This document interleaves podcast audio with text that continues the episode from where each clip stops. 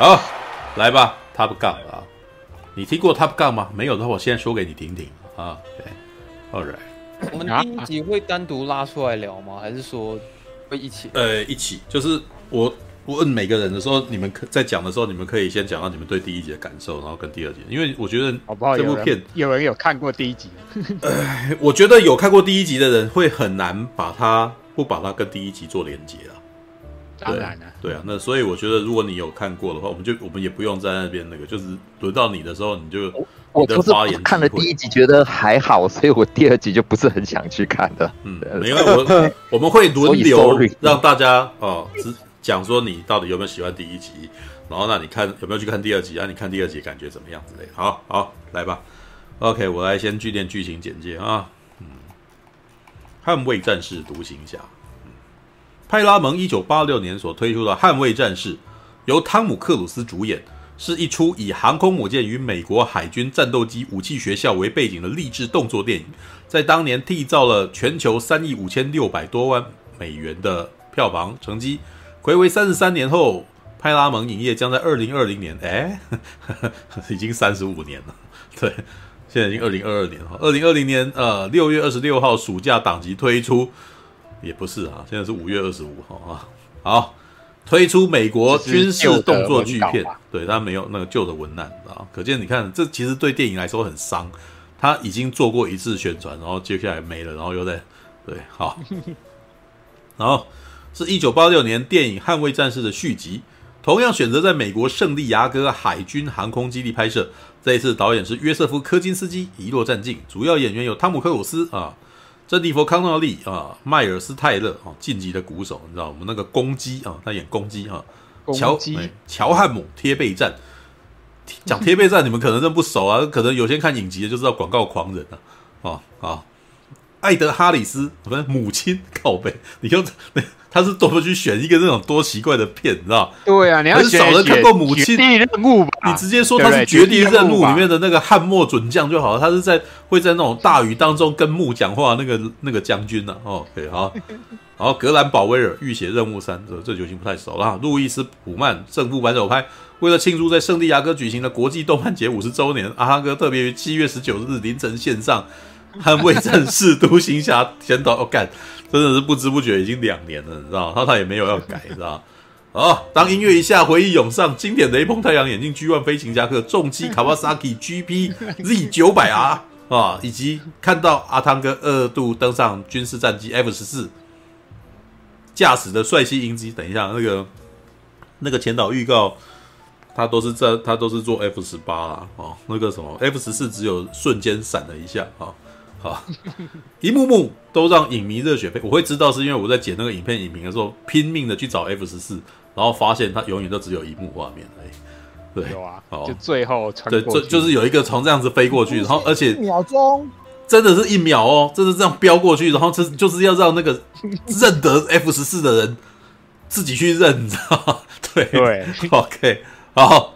尤其当战机升空啊，驰骋天际执行任务。穿梭在高山间的紧张气氛令人屏息哦！这篇文案真的是只有读前导预告而已哦，好吧，那个时候我们都知道比他多了了哈、哦，来吧，来吧，谁要先？来，我看一下谁看了。来，那个我知道大侠刚看完回来了哦，然后我知道陈佑那个什么。呃，突破禁令去看啊！哎 哎，突破禁令去看，你知道啊？那个什么，反正拥拥有道德顾虑底下去看，算了，那个什么，你自己承受你自己的那个。然后来还有谁？因为你，嗯，该不会是被隔离然后出去看吧？干 什么？这样讲我以为是事情，我不知道，我我就知道。哦，说话，你看熊宝有点，熊宝有点不爽，你知道吗？因为他乖乖隔离七天，你知道吗？我也隔离七天，我也没有七天也没有乱跑。哦，他七天也没乱跑。哦，第七。对，我也是隔离七天了。对，他也是隔离七天。对，好吧。我也是，对，我也是确诊者的，对，是，我也是那个国家确认确诊者的。对，你看那个叶未眠一下子有三个确诊者，你知道吗？好吧。啊，对，他那个聊天室都戴口罩。聊天时候看手册，你知道病毒会透过那个什么网路穿越过来吗？你 网络上有鬼，网络上有病毒哇，那个什么，没有那个某部电影啊，没没没没有，有一个有一你知道有一个科幻漫画还真的把这个东西拿来当梗哦，星野之圈曾经画过了一个漫画，然后他那边是讲是什么，你知道吗？病毒用光。外星人利用光的那个什么光记忆，然后让那个什么让所有人染病，所以你只要那个什么跟我视讯，然后接下来你就你就中毒了，中知道？OK，怎么办？那你们好，我暴雷剧透，我也暴雷剧透一个新的影集，嗯，是那个 Star Trek 新的影集。《Strange New World》的第二集，第一季的第二集跟光还有病毒有直接的关系。好，讲完了。好好，没有啊，《Strange New World》插入这个话题。我记得那个，嗯，那个约翰库萨克也演演过一部那个什么手机，然后变僵尸的那部片。哦，好，对，那部片是史蒂芬金的小说改编啊，小说我超喜欢的。哦，对啊，但是他是好像是用小说的声波，呃，小说是用那个什么。呃，声波对手机的声波，然后让让瞬间让所有人都变成僵尸，只要有只要有曾经有打过电话的人，全都变了。好好好，这不是重点，到底有谁看的那个？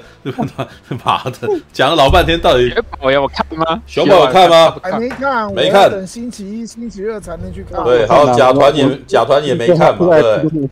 好，那个我我一定会进去朝圣，但是嗯。星期一、星期二，那非线性有看吗？等一下，先那个什么，不要看，我有看，你有看？然后非线性有看，然后 Brian 有看吗？有啊，有看。好，Jimmy 没有嘛，是吧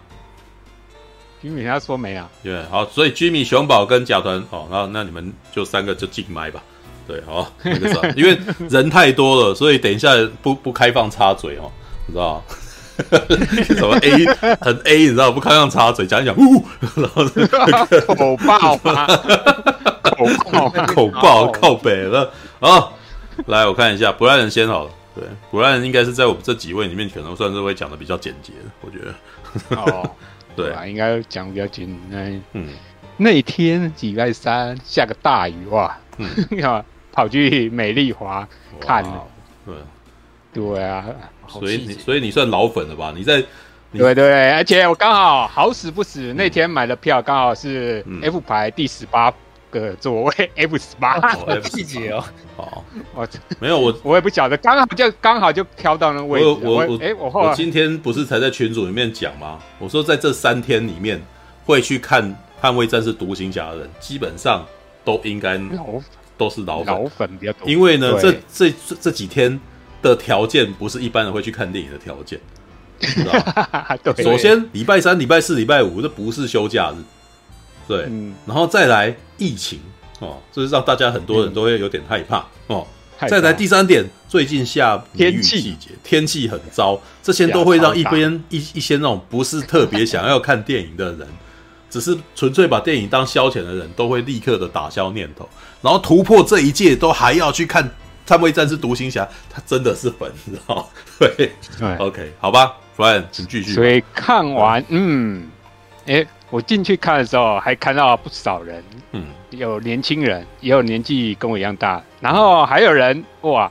戴个雷朋眼镜，穿着那个飞行夹克，嗯、而且不止一一两位哦，哦 可见的真的是铁粉哦。那那你看到他有对他们那个什么，呃，有做一些那种动作，让他们觉得你们同路人吗？有啊，你做什么？没有啊，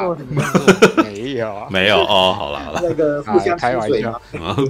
没有。然后呢，嗯，进去，嗯，走出来，嗯，我。感觉是非常愉悦的，愉悦啊！我对于这部片呢，我的评价应该有可以给到九十分啊，九十分。但是呢，嗯、后来看完之后发现少个东西，我要先扣个五分。知道为什么吗？少什么吗？嗯、因为少了国父纪念歌。有人知道这个梗吗？快明珠应该知道这个梗是在。就就是 Take My Break Away，对，对啊，嗯，对，这个是老影迷才知道的梗，因为当年那首红播半天天的那个电影插曲啊，结果后来很多人都发现，哎，怎么跟我们的国父纪念歌前面那几个音超像的？所以后来很多人都拿这个做开玩笑的梗，嗯，对，就做爱的时候放国父纪念歌。对我们国服，国服得 买位，穿着丁字裤。好，那个我先补充一个，关于这首歌，可能大家没有想到的，跟一个小算小彩蛋或小细节啊。嗯，因为唱这首这首歌当年，呃，柏林合唱团乐团呐。嗯，因为这首歌得到当年奥斯卡原唱音乐呃歌曲嘛，然后这个歌就红透半边天。然后这首歌的就是柏林的主唱，他名字叫 Terry Noonan，可能一般人对他没什么印象。嗯，但是呢，因为你刚才讲到《星际大战》。好巧不巧，当年他一开始是走演员，而且当年他就跟嘉丽·费雪竞争要演《星际大战》的莉亚公主，可能很多人不晓得这件事情。然后，但是他就是因为在演艺圈发展不顺，也就是演戏发展不顺，才改行去唱歌。然后去唱歌啊，对，然后加入那个乐团，然后好巧不巧就唱了这首。最经典的电影主题曲，嗯，但是呢，也是他们唯一的算代表作，因为他们后面好像也没什么比较红的歌了，对。然后，嗯，当然这首歌当然有它的时代意义跟象征嘛，对不对？嗯、因为这是第一集里面主要是阿汤哥跟那个女教官他们的定情时候，嗯，谈恋爱的时候就会出现的歌曲，嗯，所以当时算是一个画。时代的回忆啊，但是我很可惜的，这次女旧版的女主角就没有回归来演了。当然，这个有她的原因啊，嗯，因为我，对吧？可能就是因为一方面他本身可能，呃，现状就不太适合，而且好像当年他拍这部戏的话，就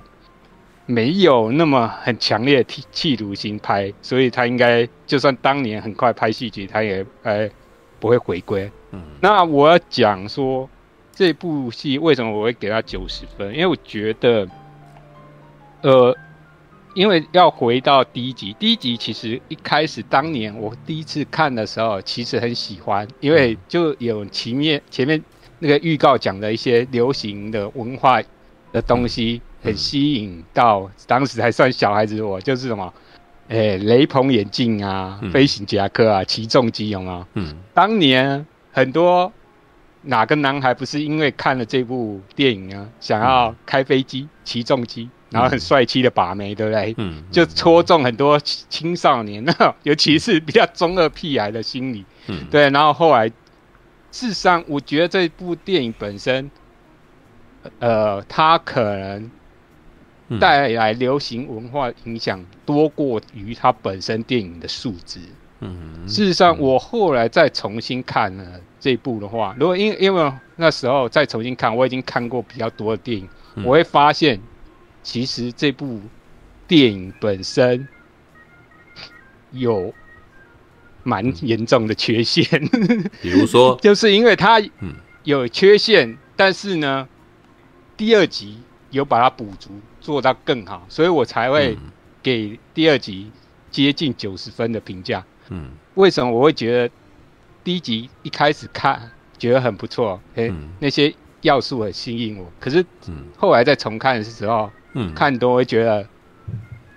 没弄好。第一个，它剧情结构其实很松散。嗯，嗯对，因为呃，刚才私底下有跟那个金云在讲，他觉得他这部电影他当初看的时候。比较有印象是那个画面配合他的音乐，嗯，但是他剧情逻辑不是那么通顺。嗯、事实上，它的主线剧情是很松散，因为它跟第二集有一个很大的不同，它其实没有一个很明确的目标，就是没有一个明确的任务。第二集，我觉得它处理也比较好的地方是它有一个明确的任务要去执行，然后你执行的过程中，你就要有一些。障碍要去克服，然后你就会有一些训练过程，然后你就会很清楚那逻辑，为什么你后面会要这样操作，会要做那些训练。嗯嗯嗯。可是你如果仔细看第一集的话，他其实没有带到这方面，而且我觉得很很好笑。嗯。他那个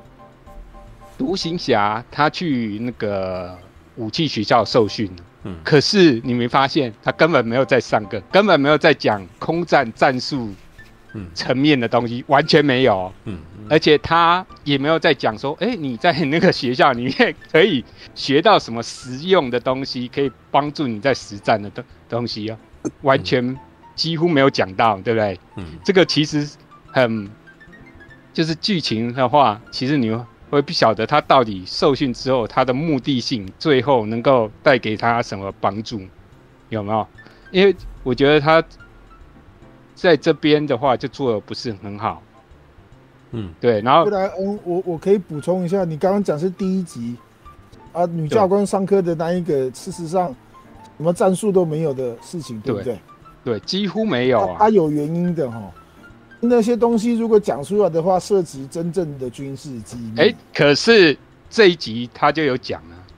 啊，因为那个时候是冷战高峰期。别忘了，不不不不不不不，我我讲的不是实际真正的那个东西。我我我说当年的拍摄，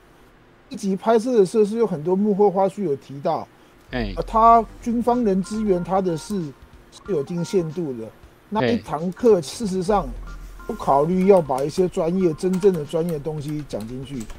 是美美国军方不答应。为什么那些东西讲出去的，苏联就知道你是怎么对付我了？对。他就是这个那种插科打诨式的方式给带过去，是.现在看起来就会觉得说，哎、欸，这个东西根本是你到底在鬼扯什么蛋，对不对？就没什么内容嘛，对不对？根本就是那一段根本在混时间的嘛，就是对呀、啊，而且他好漂亮而已嘛，就是这样子。然后只是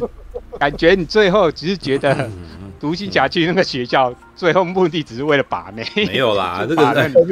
好算了，你们看到跟我看到完全不一样，真是。没有没有没有，对。但是确确实，你不觉得确实是比较没有什么很明显的，就是没有他讲的东西比较隐晦，是真的，因为他没有真的告诉你这一部片汤姆克鲁斯在他最后呃他的变化是什么。但是老实说，好啦，不过这个其实我也得同意，就是我其实是看了很多次，我才。哎、欸，知道他要讲什么？对，因为他要讲的事情就是男孩变成男人的过程。对，就是你不会，你一开始那个时候眼中就只有自己啊，然后到最后你会开始顾虑别人的嘛。嗯、那中间一定要死一个人、嗯，让你发现这个你本来都觉得好像这世界上没有什么可以失去的，然后突然间失去了这么痛，然后我又走不出来，然后接下来你还要越过这个东西，然后才能够要还要回到你原来的水准。这样子到直到这个时候，你才开始可以扛责任了。其实还有点在讲这个，比较成熟。对、啊，可是那个已经是比较后面。可是前面的话，你会觉得，哎，他进去那个学校的目的，前面其实不是很明确。没有，前面其实都很清楚了。每一个人都在跟他讲他的问题在哪里。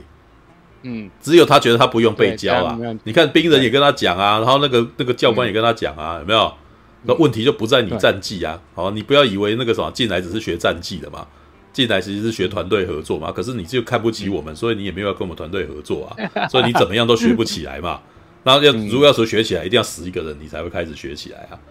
其实，对，我觉得那那一幕，其实因为看了很多次啊，看了很多次，我其实发现，其实说导演啊，东尼斯考特事实上有真的有在带汤姆克鲁斯的表演啊。但是这种真的要你要去看他表演，知道汤姆克鲁斯在里面有几幕是那种后面才可以对比较体悟到。汤姆克鲁斯在有几幕是，其实我觉得他还蛮台湾男生的，你知道 就有一幕是他那个呆头鹅死了吧，然后死了以后，然后他要去，他去找梅格莱恩啊，有没有？嗯。然后可是对，很明显他看起来就是很想跟梅格莱恩说抱歉、对不起什么的，但一个一句话都讲不出来，就一直看着他。一直看着他，然后那个那个脸就看起来好像做错事的小孩子这样子，有没有？结果到最后反的是梅格莱恩要摸摸他的脸这样子，有没有？是梅格莱恩原谅他、欸，哎，你知道吗？对，对，所以就是他是他就是很属于那种男那个什么台湾男生那种哦，我我我我内心那个时候就是很难过，我真的觉得很对不起你，但是我真的有点讲不出口。结果他每次遇去后面遇到任何人都都不是他自己讲出来，都是别人先说。别人帮他想、啊，别人先帮他把话说出来，知道？就比如说要他去那个什么，最后你要来参加那个 Top Gun 的那个什么最后的毕业典礼，有没有？他太羞，他太羞愧了，所以他在那个什么典礼当天没有出来，他到最后默默的出现在后面，他还穿好了，你知道吗？都穿好了，有出来。为什么？他觉得他没脸去参加那个，你知道吗？但是他就他不会说的，他不会说我没脸，他他就不好意思，所以他要所有人全部参加以后，他最后大家一起出来，然后他默默走出来加入他们这样子。然后这时候还要他们那个教官讲，我分配任务给你们，没有？然后那个说那个啥，如果你不去的话，那个啥，我陪你下去飞。我那时候哇，干那个长官真是有够哇，很护他，你知道吗？这么好的长官，对啊，这很多都是大家都很宠他啦。对，所以你们就会比较没有那种感觉啊？嗯，All right，好，好吧。就是剧情面，我觉得他可能做的不够细腻，或者没有触到我的点。然后第二个，我觉得还有一个很大原因，就是空战的部分。啊，我老实说啊，嗯，这部第一集《东宁史考科》，我觉得他拍比较好的地方，其实是在甲板上那个飞机起落、降落，然后，嗯嗯嗯，那个接。就航管人员在那边做手势，然后起起落飞行的时候，有把那个 F 十四它的非常 漂亮的那个雄那个英姿，然后展现出来，然后在天空翱翔的那个非常漂亮的感觉有拍出来。但是真的实战就是跟敌人交战的时候，我觉得一方面可能当年技术没那么好，然后。再 加上他其实他镜头语言，我觉得有点剪的太碎了，变成他在空战，就是飞机缠斗跟那个呃驾驶舱镜头切换太频繁了，我就没有看到整个完整的飞机跟敌机互相缠斗那个非常完整的画面呈现。嗯，对，然后甚至有时候。他拍一些远景的远景，因为画面不是那么清楚。嗯，如果你不是军武迷的话，你不会很清楚看清楚那个敌机，呃，嗯、或自己的飞机到底是哪一个机型。嗯，而且他，呃，对，因为他诶、欸、跟这一集不太一样，他也有拍这一集也有拍那个驾驶座，可是他这一集处理比较好，是他。不止 focus 就是在演员的脸部，他要 focus 就是有看到周遭的环境。嗯，可是旧版的话，他只看到演员在驾驶舱的那个表情。嗯嗯，然后没有周遭环境的显示的话，我会觉得没办法呈现当时真实飞行员遭遇的状态。而且，嗯，如果你仔细看的话，你会发现，在某几幕。很明显，他是在道具驾驶舱里面拍的，而不是真的在飞机里面才拍的。但是这一次他做的比较好，因为他视野整个放大，你就可以同时呈现驾驶人在战斗中哦，那个表情，然后可以同时，就是戏剧张力，同时跟那个周遭环境整个同步呢，嗯。感觉，其实我觉得这。就技术面来讲，就已经做的比嗯第一集好的，嗯，对。不好意思，我又要插个嘴一下，我个人有点军武的背景，这个这个，嗯，重点是，呃，不然你刚刚提到说那个一级空战画面根本就是鬼扯，根本就鬼扯。嗯、有一个很经典大家的印象的画面就是，你说翻过来吗？对对对对，Top Gun 这个这个，对，但是也是只有那个比较。比较有印象。可怜的代志，那因为大家几乎都忘记了，这两架飞机都有尾翼，都有垂直尾翼。这两架飞机都不是 B two 隐形轰炸机，那那种情况之下，垂直尾翼怎么可能？所以，所以不了。你刚刚讲那个，其实是有点刻意的，就只是为了戏剧化。一些实际的空战，我也知道那个 不太可能这样玩呢。嗯，本就不是这个样子。然后那个一集电影里面只有一个名词是真正的名词，是真正会在空战之中或者空中发生的，是那个故事，就是他的那个 partner，哦。你说这个被卷入尾尾流啊？有哪一个名词是正确的？被卷入尾流。其他的整个，嗯对，嗯，其他的那些东西，说真的，所以考究那个东西，就是你刚刚讲要考究那个东西里面是破绽百出。是军方也给出的，是当时也有给出一个几乎是一个借口跟理由，就是我不能把它真正拍的是完完全全空战里面真正的样子，只有我们美美美军的所有的战术机密，就等于是在这个地方上面告诉苏联的，告诉敌方我们是怎么对付你的，就是这个样子。当初拍完之后，有有一些。退伍的这个越战老兵、嗯、空战老兵就看着他妈的，这这他妈真实，嗯，真实越战怎么是这个样子？空战不是这喷射机不是这样打的，叭叭叭叭，然后就哦，我就。然后第一集他除了你讲这些，他还有一个缺点，跟跟第二集不太一样。第二集他有比较，诶，讲那个周遭地形地貌对驾驶的影响，因为。第一集很明显，它很多环境，因为没有周遭环境的对比，你会觉得哎、欸，没有速度感呈现出来。只是两艘 近景拍的话，就只是两艘哦飞机浮在空中的感觉，就没有那种速度感。因为这集很明显啊，它有利用地形地物去做一个对比，有衬托出那地速度感。比如它有接近贴近水面，嗯，然后掠过去产生了水花，就。很明显，就有那个速度感跑出来。嗯，可是第一集就比较没有这个东西。嗯嗯嗯，对，我觉得如果要讲空战的细节的话，我觉得这一集呃第二集做的比较主，也比较技术比较成熟，而且它就回到我刚刚前面讲的，因为第二集它比较好的一点，它有明确的一个。主题就是他要去出一个任务，然后他一开始开宗明义就讲，我们要达成这个任务啊，嗯、要克服他这些障碍，嗯、所以呢，我们要有哪些战斗技巧嘛？嗯，所以你到到之最后呢，嗯，他做训练的过程，你就很清楚说，哎、欸，为什么他要那么开？那个动作是有意义的，嗯、所以你就会知道，哎、欸。这个他的镜头语言到底要表达什么？可是第一集比较，嗯，讲的比较隐晦一点，嗯嗯嗯。然后我觉得这也是第二集，我觉得他比较厉害的地方。他其实是用剧情去带那个一些他的空战场面，就是他的空战训练的过程是因为剧情的需要而存在，就是要破这个，讲白一点，就是要破这个任务，要解那个任务，嗯，才有那个。必要性，嗯，不然如果没有讲它的必要性呢，你会觉得，哎、欸，我做这个翻滚，做那个动作，好像只是纯粹耍帅，没有那么，嗯，呃，很重要必要性。但是这一集没有，他讲得很清楚，而且你就会感受到，因为前面他都讲了，说你要怎么破，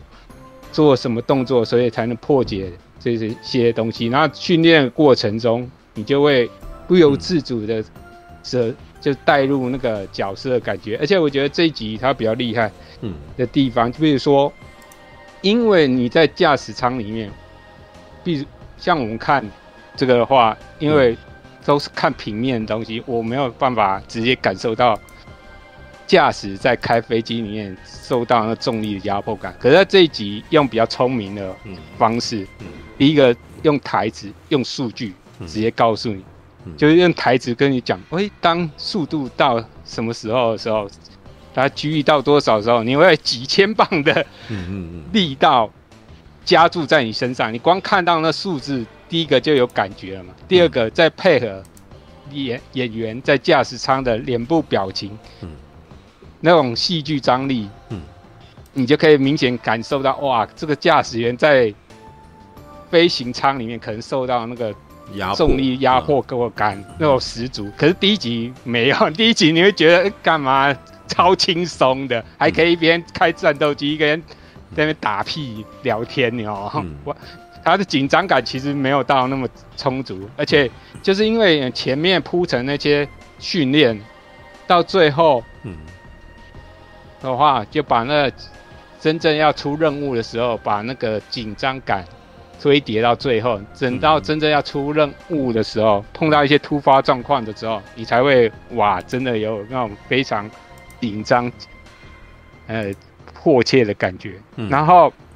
对，就是我觉得在剧情方面铺陈跟那个空战方面，他第二集做了一个铺陈做的比较好的地方。然后，如果你说剧情的话，嗯，这部老实讲，它的剧情还蛮老梗的，就很呃励志行空军教片的，嗯，那个套路嘛，嗯嗯，就是就是有一个。目的一个任务，然后大家要去集训，然后集训之后呢，嗯、就会有一些冲突嘛，然后想，然后比就是要化解这些冲突，然后对，然后最后再去执行任务嘛，这是就很军教片的套路。但是我觉得他执行层面做还不错，嗯，然后但是虽然他很老梗，但是我觉得他一开始他有带出一个，诶，第一集可能没有。讲到的议题就是他一开始不是那个，诶、嗯，艾德哈里森要去巡视，然后他要开那个超高速侦察机嘛，嗯，对，然后就是他那场戏，我觉得拍的不错，就是他用这场戏其实可以让，呃、嗯，没看过第一集的人也可以知道。独行侠这个角色的个性，他就是一个不服输、不服老，然后嗯，很喜欢挑战极限的这个一个人。只是用一个很简单的戏，嗯，就可以让你知道这个人的个性是怎样的。嗯，而且他有带到一个议题，是之前比较没有讲到，就是人力跟科技之间的拉扯。我觉得那段还蛮有意思。嗯，因为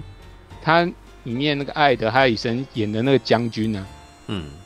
他是比较觉得应该以后的战争我们要走无人机操控的方式，嗯，但是呢，独行侠还是觉得人是没办法被科技轻易取代的。这个后面他其实在出任务的时候也有强调嘛，因为嗯，我们的呃飞机战机对。对到敌人新型的第五代战机，其实已经没有武器上的优势。嗯，我们能够赢人家了，其实是驾驶员的能力。嗯，对这一点，我觉得他这个议题带出来，我还蛮喜欢的。嗯，对，而且这个很有意思。嗯，爱德哈里森他是一个比较在里面是个比较老的人，像年纪比独行侠大很多，可是他竟然去会有这种。想法跟观念，嗯，这个也是一个非常有趣的鲜明的对比，嗯，然后当然回到这部电影本身，其实这部电影本身有一个最大的一个、嗯、呃要点，就是独行侠这个角色他的个人的心路历程，他就是必须要呃放下过去的一些。嗯。对死去的那个伙伴的愧疚嘛，嗯，所以这场这这部电影有一个最重要的戏，我觉得可能触大看了也会感动，就是他跟方基墨碰面的那场戏，嗯，我觉得这场戏是这部电影最重要的的感情戏吧，嗯嗯，对，因为一方面哇，我满足了。老粉说：“哎呀，当年那个冰人，嗯、酷酷的冰人又重新回到荧幕。嗯，对。然后他那一幕，因、嗯、因为大家都知道方基莫他本身得了癌症喉癌，所以不太方便讲话。嗯、所以在这部电影，他做了一些巧妙的安排，嗯嗯，让演员本身的状态去融入他剧那个，嗯。”电影里面那个角色的状态，而且衔接的，我觉得算非常巧妙。而且看到那一幕，我就觉得有点想要掉眼泪。看到他状态，就嗯，会让人家感受说那个时代变迁产生了一股沧桑感。嗯，但即使说嗯，诶，呃，看到方吉莫这样，但是呢，他们两个人彼此还是。诶、欸，当年是就是有点互相在那边诶争谁是第一，可是最后还是有那种惺惺相惜的味道，而且最后他去跟那个独行侠说，是该是时候要放下。嗯，对，我觉得他就是说你要把你要心中的愧疚放下，然后要不要一直说，哎，执着说我我要就是，哎，因为他一直对那个他死去的同伴的愧疚，所以他就是前面有讲到说他不想让那个公鸡啊去去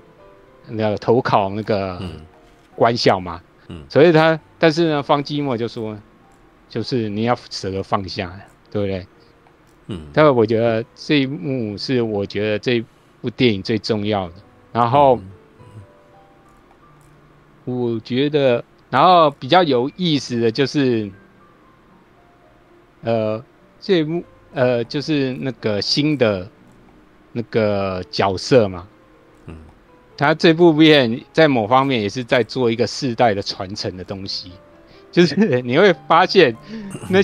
那些年轻人的家飞行员在做的事情，哎、欸，不就是那个独行侠年轻的时候会在做的事情，只是互相错字，然后你会觉得，哎、欸，时光这样变迁过来，嗯。会有一种非常好玩的感觉。因为以前是独行侠去捉弄别人，到最后是他被捉弄到，尤其是那个在那个酒吧那场戏，他是不是最后被人家？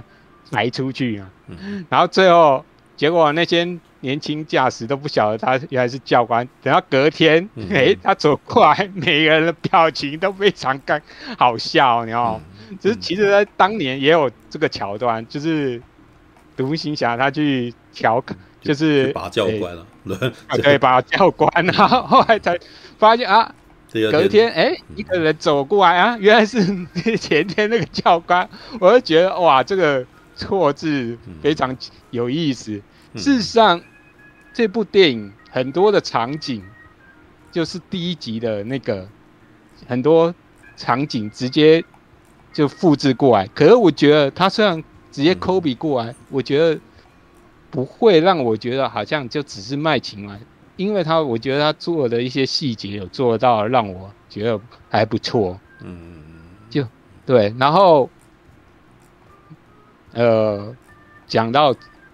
个比较可能大家没注意到的东西，就是他那个长官啊，嗯，就是呃要派他去执行任务那个长官啊，嗯，一开始是对他好像有点不太喜欢啊，但是因为是兵人派他来的话，嗯，所以不得不得而已接受他，但是他一开始，嗯，抱的态度就是说，哎。只要任务可以完成，就算牺牲他的飞行员也没关系。他一开始可能抱着这个态度，但是阿汤哥他坚持说，我们不只要完成这个任务啊，嗯，啊还要想办法保全飞行员的生命。我觉得这一幕也是让我觉得我很喜欢的。然后当然。因为阿汤哥想办法证明说他的战术是可行的，所以到后来他那个长官其实也默默接受了他的提议，而且那这长官后来不是有一场戏是他们三个人，就是是独行侠跟长官跟他长官的副手在一个会议厅里面讲的，其实他让那个。长官自己在那 自己解独白说：“诶、欸，我是应该要，诶、欸，就是赌上我的职业军旅的生命，然后去就是赞成你的计划吗？”嗯，对。然后内幕我会觉得处理的不错，因为这他那个长指挥官的角色，如果处理不好的话，其实会变成很故人怨。但是呢，因为这一幕戏虽然时间很短，你会感受到其他这个长官从一开始比较冰冷冷的形象，转化成开始转化成比较有人情味的，嗯，形象开始变得比较有温暖，甚至到后来他出他们去执行任务的时候，我就可以明显感到说，长官其实对部署还是很关心的。对这个，其实你对照第一集的话，你会发现，第一集他们的一些长官对独行侠也是很有意见。可是，就像那个兔大前面有讲嘛，那些长官最后呢还是包选择包容他嘛。嗯，对。那我觉得这部电影我很喜欢的就是他的人情味。嗯，事实上这个 也比较符合励志型军教片的这个调性。这个其实就是为什么他们当年会被国防部批准的原因啊。对啊，因为到最后其实没有好坏人啊，坏人你知道，就是到最后其实冰人在一开始好像是跟他针锋相对的人，结果到最后他们两个抱在一块。很鸡，知道吧？就是昆汀塔伦，你有没有讲说这是两个人欢迎你来骑我，是吧？两个激情啊，对，就是男儿情嘛。但是其实他最后本来就是要讲说军中的同袍本身是不分彼此的啊，就是我们彼此的竞争关系到最后，事实上是为都是为了要友谊，对，就是为了要拯救彼此。没有，他就这一部片这没有，你看越讲就越知道说第一部的主旨是什么嘛。就是他其实是在告诉一个人，他其实是在说服那个时候大部分的青少年，告诉他们说那个什么个人主义是不对的，你到最后是要从众集体主义，因为这才是军队。你在你进入军队里面，对，你在军队里面就是要集体主义，我们要互相照顾哦，对，而且他们特地选择了那个什么最有个人主义色彩的战斗机飞行员，对啊。对，All right，OK。所以那个长官那个角色，我觉得处理的还不错，啊不然的话，嗯，对啊，可能他就会变成纯粹比较负面的角色，而且我会觉得到最后，就像你讲的嘛，长官虽然平常很鸡巴，但是到最后还是疼爱部属的。这个这个系列到最后一定要这样结束，这才是他们属于他们的政治正确。对，就对，没错，而且。因为我为什么我会特别拿这段来讲？因为有人问我说，麦可贝如果来导这一部适不适合？我觉得不太适合。为什么？因为如果是麦可贝来处理这个角色的话，可能会让那个角色变得比较负面。因为如果你看一贯麦可贝他导演，麦克贝来导，就是所有人都会变得很碎念，然后这边歇斯底里，你知道吗？就他最近就已经这样子了。对，嗯、没有就会半变成每个长官会变成半折指数的状态。You talking to me? You talking to me? 然后就在那边，对对。而且、嗯、而且那个之前大侠有讲到一点哦，嗯、那个就是麦可贝其实他对基层的军警人员是存着尊敬的，嗯、可是麦可贝对于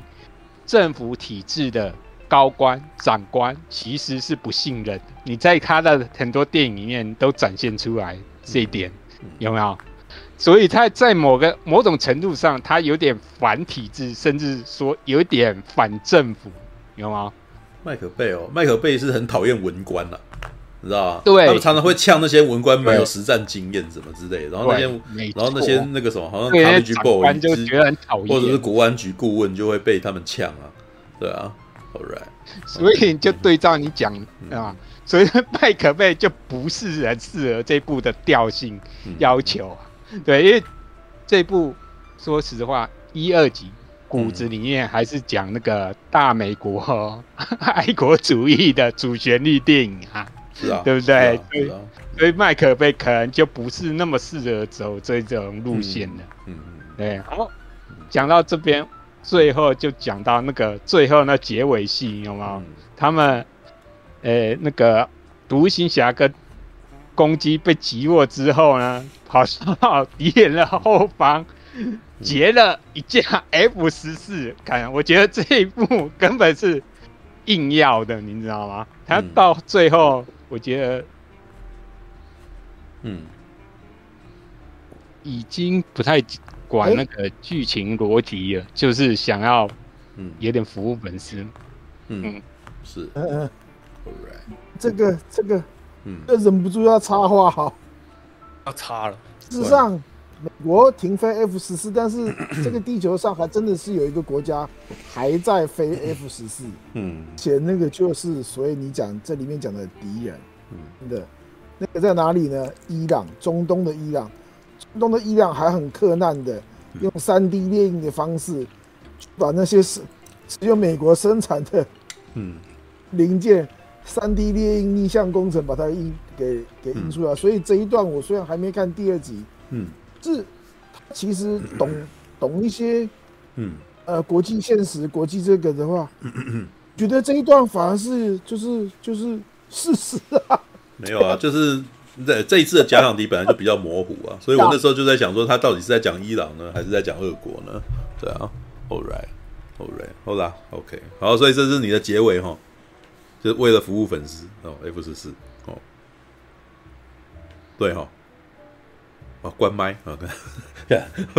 他他默认了哦，默认了，好好好，其实要讲也是讲了蛮久了，好吧？我们给接下来 pass 给大侠，对，刚刚看回来，right，摄影机前面有一杯饮料啊，喝不完了，喝了一个多钟头了，好好。这本来就是那个，这不就是那个口渴的时候才才要喝一下吗？是吗？为什么你桌上会有三杯啊？三杯鸡，一个钢 杯。哦，为什么会有三杯？没有，就是就是这一杯是那个冬瓜茶，这一杯是咖啡啦，这一杯是水。所以你是鸡尾酒混搭这样子。对 对，有时候吃东西的时候要那个哦，甜跟咸要配。它有那个甜咸苦三种这样子。对对对对，甜咸苦，还有那个淡而无味三种一起喝这样。好吧，好怕，嗯，请请开口吧，很厉害。对，嗯，我嗯，他不刚第一集哦，他不刚第一集，我是那个，在我大概四五岁的时候去看，去电影院看。四五岁的时候，对，四五岁的时候，对，嗯，但那个，那我有一点印象哦，因为那时候是我爸妈他们想看。嗯，对我爸妈项目很想看，所以他们他们就是，对他们就是到了那个中立市的那个远东六楼戏院。嗯，看每个人都在讲，每个人都讲得很清晰，你知道？对，好，嗯，对。但那我那时候是小时，我那时候还很小嘛，才那个五六岁，对，对。嗯、然后那个就只只有看到那个那个时候只有看到哦，反正就是天空上有飞机在飞啦，对，对，对。那个时候还没留下什么印，是后来哦，嗯，那个在电视上重播啊，对，那个然后国中那个军训课、高中军训课那个教官都会放，对，嗯、才有那个慢慢把这部片补回来这样子的，嗯嗯，对，然后这部片哦，嗯，第一集哦，第一集其实那个可以分很多层次来讨论这一集啦，嗯、像刚刚那个。刚刚说那个第一集，也是个很松散的东西，嗯，某些层数，某些层次上也不能说是错啦。嗯，因为他我觉得他这部片，那个要首先要理清一点，就是我们现在所熟知的所谓的那个好莱坞无脑动作片，对，第一第那个第一脑动作片的那个成型，大概就是在八零年代这个时候，大概慢慢成型的。那以前七零年代虽然也是有。动作片也是有所谓的那个怪物 B 级片，但是那个真的说哦，诶，片商愿意诶，开始慢慢砸大钱，然后把明星诶那个放在一个可能是哦警匪啊或者战争的类型里面，嗯、然后呢那个想用这个方式来开始赚到钱，然后慢慢是从大概是从哦七零年代末期开始，哦从大白鲨那个时候开始，然后一直慢慢到，嗯，我觉得一直到 Top Gun，嗯，这部片 Top Gun 这部片哦算是一个哦完完成成。某些程度上是那个所谓我们现所谓现代看到的所谓的商业电影的完成型，嗯，对。那那至于是基于什么理由哦，让我说哦，它是一种所谓商业电影的完成型呢？那首先，那我们就要先看说哦，这部片，这部片其实就像刚才所说嘛，它其实大部分时第一集大部分时间就是一个年轻俊帅，对，然后又冲劲，然后又不听别人讲话的那种俊帅美男子，对，他的他跑到卡布杠，让他接受训练。哦，训练对，训练了之后哦，上课上课之后就飞，飞的时候飞的部分就是哦，提供观众的非常多的刺激。然后飞完之后呢，哎，他开始那个跟人那种跟那个美女谈谈恋爱呀，这样谈谈恋爱啊，然后跟那个同袍啊吵吵架、斗斗斗嘴啊，然后呢，然后又飞，然后又飞的时候，飞的时候又开始哦，上上课那个。打打架，那个，然后呢，谈谈恋爱，嗯，然后到稍微出了一点哦意外，然后意外出完之后呢，对，哦，他开始哦稍微开始反省，那个开始让他哎稍微反省一下自己，然后他开始哦变得比较没有那么张狂，然后哎突然哦某个任务到来，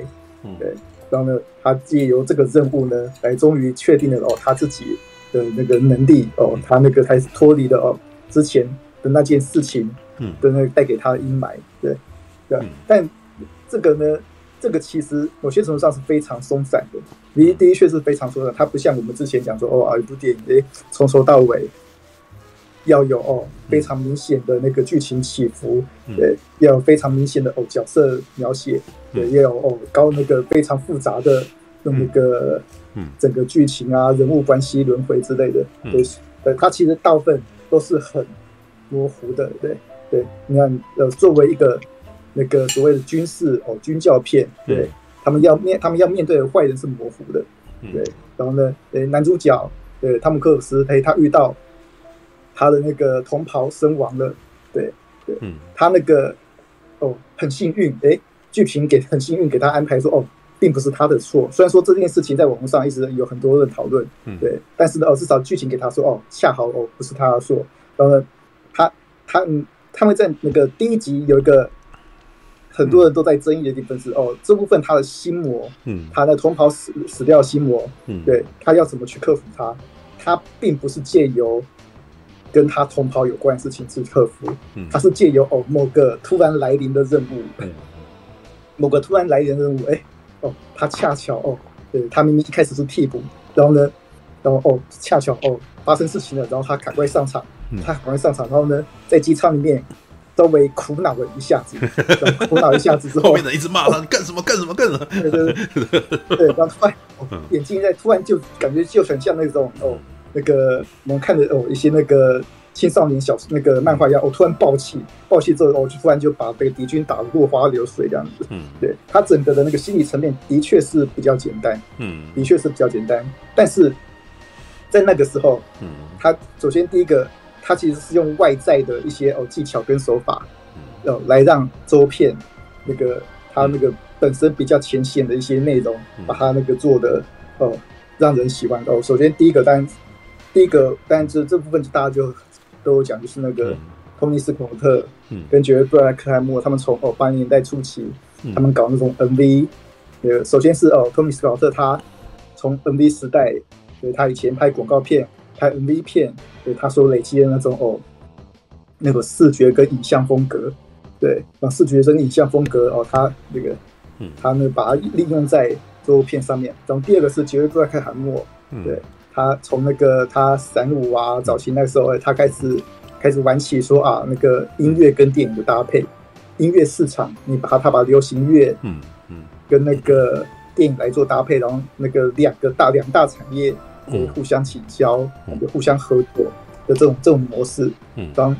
然后再把它套用到这部片里面的，嗯，然后第三个当然就是那个这部片，对，发掘到了那个汤姆克鲁斯，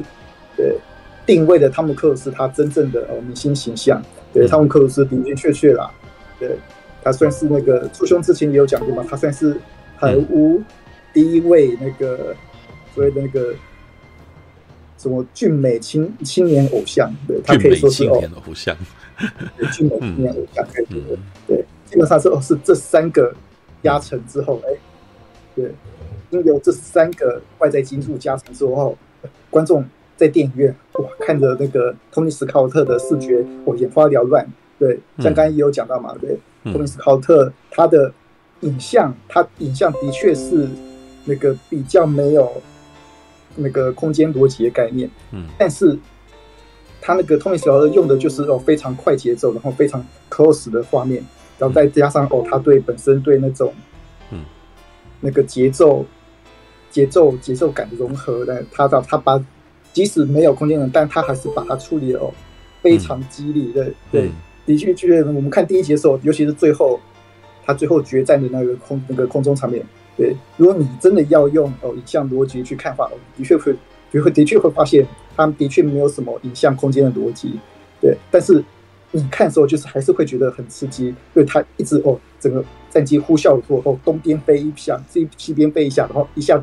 剪接一个哦，呼啸合作特写一下，剪接一下哦，人非常紧张特写，在那一瞬间，你会被这种非常 MV 式的剪接，把你的肾上腺素给提高，然后可能还搭再搭配上哦，它各种那个音乐效果，然后整个演员效果，而且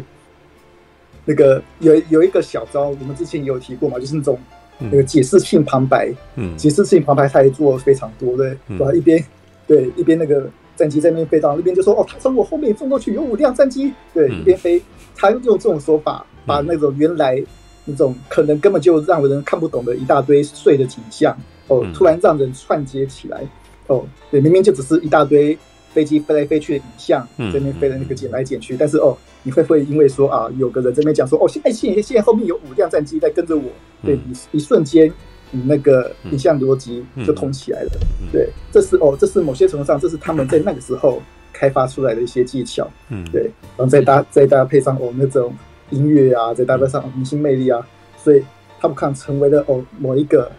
这个一个时代的，嗯，对，的的确是。对，我不敢说它是什么可以跟《教父》比美的什么经典那个，但是它至少是它明明确确展现那个时代。那八零年代，它就那个就是那个时代，就是哦，第一个是 MTV 时代，第二个那个时候的青少年刚好是青少年文化大风潮时代。他那个时候，那个托尼·斯考特跟杰瑞·布莱克汉默，他们两个抓住了那个时代的风潮，对，创造了一个哦青年偶像。对，看待的这个世界，对一个青年人，嗯，对他怎么会了解到哦，这个世界上的政治有多复杂？嗯，他怎么会了解到哦，一个战争是有多复杂？嗯，一个青年人，他真正要做的就是，哎，哇，他想要哦，好好的展现自我，对，好好耍帅，对，好好哦，开一辆很酷的战机，嗯，对，然后最好把一些哦坏人，虽然这些坏人不知道是打从哪来的，但是那个反正我就是把他们打垮了，嗯，对，这是一个完完全全哦。对青年世界价值观的一部一部电影，嗯、对，很适合八零年代，嗯，对，八零年代就是一个这样的时代，嗯，对，对，然后这也就是说啊，我看完了第二集，嗯，看完了这那个这一集之后，我发现说哦，这两集最大相同点跟最大不同点，嗯，在哪里的？对，嗯，对，某些程度上，对，很明，其实很明显啦，对，第一集是一个哦青年人。的故事，第二集，第二集其实我直接如果说真的要讲夸张，第二集的剧情架构，对，跟第一集是几乎是接近一模一样东西的，嗯，对，可以这么说哦，它整个架构几乎都是一模一样，哎，嗯，一开始哎训练，然后呢哎生活，训练，生活，然后谈谈恋爱，对对，谈恋爱，然后呢有些事情。对，最妙是汤姆克鲁斯，只要一做完爱就会有事情的，不知道为这真的是哪 对，这是哪里来？对，这是哪里来衰神的？不准他做爱。没有，不过他这一次做爱不是很清楚啊，你知道吗？这 这次做爱真的，我真的觉得有点就是盖棉被纯聊天比较像，你知道吗？对，上一集你如果仔细看的话，上一集他在那个《Take My Breath Away》那边唱歌的时候，哎，那个女主角其实很认真在演戏，你知道吗？你她是那个剪影，然后你就会看到那个女主角在那边舔那个。就嘴巴在亲嘛，然后就还砍一条丝，你知道，就是他的舌头有在那边去舔那个什么汤姆克鲁斯的下巴，你知道吗？对，这一次可没有那么露骨的那个，呃，当然因为因为他们都是中年人的，对，对，中年人比较情感比较含蓄的，对，都已经那个四五十岁、五六十岁的，情感情感可能比较含蓄的，呃，对，这是我的，没有，我觉得尺度尺度已经下降了，对，尺度 没有，但是。第一集也没有什么多大的尺度，第一集就剪影而已，就是每个看不到什么东西。嗯、对，All right，好吧，嗯，有没有第一集虽然是剪影，但那个你还是可以隐约可以看到汤姆克鲁斯前后移动嘛？对，就是直接就对表明说他们在做那档事嘛。嗯、但是那个前后移动也还好，他们我记得汤姆克鲁斯他在更年轻的时候有那个拖更大的那个。的戏这样，嗯嗯，对，好像叫什么我要成功还是什么的，对，他还有露毛呢，对，但那这不是我们今天的重点的，对，对，这些东西就是哦，第二集，第二集让我感觉就是他很明显的，就是哦，已经是一个中年人，嗯，看待这个世界的样子，只不过他还是有他的局限在，对，对，对，但首先我要讲的第一件事情是那个，那个。这一集那个很明显的可以，我们单从哦，我们先从两个 我刚刚讲的嘛，就是导演跟制片，还有那个明星跟故事这四个这四个角度来讲，导演那个东西斯考特跟约瑟夫柯辛斯基这两个人哦，有相同也有不同，但那个约瑟夫柯辛斯基其实刚刚那个也有讲到啦，嗯，对他刚刚有讲到说哦，他有特地那个强调地景这部分。对，我在遗落战记的时候，那个时候我就有注意到，嗯，克辛斯基这个他这个导演，他他其实他的构图，他的构图跟托尼史考克的构图不太一样，嗯，对，克辛斯基他的构图，他其实他会很强调一个角色或是主角，然后跟那个周围环境的那个的变化这样，嗯，对，他那个他克辛斯基不论是在遗落战记。还是在有这一部里面，那个他他的构图，他比较没有像东尼史考特会用比较紧的紧的构图，或是比较紧透露他的那个构图。柯辛斯基他的构图他比较广一点，对，他会希希望说啊，他的那个构图与画面，他会希望可以看到整除了主角或是主角除了战机以外，他他整体诶，他他整体的背景是什么样子？对，嗯，这时候哦，就创造出一个一个空间感。这时候，哎，你也可以看到说，哦，他的那个整个，他整个战机，哎，是在什么地方飞行的？对，这个感觉跟奥托尼斯考特强调那个非常紧凑的那种感觉是不一样的。这样，然后第二个是那个，可能科辛斯基他比较喜欢的构图，他其实是很整齐的构图，对对，很很整齐、很干净的构图。像那个托尼斯考特，对他不干的时候可能还好，可能是稍微急促一点。对，稍微那个杂一点的，他后来是越来越杂，但至少他们刚那时候还没有那么杂。但是科，但是科辛斯基他就非常喜欢那种带有那个这个几何美学构图，像有一幕就是他们，嗯嗯嗯，他们就是四辆战机，哎，终于要出任务了嘛，他那四辆战机一起飞，然后两台机要我旁边在平行，那那那那个那个那种那种美学就不是。那就不是托尼史考特的东西，那很明显就是哦，就是科辛斯基他自己的风格，他这种哦四台飞机诶一起平行在那边飞，嗯，呃在那边飞，然后最后诶飞成一条线，那种那种那种感觉就让我想起来一落战机的感觉这样子，对，然后但某些程度上，对，也不是完完全全哦，就是科辛斯基，比如说哦，看好几段哦飞机的那个飞行的时候的剪接，那个时候姐姐又突然急促起来，那时候又的姐姐又回到了。哦，托尼斯考特那个时候的感觉，嗯，对，对，那这可能是哦，杰瑞布莱克海默哦，他希望说哦，他战机的部分可能要降减，他觉得哦，那这样子可能才这样子会，他可能才会觉得说哦，这样子才扣刺激，对，我觉得可能是这个样子这样，嗯，对，对，某些程度上说哦，这部片的内容，这部片的那个从视觉跟那个音像上的表现形式，我觉得是柯辛斯基跟杰瑞布莱克海默风格的。那个某种的融合啦，哦，两边都各自出了哦，他们自己觉得说哦最适合的地方，在这五片里面这样，嗯，然后，哦，然后接下来要提到的是就是汤姆克鲁斯的角色对，他们是克鲁斯的角色哦，我刚才讲过嘛，哦，他就是一个哦中年人角色，像我刚才提到说，哎，第一集他不刚里面说啊，那个原来他疯掉的死亡哦，就以一个没有相关的哎某个胜胜利。来来解决了，呃，对，这是之前事情到，但是在这一集，哎，他们终于把这个设定又重新再捡起来一次，这样哦，不断，让他哎在这部分，哎，让他重新再面对这件事情，然后再也让他哦当了一个哦带父亲的方式，这样，对，来让他当了一个爸爸，然后更重要是哦让他有真正的呃第二次机会，这是我们又又讲过。又又讲一次哦，这整部片就是一个哦很大的一个第二次机会，哎，嗯，让他哦跟那个公鸡，哎，两个人在那个这个两个人的心结里面，嗯，对，来整个来整个那个互相坦诚，然后互相谅解，对，这是一个又是一个我们所看到的第二次机会的一个故事这样的。然后呢，某些程度上，那个刚有提到啊，结尾，对不起，结尾的部分，嗯，对。我觉得这某些程度上的的确确结尾部分的确会让我想到说是不可能的任务又出来了。他结尾直接跑到机场那一幕，对对，我就想说哇，是不是那个汤姆克鲁斯？对他。他觉得那个无论如何，他想要自己演一下，我是不知道啦。但我是我是看到就是说啊，对导演提供自己的东西，嗯，然后杰瑞布莱布布莱克海默也提供自己的东西，嗯，那汤姆克鲁斯他自然也想要提供一下自己的东西。那他最想提供的自己的东西，第一个就是他的所谓的那个肉身亲眼神话，对，他就说啊，无论如何，对所有的战机他都自己飞自己演嘛。然后第二个是他的所谓的那种冒险犯难形象，嗯，对。对这个冒险犯难形象，可能不只是亲自飞飞机，还那个还不够，然后他可能还要这就要像结尾一样，哇，真的要在那边跑碰掉。我一瞬间我都在想说，我是在看那个《冲出封锁线》第二集吗？还是什么的？那那一瞬间我就有那种错觉。但是某些程度上，这的确是汤姆克鲁斯最近这几年的他的荧幕形象。他最近这几年的荧幕形象，对，就是就是在那边，对，在在某个非常高压的环境里面，哦，亲自在那边跑步。然后亲自冲锋上阵的人嘛，嗯，对，某些程度上，他也提供了他的那些东西，嗯，对，哎，就这就要提到说啊，某些程度上，对这部片的模糊点，就是说哦，哎，虽然这部片是个中年的故事，嗯，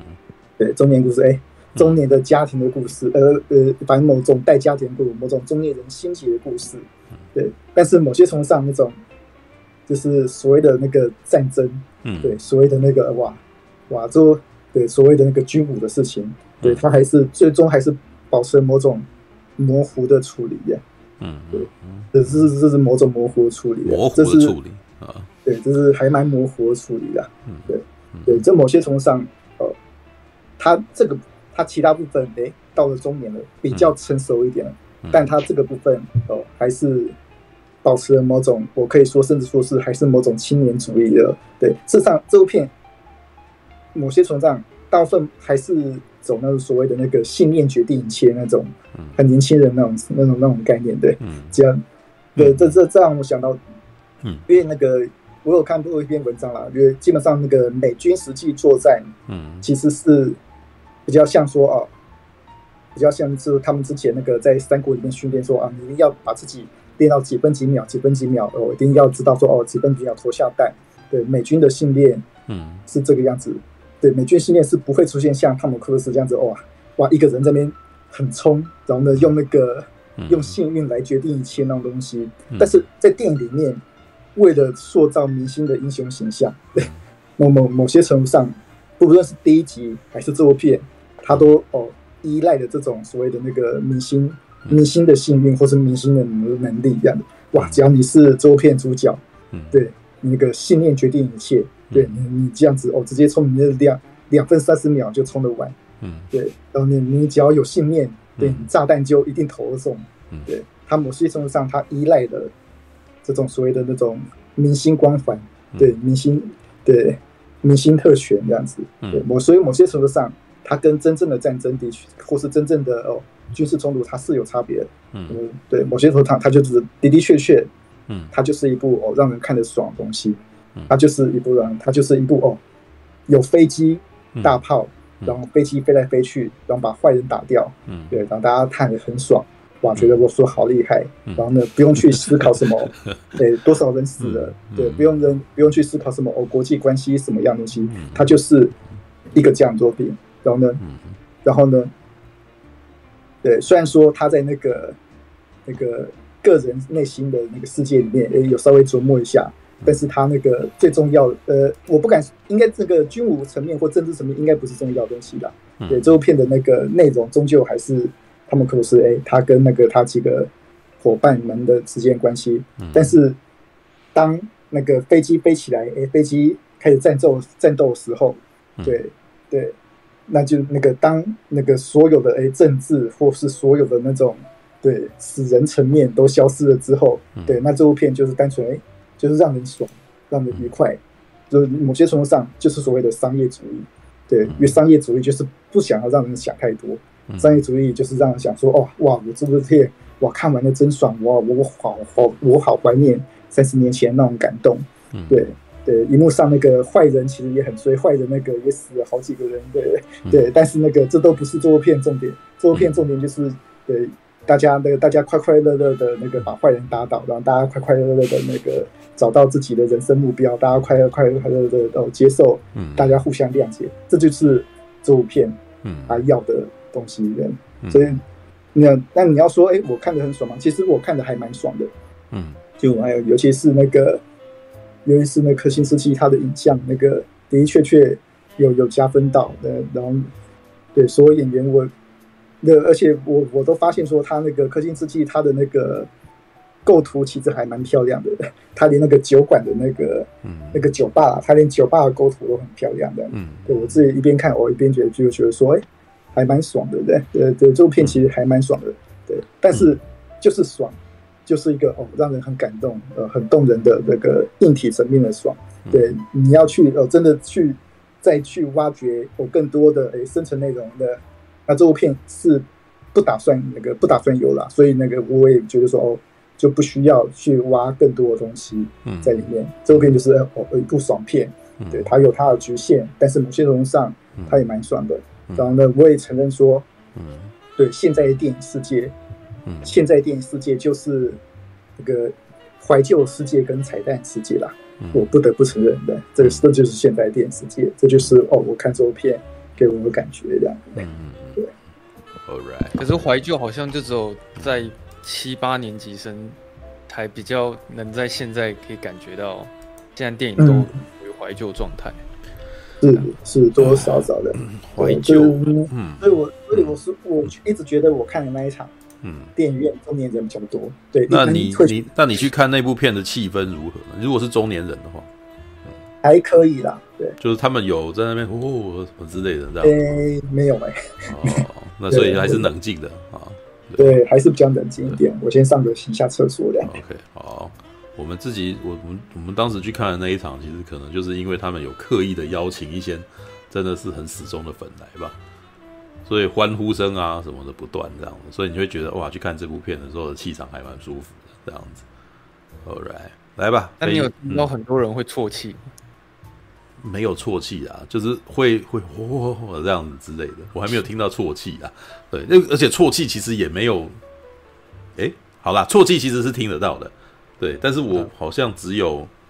没有捍卫战士不会没有到啜泣，但是我其实自己眼眶有红啊。对，All right，OK，来那个非线性啊，换你啊，对，哦，好，嗯，我讲一下，就是嗯，那个我在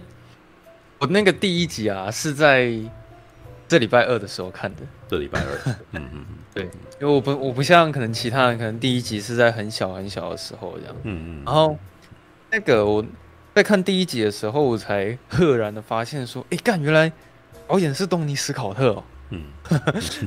对，因为我、嗯、我到因为我认识东尼史考特，应该算是从那个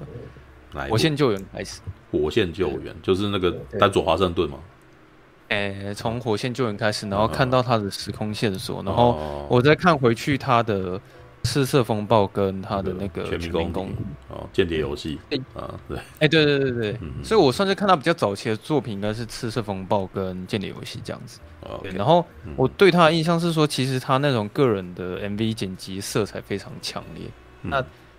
我现在回去再看《捍卫战士》的时候，就觉得说他那个时候好像还没有开始玩那么凶。嗯，是他每一个时期，他会有每一个时期在哦，他自己开发出来的东西啊，对啊，嗯、像捍卫战士那个时间点，我觉得他比较常常玩的是色片滤镜这个东西，就比如说他那个在在那个什么起呃一开始在那个航空母舰那边有没有？在那边起降啊什么之类的，然后你仔细看，你就会发现那个航空母舰的那个晨晨曦微光那个东西，基本上是在摄影机前面加一个那个滤镜，然后拍出来的东西。对，然后大概也从那个时间点开始，你会发现说，哦，那个战情里面的人那个颜色有没有，就是很色色偏超大，高反差也很大，哦，嗯，然后还有几个点啊，那部片里面的人几乎每个人都汗流浃背的，哦，对，就是你如果仔细去，因为你如果有那个，你可以去找另外一部，在大概在六年前，就是在《捍卫战士》六年前拍的的那个什么拍的电影，叫做《碧血长天》啊。故事还蛮有趣的，故事是一艘航空母舰，然后穿越时空隧道回到二次大战的时代，对，然后就是正好是在偷袭珍珠港的前几天这样子，然后那个时候他们本来就是就是里面那一部分是剧情片，其实他们就是在那边纠结他们到底要不要参加这个战争啊，这个，然后这个题材后来被日本人拿去用了，就画了一本漫画叫做《次元的舰队》。然后，然后航空母舰变神盾舰，对，不可以，对，不可以 对，太晚了。那个时候在在不，其实刚刚其实都已经讲不提供插嘴了，只是那个时候忍不住你插了三次，你知道吗？对，不不插嘴。大家，你讲这部电影，除了我之外，线上应该没有没有没有，但我不用那个，你们可以去找画面就好了。那个那反正英文片名叫《Final Countdown》哦，The Final Countdown。然后里面你仔细看，你就会发现，你可以网络 YouTube 去找，然后你就会发现它跟 Top Gun 的那个飞机起落的画面差非常非常的多，知道那部片还是干干净净的，每一架飞机全部都是白的，什么东西的哦。可是你只要回到 Top Gun，你就会发现那个画面整个大黑，你知道，就是整个就是哇高反差啊，然后阴影到处占了全部。它有的时候只甚至只让你看剪影，然后一轮廓这样子而已。它只是要呈现这个感觉，你知道吗？对，然后每一个人都汗流，这在以前的那个军武片几乎看不到，你知道？然后我们就注意到，一直那个人站在那个房间里面讲话也是一样，他跟他哥一样都不开灯的啊，知道？他要站在百叶窗前面，然后看着百叶窗前面，然后百叶窗的影子打在这个人脸上之类的。这一次也有啦，这一次就是在前面，就是很明显在致敬这个。这艾德哈里斯也是在一个那有没有开灯的房间里面，有没有？然后他脸也整个黑的。但是你马上就知道那个不是柯金斯基 style，他后来诶就慢慢的不要这样玩，他就在一开始一定要那样子，为什么？因为大家都还记得以前那个样子，他要那个东西这样子。好，来吧，你可以继续讲了。对哦，哎，那个大侠回来，我想要顺便问一下大家，嗯，就是我想问一下每一个人，就是你们通常在这边在分享自己的想法的时候，你们是会事先想好的吗？还是会事先写吗？还是说你们都是临场直接讲这样子？因为我发现我上礼拜在讲《终结者二》的时候，嗯、因为其实我我想要讲的东西蛮多，就是那些我是必须要事先先想好，我才有办法完整的讲出来。那你们每一个人是临场才直接讲的吗？我当然是临场啊，嗯、对我我一定是临场。你们都不会先事先想？嗯，有我事先。我在一边听那个，可能那个熊宝或他们几个人讲，我会那在内心先列几个大几个地方。像我刚刚就之前听听那个熊宝他们讲，我就大概先列说啊，我要把那个 Top Gun 那个第一集是新人，第二集是旧人，然后那个导演、制片，然后那个汤姆克鲁斯的这三个一定要讲到。我大概内心里面会先做这样东西，然后但是细节是现场。现场临场的，对，但至少大纲内容，嗯，对，但是可能也是因为这样吧，所以其实我那个，我自己觉得那个我讲讲不同片子之后，那个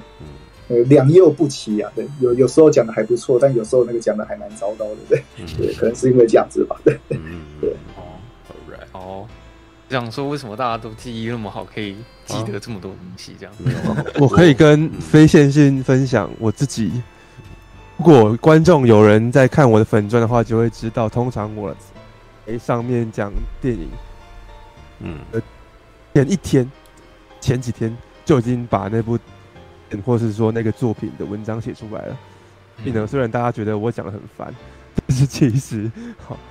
我讲之前都是写过文章的，因为我在很前期、很前期的时候，真的有发现，我如果没有写文章，把我想要讲的。内容记述下来的话，我可能会讲得更发散。所以我现在已经可能大家已经觉得有点不耐烦了，但是事实上就是这样。嗯啊，那嗯、呃，像很久以前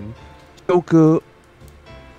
嗯，是修哥的时候，还不是修娘的时候，嗯，后来问我，我也是跟他建议讲说，应该先把文章给写起来。嗯啊，所以我觉得非线性他会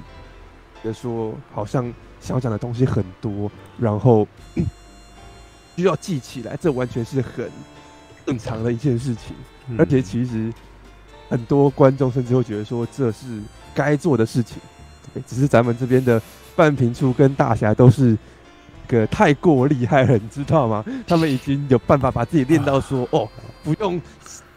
用讲稿，然后也可以直接噼里啪啦的讲出来，然后就形成一段大家很想听的一段论述这样子。我目前是。我把我想讲的东西写出来之后，嗯，甚至可能会有反效果，因为呢，我可以把我的想法记述的很清楚，但是我讲的时候反而就大家觉得啊，有一点啊无聊之类的啊，所以这很正常啊，对啊。可是有时候你们可能忘记讲到一些东西的时候，你们自己不会觉得很可惜吗？就就比如说，啊、那下个礼拜再来讲就好了。这个我想对啊，对，对我的确是那个有时候会那个讲完之后才想到说哦，应该要补一下。那那其实也也没差嘛。那那个就之后再找机会补，或者是我相信这边这么多那个高人在这边，我相信其他人会帮我补上去。没有没有，就就这两个动作而已。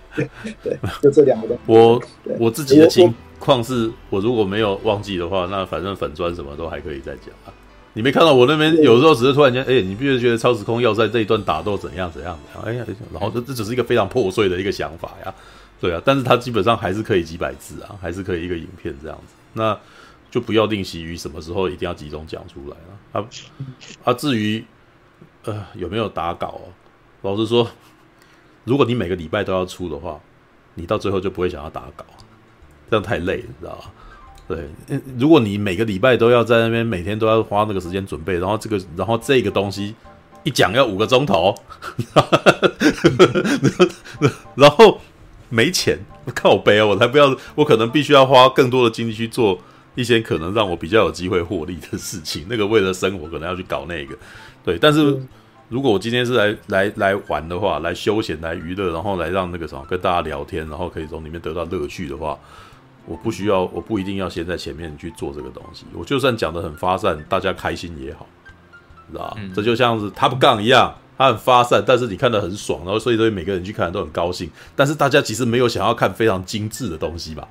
你进去如果看一段那个什么非常巨细靡遗的那个专业报告，你应该也是蛮痛苦的啦。对啊，嗯、那有没有办法把你自己想要讲的东西讲的有娱乐性的？对，他前面其实就有跟陈佑讲分享过了。你就说个说个笑话，对，那我其实没有特地的想要说什么笑话，我真的觉得可能我自己个人讲一讲，突然间莫名其妙，那个什么会有一些让人家想笑的东西吧，对啊，嗯，好吧，All right，好，那我继续哦，嗯，All right，可是我刚刚讲到说那个，我后来才发现说原来导演是东尼史考特嘛，这样子，然后其实在那时候我对。捍卫战士就是完全没有看过任何预告，也没有任何广告，就什么，因为它是已经很久之前的电影了。那我会想要去看，就只是因为说我要准备看第二集，所以想说前几天把第一集看完，这样。那我就想说，那么久老久以前的旧片，那种老旧的那种创作空战片，应该也好看不到哪去吧？这样就抱着这个预期把这部电影看完。我不知道，因为是不是因为这样，就看完的时候，我发现说，哎、欸，怎么怎么捍卫战士这么好看呢、啊？嗯，捍卫战士当然好看了，对。那时候他在八零年代能够成为票房巨片，绝对有原因的啦。对啊，对啊，我想说，他是那么久以前拍的空战片，等我看完之后，嗯、我我有意识到，其实我看到一半的时候，我我好专注，嗯，就是它里面的那些情节，我是可以非常专心的在它每一个画面上这样。嗯、那我他跟我预期最大的差别是，我还以为他是在讲那种许多飞机互相开战，然后那种纯粹的爽片，嗯，就是可能会有大量的动作场面啊，然后会有很多任务要出去，那你会看到大量的那种飞机互相之间的较劲跟战争，还有大量的炸药什么的。结果我没想到，我在看《捍卫战士》第一集的时候。我居然会看到那么多文戏的部分，而且我可以感觉到，奥尼斯考特他很认真的在刻画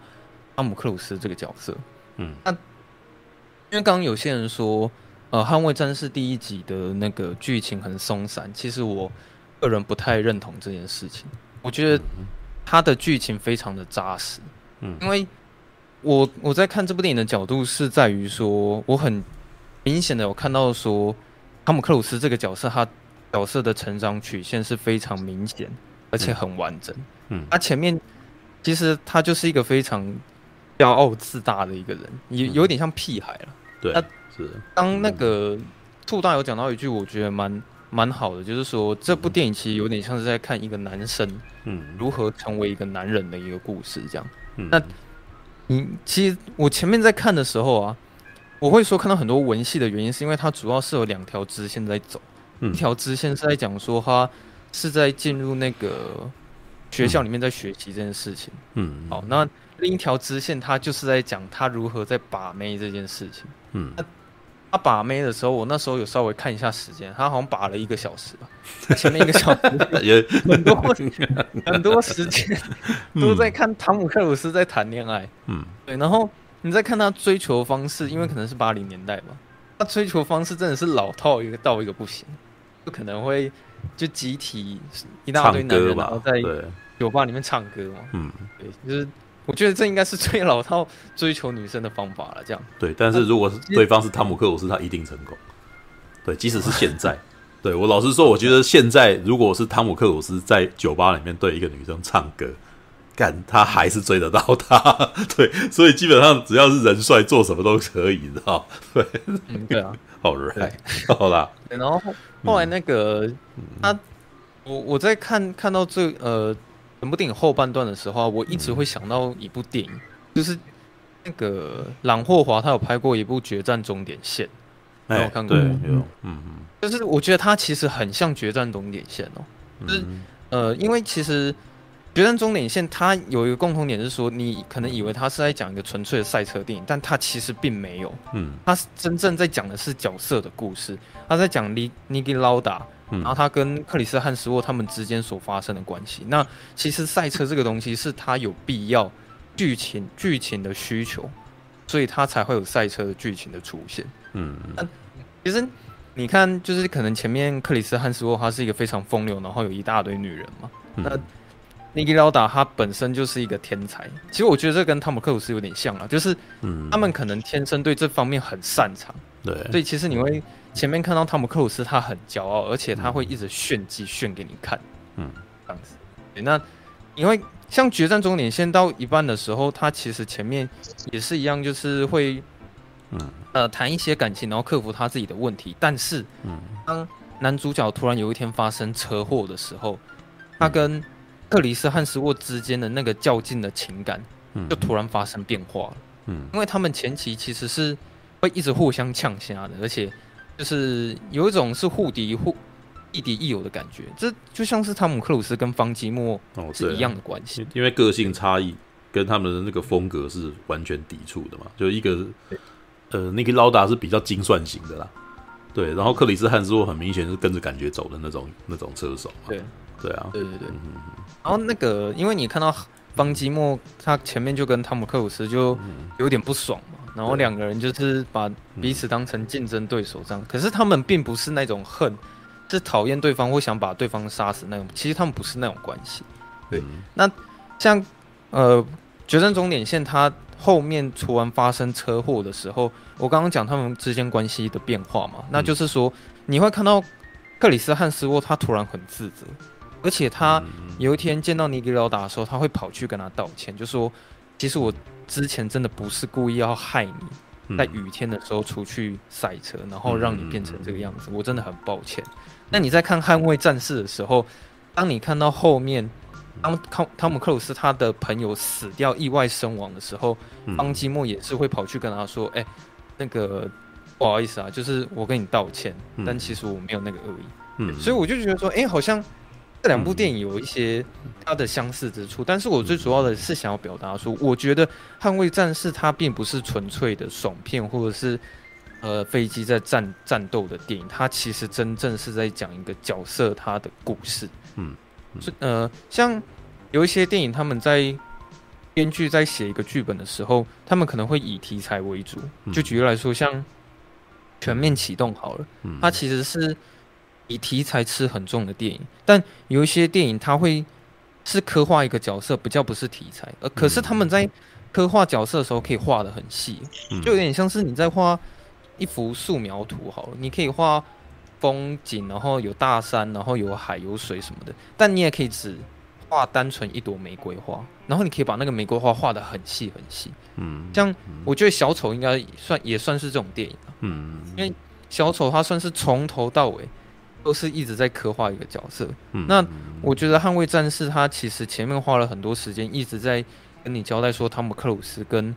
呃。呆头鹅之间的情感，嗯、还有汤姆克鲁斯他的爱情的关系。嗯，那到后面那一半的时候，嗯、你会发现，哦，呆头鹅突然意外身亡，嗯、然后汤姆克鲁斯就突然变得一蹶不振。嗯，对，就是他有点被彻底苏醒或是改变的那种感觉。他突然开始认真思考，说自己是个什么样的人，那为什么会造成这次意外的发生？嗯、而且他一蹶不振的程度是有点退缩，嗯、就是他。可能是甚至是想要退出江湖的那种感觉，嗯嗯嗯嗯，对，然后是到后来，因为有任务出来，刚好他可以接下那个任务，嗯，所以就顺势的改变汤姆克鲁斯他后来的那个想法，有点就是整个人就重新再再次的振作起来这样子，嗯，但是他后面有一个地方的转折，我觉得稍微有点突兀啦，就是那个汤姆克鲁斯突然被启动嘛，因为他那时候的定位是他是支援部队，所以他一开始不是跑前线，对，是前面那些战机打架打到一半，然后后来有就是将军突然发生嘛，对。对对对，嗯，然后他他们就突然讲一句话，说什么，哎、欸，我们现在要启动什么独行侠，我们现在要启动什么，然后汤姆克鲁斯他听到这句话说才冲出去这样子，嗯，那。我觉得有一个地方很突兀，是因为，嗯，他在第一集里面啊，后面突然在出任务打打到一半的时候，他突然要撤退了，他说不行不行，我觉得这样有危险。然后汤姆克鲁斯就决定要撤退，然后大家就开始在喊嘛，对，说哎干什么？你先不能走，对对对对，你要丢弃你的伙伴吗？什么的？你话都跟然后对，然后他。对，那一段转折是，哎，你只想一想就好了，你知道吗？对，他那时候就看着手上的那个呆头鹅的那个项链，嗯、他看了一下，然后想说啊，那我还是回去好了。然后我想说，啊，那个转折好像稍微突兀一点这样子。对，但是我觉得倒也还好，不会说对于整部电影来说很扣分。但总之，他最后他靠着那台是 F 十四嘛，对，然后完成那那个任务的时候，一回程的时候，其实每个人都很热血。对，那。其实你看到后面的时候，也会非常替汤姆克鲁斯很开心的想说，哇，他就是很厉害，然后完成了任务，嗯，这样子，嗯，对。那我觉得这部电影有一个地方，我想要讲一下它的缺陷，就是它的空战的部分。我觉得这个刚刚布莱恩有讲到了，这个我倒是蛮认同的，就是我对于他这一集的空战场面拍摄，我没有办法很入戏。那原因是因为说，他那个好像每一架飞机长得都一样。那飞机里面的每一个人，他们都戴头盔又戴口罩啊面罩了，然后就只会露出一双眼睛，所以你会发现，好像每个人也长得一样。所以他那个剪接一直在剪，一直在剪，在一直在换画面的时候，你会觉得说，哎，怎么好像都是同一台飞机，然后好像也是同一个人，就是你没有办法很清楚的知道说，现在这场戏是谁在讲话，然后是哪一架飞机在攻击哪一架飞机。嗯，所以我觉得。虽然他有把那个空战的刺激感拍出来，嗯，但是他没办法给观给我一种很明显的区别，说现在是是谁是谁，所以我就没有办法很清楚的知道说现在的战况是什么。嗯嗯嗯，那我这边就是想要讲另外一个例子，因为我不知道等一下还有没有时间聊空战，因为如果有有聊空战的话，其实我蛮想要讲一下敦刻尔克。其实敦刻尔克它不是空战电影了，嗯、但是它因为里面有空战的桥段，嗯、但我觉得敦刻尔克它真的就把呃情势清楚这件事情做得很好，就是我都可以很了解说现在战机里面的人是谁，然后他的情况已经进展到什么程度了，然后哪一台是敌机，哪一台是友机，我觉得诺兰他在呃架设那整个空战的时候是拍得非常清晰的这样子。虽然他的空战的篇幅不多啊，但是我觉得要用这种方式去表达说我对于捍卫战士不满的地方，大概是这里。空战也不算少了，有三分之一了，很深。啊，有三分之一都是空战。对，所以我觉得敦刻尔克可能也等一下也可以聊一下这样子。哦，我等下可能会会解释一下我看那些东西的感觉。对，啊，嗯，对。然后后来那个，我就我看完之后，我刚刚讲剧情，我觉得扎实的原因，就是因为他很。花很多的时间在刻画汤姆克鲁斯的这整个角色的过程，就是他整个成长是看得很明显的这样子。那我看完之后，我就想说，哎、欸，好像大家对第二集的那个评价都蛮好的。然后我是今天早上去看的，这样。然后感觉呢？对，嗯，不好。我看完感觉之后是有点超，嗯，就有点算是有点超乎我预期之外了。对，我没有想到说会这么好看啊！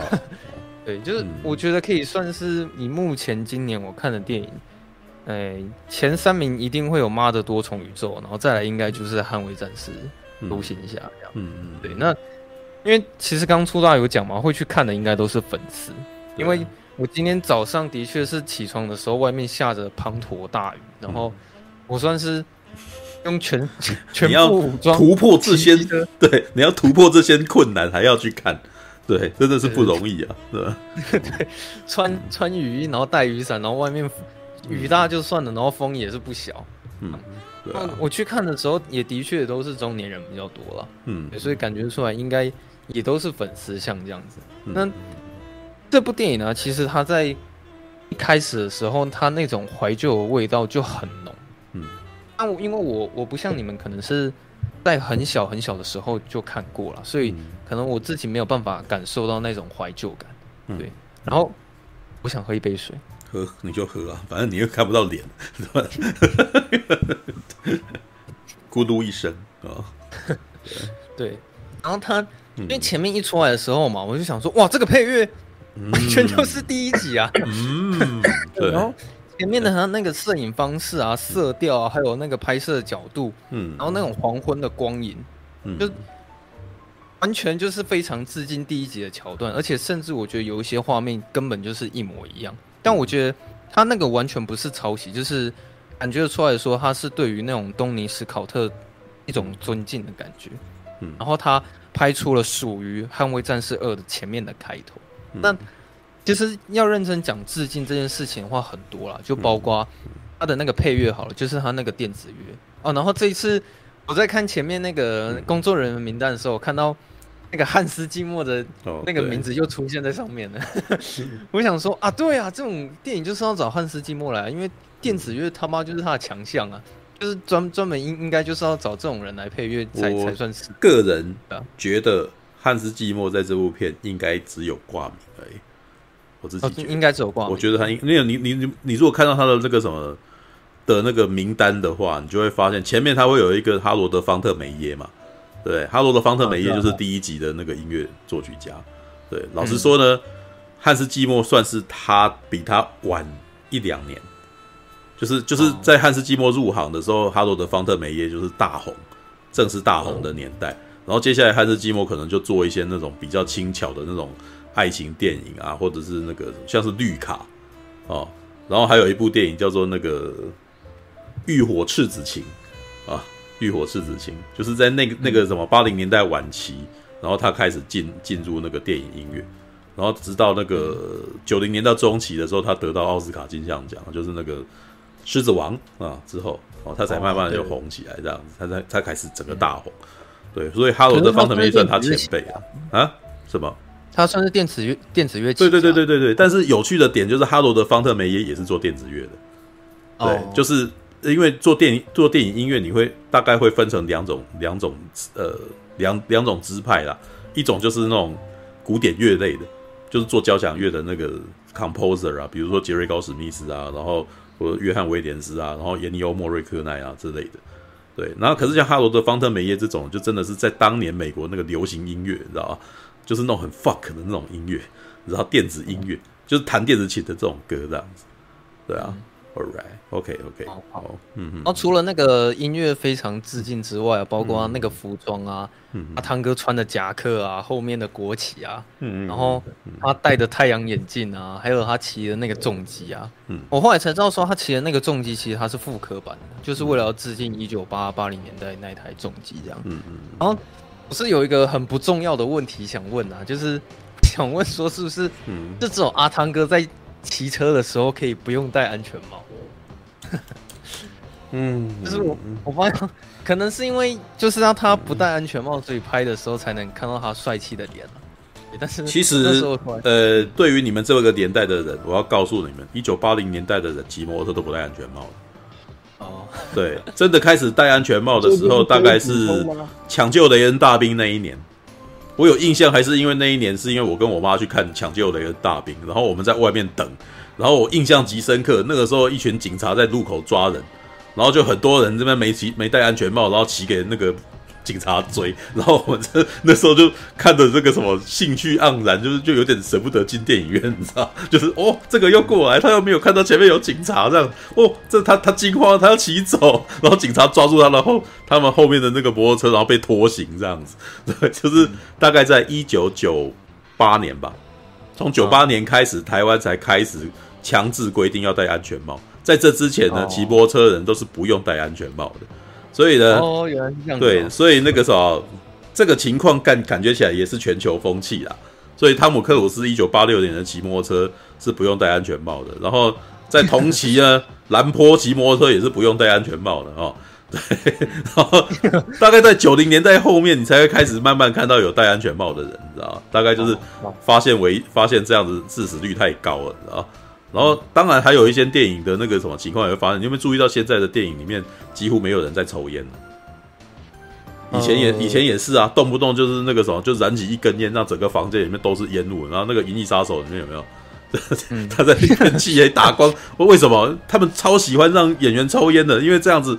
那个烟的那个，然后再打灯啊，就很有很有那个 feel 啊，知道吧？所以常常在一定动不动就突然间开始抽烟，你知道？对啊，Alright，这个时代改变了，就是所有很多习惯都不一样了。对，呃，其实这件事我补充一下美国的法律哦。嗯。美国现在还是有部分的州呢，并没有强制一定要戴安全帽。嗯，还有你你仔细看一下美国一些电影哦，嗯，美国电影呢还是有很多的州并没有强制要求开车要系安全带。嗯，他的意思，它的法律位阶就是说，你要对你自己的生命负责，系不系安全带是你自己的决定。嗯，戴不戴安全？戴不戴安全帽，是你自己的决定，嗯、你要承担这个的风险。嗯，这样，飞先生有听懂什么意思吗？即使是到现在，即使是到二零二零年，美国有些州还是没有明定一定要戴安全帽，嗯、不开车一定要系上安全带。不过，不过这一点的，但是话说回来，在好莱坞电影里面，你大概都已经开始慢慢发现，从九零年代后半。就是几乎大家那个啥，只要有人在开骑摩托车，都是都是要戴安全帽的。但是呢，汤姆克鲁斯 他在不可能的任务里面，我几乎没看到他有戴安全帽过。你可以去找，你知道吗？他不管干什么，你看到他不可能任务二也没戴安全帽啊，还长发飘飘的呢，戴墨镜，对对。然后他这那个时候不可能任务四好像哎五还是啊，还是有飙车啊，也是没戴安全帽啊。对啊，然后一方面可能也是主要这样才能拍到演员。对啊，你不这样子，谁知道他汤姆克鲁斯？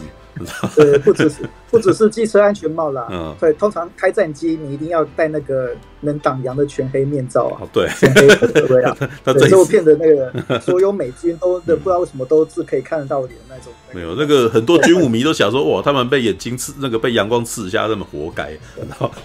对啊，那其实他们也很常会把面罩脱下来。但你看你不是你有没有注意到他那个第一集的那个问题？就是你只要看到是敌人，全部都是那个什么眼罩都看不到脸。嗯，对啊，只要自己人全部都看得到眼睛嘛，对。但是这一点是完完全是为了戏剧啦，就是我这样才能够才能够表演，让你看到我的眼神呐。对啊，对，一切都是演戏，一切都是演戏。啊，敌人，敌人因为很坏嘛，敌敌人很坏，所以就黑的啊，对不对？啊，前面我还记得他面罩前面还镶一颗星星，告诉你他是苏联人，你知道。对，然后，然后我每次，可是我跟你讲，我看，我先我先讲哦，《捍卫战士》第一集，我每次看战斗机缠斗，看到做斗短，就是你不要 F 十四跟 F 五一打，知道 F 五一看起来很弱，哎，知道就是 F 十四那么大台，然后 F 五一在下面小小一台，然后你跟我讲说他是他的劲敌，我就想说哦，这这感觉起来就好没 feel 的感觉，你知道对，所以我怎么样也都难以入戏，你知道然后每次都知道这 F 五一，而且他。我也不晓得，就是我们小的时候，大家都看过那个阅兵大典，你知道？知道 F 五一事实上是我们中华民国以前制式战机啊，大部分都是开 F 五一，就经那个什么中正号啊，中正号，对，然后 所以你就会觉得，哎，看那不是我们战斗机吗？不好意思哦，破梗插一下哈，因为真实的美军现即使是到十年前。嗯，F 五一还是他们真正的假想敌中队，假想敌中队。对啊，妈！但是问题就在于假想敌中队，我在电影里面我就觉得他就假的啊。你既然都假想敌了，所以我在里面看起来就更假，你知道？当年，当年也没有任何的管道。嗯，在八零年代完全没有任何的管道可以弄到美军以外的其他战机去支援。嗯，当年也没有 CGI，所以呢，当时拍的时候就决定，嗯，还是用美军假想敌中队的真实的这个呢置进去。嗯，F F 五一的飞行轨迹跟飞行特性，嗯，很米格机，嗯，很米格机，所以确定他当年是用这个。All right，对，但是这无法磨灭我其实看这边戏出戏的那个感觉。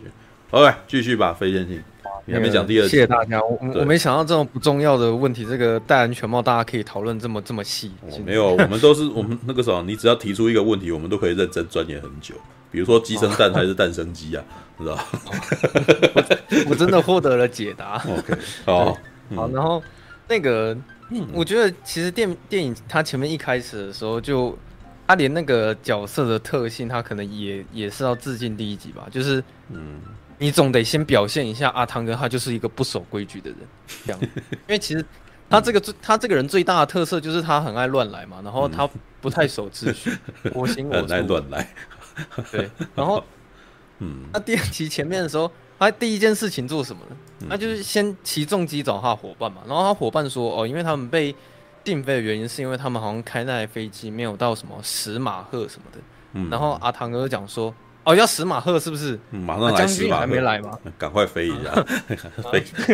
对对，那一开始就先先闯祸一下，你知道吗？嗯、对，然后后来那个因为将军将军是那个艾德哈里斯演的嘛，嗯、对，然后他其实当那个阿汤哥开飞机开到一半的时候，艾德哈里斯他就来了，嗯、而且他很故意就是拍一个画面是说艾德哈里斯他。站在那个那那条路的正中间，然后直接让阿汤哥飞机从他的头上直接削过去，这样。嗯。然后那那时候，因为预预告片其实有出来啊，嗯、那我觉得那个画面其实蛮有张力的，因为他那个飞机过去的时候，你会看到旁边气流直接把那个地面整个这样带开来，这样子，就是 旁边的屋顶都被掀开了。但是我们对，但我们艾德哈里斯妈的够屌，真男人，妈的不为所动，但他也是蛮帅的，我知道。对对啊，对。对，嗯、然后他那个阿汤哥，我觉得想讲一下那个导演，他在其实，在拍那个上面那个，有一些空战画，呃，不是空战了，就是有一些空景嘛，或是一些画面的时候，其实他有很有他自己的美感，因为他有一个画面，我觉得真的很美的是，他好像阿汤哥好像是飞在一个很高的地方，但是因为气流会一直从他飞机旁边过去，所以你会看到一条很明显的白线，那个好像是白烟吧，会一直消在阿汤哥他。那台飞机的旁边，这样，然后他可能划过整个天际的时候，他也会拍出那种广角，然后很水平的线，就是让你看过去有点像是在看风景的那种美感，这样子。对，然后当他就是他那台飞机开回来的时候，对，那他第一件事情就当然就是要先被骂嘛，就那时候也是将军直接把他叫到办公室，然后把他骂一遍，然后骂完一遍之后呢，他就会告诉他一个好消息，哎、欸，这跟《捍卫战士》第一集 一模一样，一模一样。就骂完了以后，我我我真想，这真是那个什么不能不敢相信，我要做这个决定给你，有没有？你们你你要去他们杠了这样子，然后我想说，干明明应该被骂，结果他既然那个什么就上就升了这样子，怎么那个？All right，就是不得不说，他连这种剧情前面的节奏安排也都是在致敬第一集这样子。嗯，那我觉得。其实汤姆克鲁斯他这个角色对整部电影很有一个很大的矛盾，是说，其实大家对他的表现跟态度都超不满意，可是又没有办法抛弃这个角色，因为他太厉害了。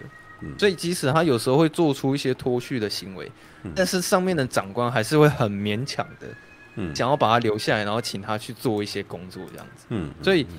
那时候艾德哈里斯他告诉他一个好消息，就是说你现在可以回去学校里面。可是你是要当教官，嗯、你不是要当飞行员这样子。嗯，可是你想，其实汤姆克鲁斯他他这个人超级不适合当教官的，嗯、因为他本身行为就有问题、啊。就嘎派给那多谁？对对对对。对，那时候我在想说，他当教官的时候，真的有办法很有秩序的把他们教好嘛？结果那个，嗯、我看到阿汤哥，他第一件事情是。他带着那个很厚的一本，就是那些资料直接上台嘛。然后他在跟那些学生教课的时候，他就先问说：“大家是不是把这些守则都背得滚瓜烂熟？”应该是这样子吧。然后讲完之后，他又把那一叠直接丢到垃圾桶。然后丢到垃圾桶之后，他就说：“我跟你讲，从现在开始，全部从零开始。然后你要把这些东西全部忘掉。我告诉你，我就是要让你们挑战极限。”嗯，这样。没有，但但我插我那个时候补充一下，其实我在看到那一幕的时候，我想到什么，你知道吗？罗宾威廉斯以前有拍过一部片叫《春风化雨》啊，春风化雨，你知道这部片吗？对，《春风化雨》哎，你就知道这部片嘛，对不对？里面有非常类似的桥段，他进去里面第一件事就叫大家把那个什么诗集的那个就是课本里面的诗书全部撕掉，是吧？嗯，对，其实是很类似的一个设计啊。对，All right，OK。哦啊，因为他就是实体在帮那一群学生上课的时候，我也觉得汤姆克鲁斯蛮蛮耍帅的，啊，就是他一直在跟大家打赌说，哎、欸，你们有办法打败我的话，就是那个伏地挺身两百下的。对对对，结果你就看他怎么屌虐他所有的学生嘛，就是他，但是把把他们全部都虐爆了这样子。可是他那边有一个地方我看的蛮紧张的，是有有一个画面是说有两台飞机互相在盘旋。哦，就是他去训练攻击的时候啊，对那个，对对对，他在训练攻击的时候，嗯，他好像也是一样，跟第一集有一个招式是他会直接倒立，然后飞在那台飞机的上面，对，一样，对。对。然后他那那时候就讲了一句话说，因为你现在逼迫我必须要跟你盘旋下去。结果我觉得他那个画面拍得很厉害，就是他真的有拍出那种两台飞机旋转的那种美感，而且他那个速度很速速度感很明显。所以当两台飞机一直螺旋式的往下冲的时候，我看的会很紧张。可是我会觉得说那个画面很厉害，这样子。嗯，对，我觉得这可能是拍空战本来就是那个导演他很擅长的部分啊，因为我觉得在。那个遗落战境那部电影在看的时候，其实很明显，就是他可以把那些空战场面其实都驾驭的还不错，这样子。嗯，对。然后另一条线，这这部电影另一条线也是一样，就是他会去讲汤姆克鲁斯他个人的爱情故事，还有他自己他内心的冲突。因为其实我觉得他做有一个延续某某一条剧情的支线延续的很好，是他第一集不小心爱死呆头鹅这件事情。嗯，对。那可是我觉得，也因为这样，所以如果观众没有去看过第一集的话，直接看第二集可能就没有办法那么感动。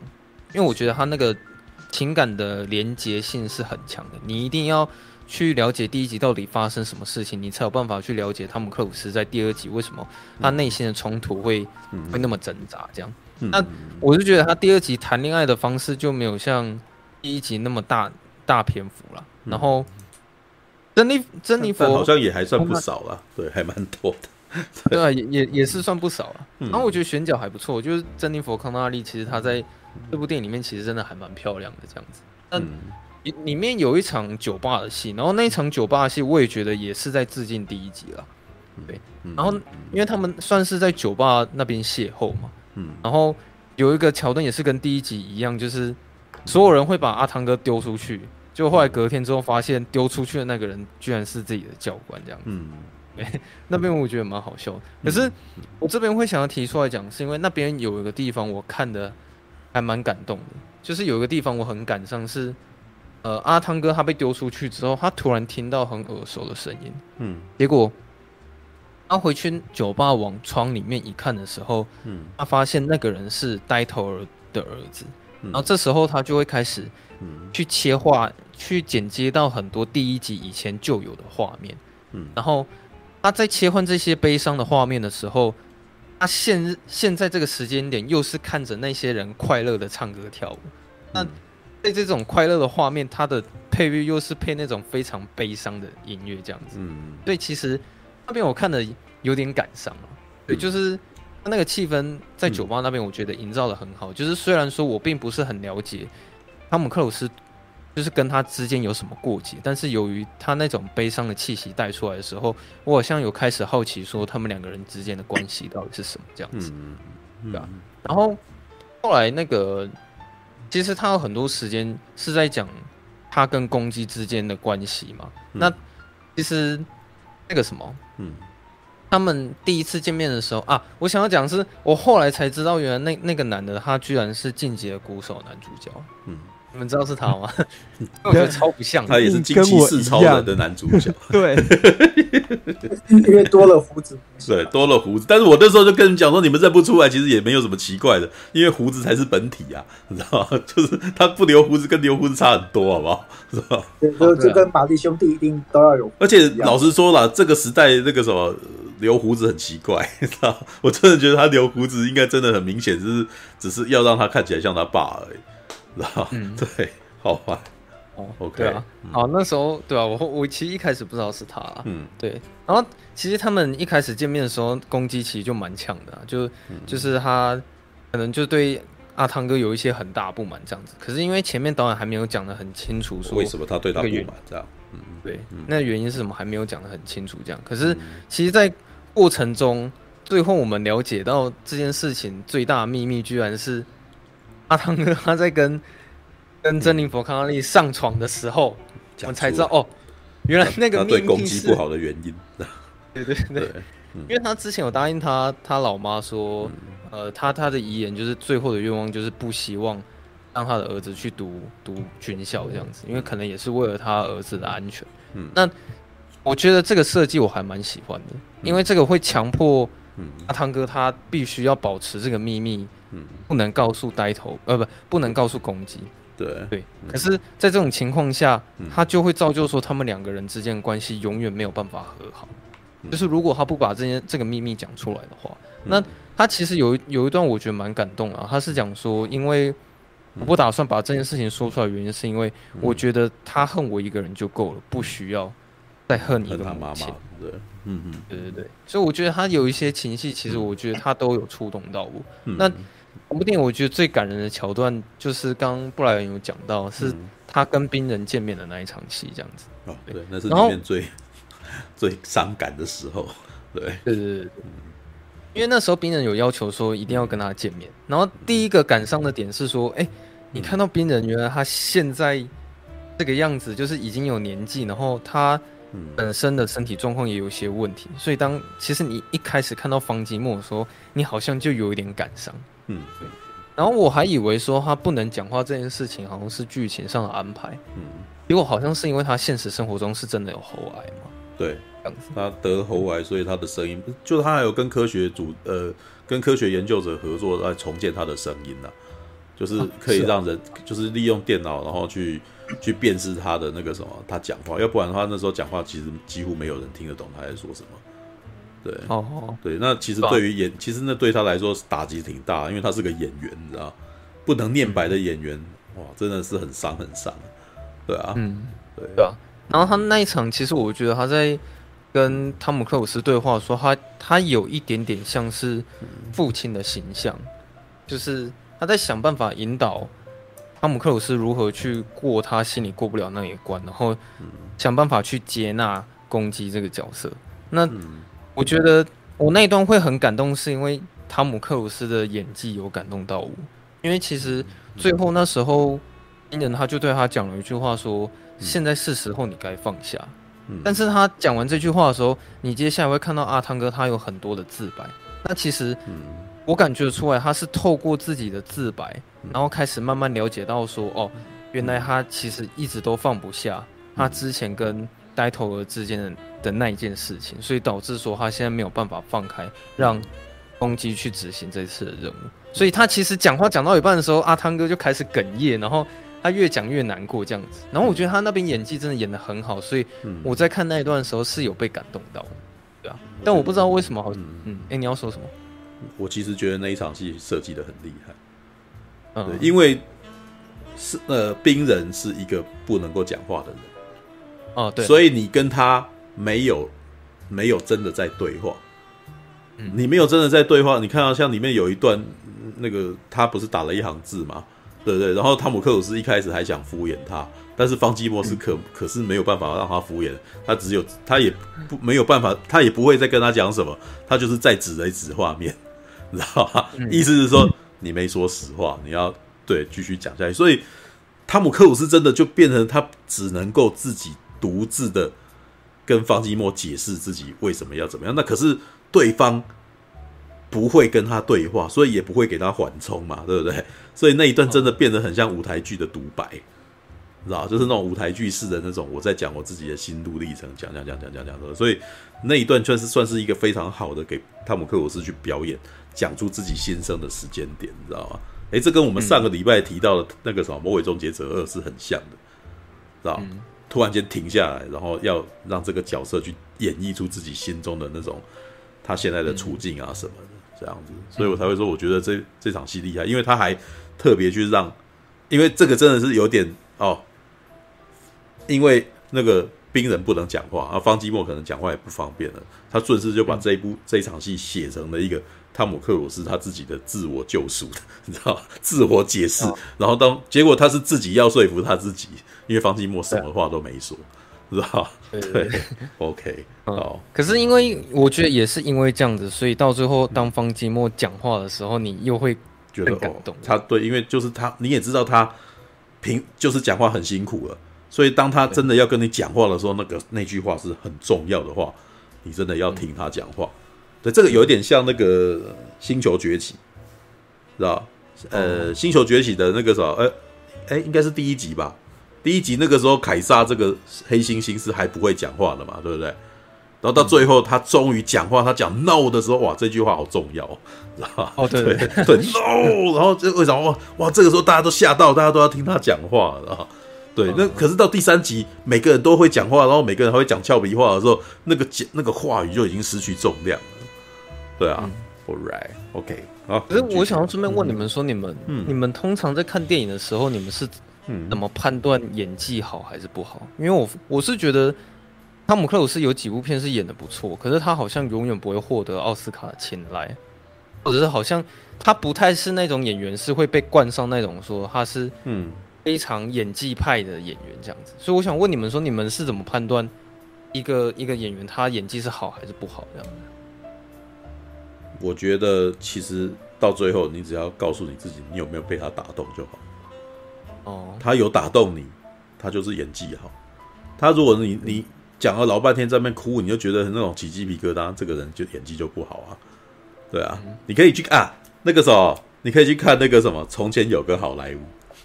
哦有啊有啊，我看两遍。从前有的好莱坞里面，里奥纳多就跟你展示展示过什么叫演技好跟演技不好，有没有？他前面不是有一段演的很好吗？结果后来他说他不行，以后最后就突然间那个很浮夸在那边表演，嗯，那个那一部就是就是演技不好跟演技好，知道吗？就是如果你都已经看得出来，我、哦、靠，这个人好演哦，他演技不好。嗯、但是对啦，表演很难去量化哦，没有办法说哦，你这演到六七分了，这边演到八九分了什么的。其实每一个人的念白或什么，其实都有他们自己的风格嘛。那有的时候，你就真的是在看说这个人讲话，你愿你听得进去，听不进去，还是你看他在讲话或者是在演戏的时候就觉得很阿杂，那就那就很很明显。但是呢，现在这个世界的电影其实是可以靠剪接去救的。嗯，对，就我自己以前在念做学生作品的时候，我就发现，因为我们的那个演员都演的不太好啊。那可是我发现说，他好像我只要把它剪到大概只有两秒、三秒。他使一个眼神，这样子就就过去。这个人感觉起来就好像还蛮有演技的嘛，对啊。嗯、所以有的时候会变成这个人有没有办法长时间的诠释一个东西，然后你还看不腻他。嗯，那如果你像麦克贝那样子，就是每个人就是都很短很短很短，那其实有的时候也是很辛苦的，就是那个演员必须要在那极短的时间内就引起你注意哦。对，所以有没有办法在那几几短短几秒的时间就就引起你注意，然后？他是他的那个表情，然后立刻就给你感觉这样子。对，那个相关案例啦，你可以去看那个《X 战警三》。嗯，《X 战警三》里面那个有一段那个派屈克史都华的戏，X 教授的戏，他死掉，他他爆炸。对，他在爆炸的时候，大概我算了一下，他还可能只有五六秒的表演时间。然后他突然间那个什么。对镜头，然后那个时候使了一个眼神，然后看哇，那个时候我看的时候突然间觉得很心酸，然后就会爆炸，知道所以我那时候有看到上扬一抹微笑，死了。然后对那个时候我有被打动啊，就哇靠，派屈克斯的话真的很厉害，他真的很会演戏啊。对啊、嗯、，All right，这个、哦、没有，但是我要花很长的时间才慢慢，就是有的时候真的是要阅读那个人的表情啊。如果你一直忙着看台词的字幕的话。你很可能就落掉了，对啊，All right，OK，好吧。这个这个这个问题其实有有一个要说，就是你在好莱坞主流电影看到的，嗯，大部分明星跟大部分演员其实演技都不错啦。其实像阿那个汤姆克鲁斯这样子，他当然他拍了那么多电影，也上那么多表演学的课，对他的演技是不会是差的，对他演技一定是好的哦。基本上那种感动啊，那个折磨啊这些东西，他是一定是先演出来的。只不过说啊，那些其实比他哦拿更多奖的那些演员，比如说哦那个尼可拉斯凯奇，对，呃尼可拉斯尼可拉斯凯奇，对我之前有讲过嘛，他那个在那个《远离赌城》，嗯，一句 I'm sorry，他光是连那个音调你都 OK，，明明就只是三个字诶，他光是连那个音调都让你感觉说，哦，这个人好难过，而且这个难过是特别难过，我没有在其他地方听过《I'm Sorry》是这样子呈现的这样的。嗯，对对，那那种那种东西就是那种更厉害演员跟哦一般好演员所呈现不同地方。嗯、那至于要在好莱坞主流电影里面看到很差的演员，其实应该很难看到吧？除了除了那个，我刚才有那个那个第一所所限制了这样。但有一个有一个很名、嗯、出名的，是那个那个艾迪墨菲他那个随身变第二集那个珍娜杰克森，对，嗯，那听说那个是那个出名的那个烂，是在主流电影里面，然后珍娜杰克森演的还蛮烂的，对，他那种好像是。也剧里面有一幕，就是什么他们做那个实验成功，然后珍娜杰克森就真的像那个小学生眼镜一样，哇，好厉害哦！这样双手还打开来这样子，那那一瞬间你就很明显感觉说，哇，这个人演技还蛮烂的。对，但是有的时候你要看那个什么，他们那个的氛围啊。像我还记得那个《汪达与幻视》，你知道吗？《汪达与幻视》里面有不是有一个那个，哎，我忘记那个演员叫什么名字。对，但但是他是有演那个惊奇队长里面的那个好那个啥。啊，不，他的身份是演惊奇队长里面那个小女孩长大以后啊，对，然后这个角色这个演员，他就是说他去拍《汪达与幻视》的时候，他其实很怕，因为他不知道要演什么，你他不知道要怎么去诠释他要演的角色，直到对方跟他讲说，你就尽量浮夸，知道为什么？因为他们要拍的是情境喜剧，知道然后情境喜剧，他说：“哦，你要浮夸，要情境喜剧那种，我很会啊。”然后他就会哦，然后这样子，然后为什么？因为他那那部戏的氛围就是要他这样演，对，所以呃，变成在那一段里面就是那样子，反而是好的，对啊。然后至于好，你刚刚在讲那个汤姆克鲁斯的情况啦，汤姆克鲁斯最接近奥斯卡的时间点大概是《七月狮子诞生》啊。对啊，对对对，他他拍了这一部片，对，我还以为是雨人那时候，雨人那个时候也差不多，但是他自己本身真的最有野心，然后真的那个是当主角啊，然后那个想要去冲奥的时间点是那个时间点。从那一次之后，他好，我就觉得他好像没有很，就已经决定不要去对这个东西不用跟他们搅和了。对，但是呢，我觉得汤姆克鲁斯跟，哎，好了，这样讲是反过来啦。里奥纳多·迪卡皮欧跟汤姆·克鲁斯是属于同一种状态，是吧？嗯，他们是偶像，是吧？嗯，我还记得有一次，那个曾经在 PTT 看到那个什么，有人去上一门课啊，然后上那门课，其实他们就那个啥，国外的那个编剧，日本的编剧，日剧的编剧来来来讲课，然后就来讲那个在讲演员的表演这件事情，然后他特别就提到说，其实你不能够用那种观点去看，因为他说。呃，像木村拓哉好了，木村拓哉一直以来他都在演木村拓哉，他没有变成其他人，啊，他都一直在演木村拓哉。但是你要觉得他这样子是不好的吗？但是事实上，观众就是要看他是木村拓哉啊，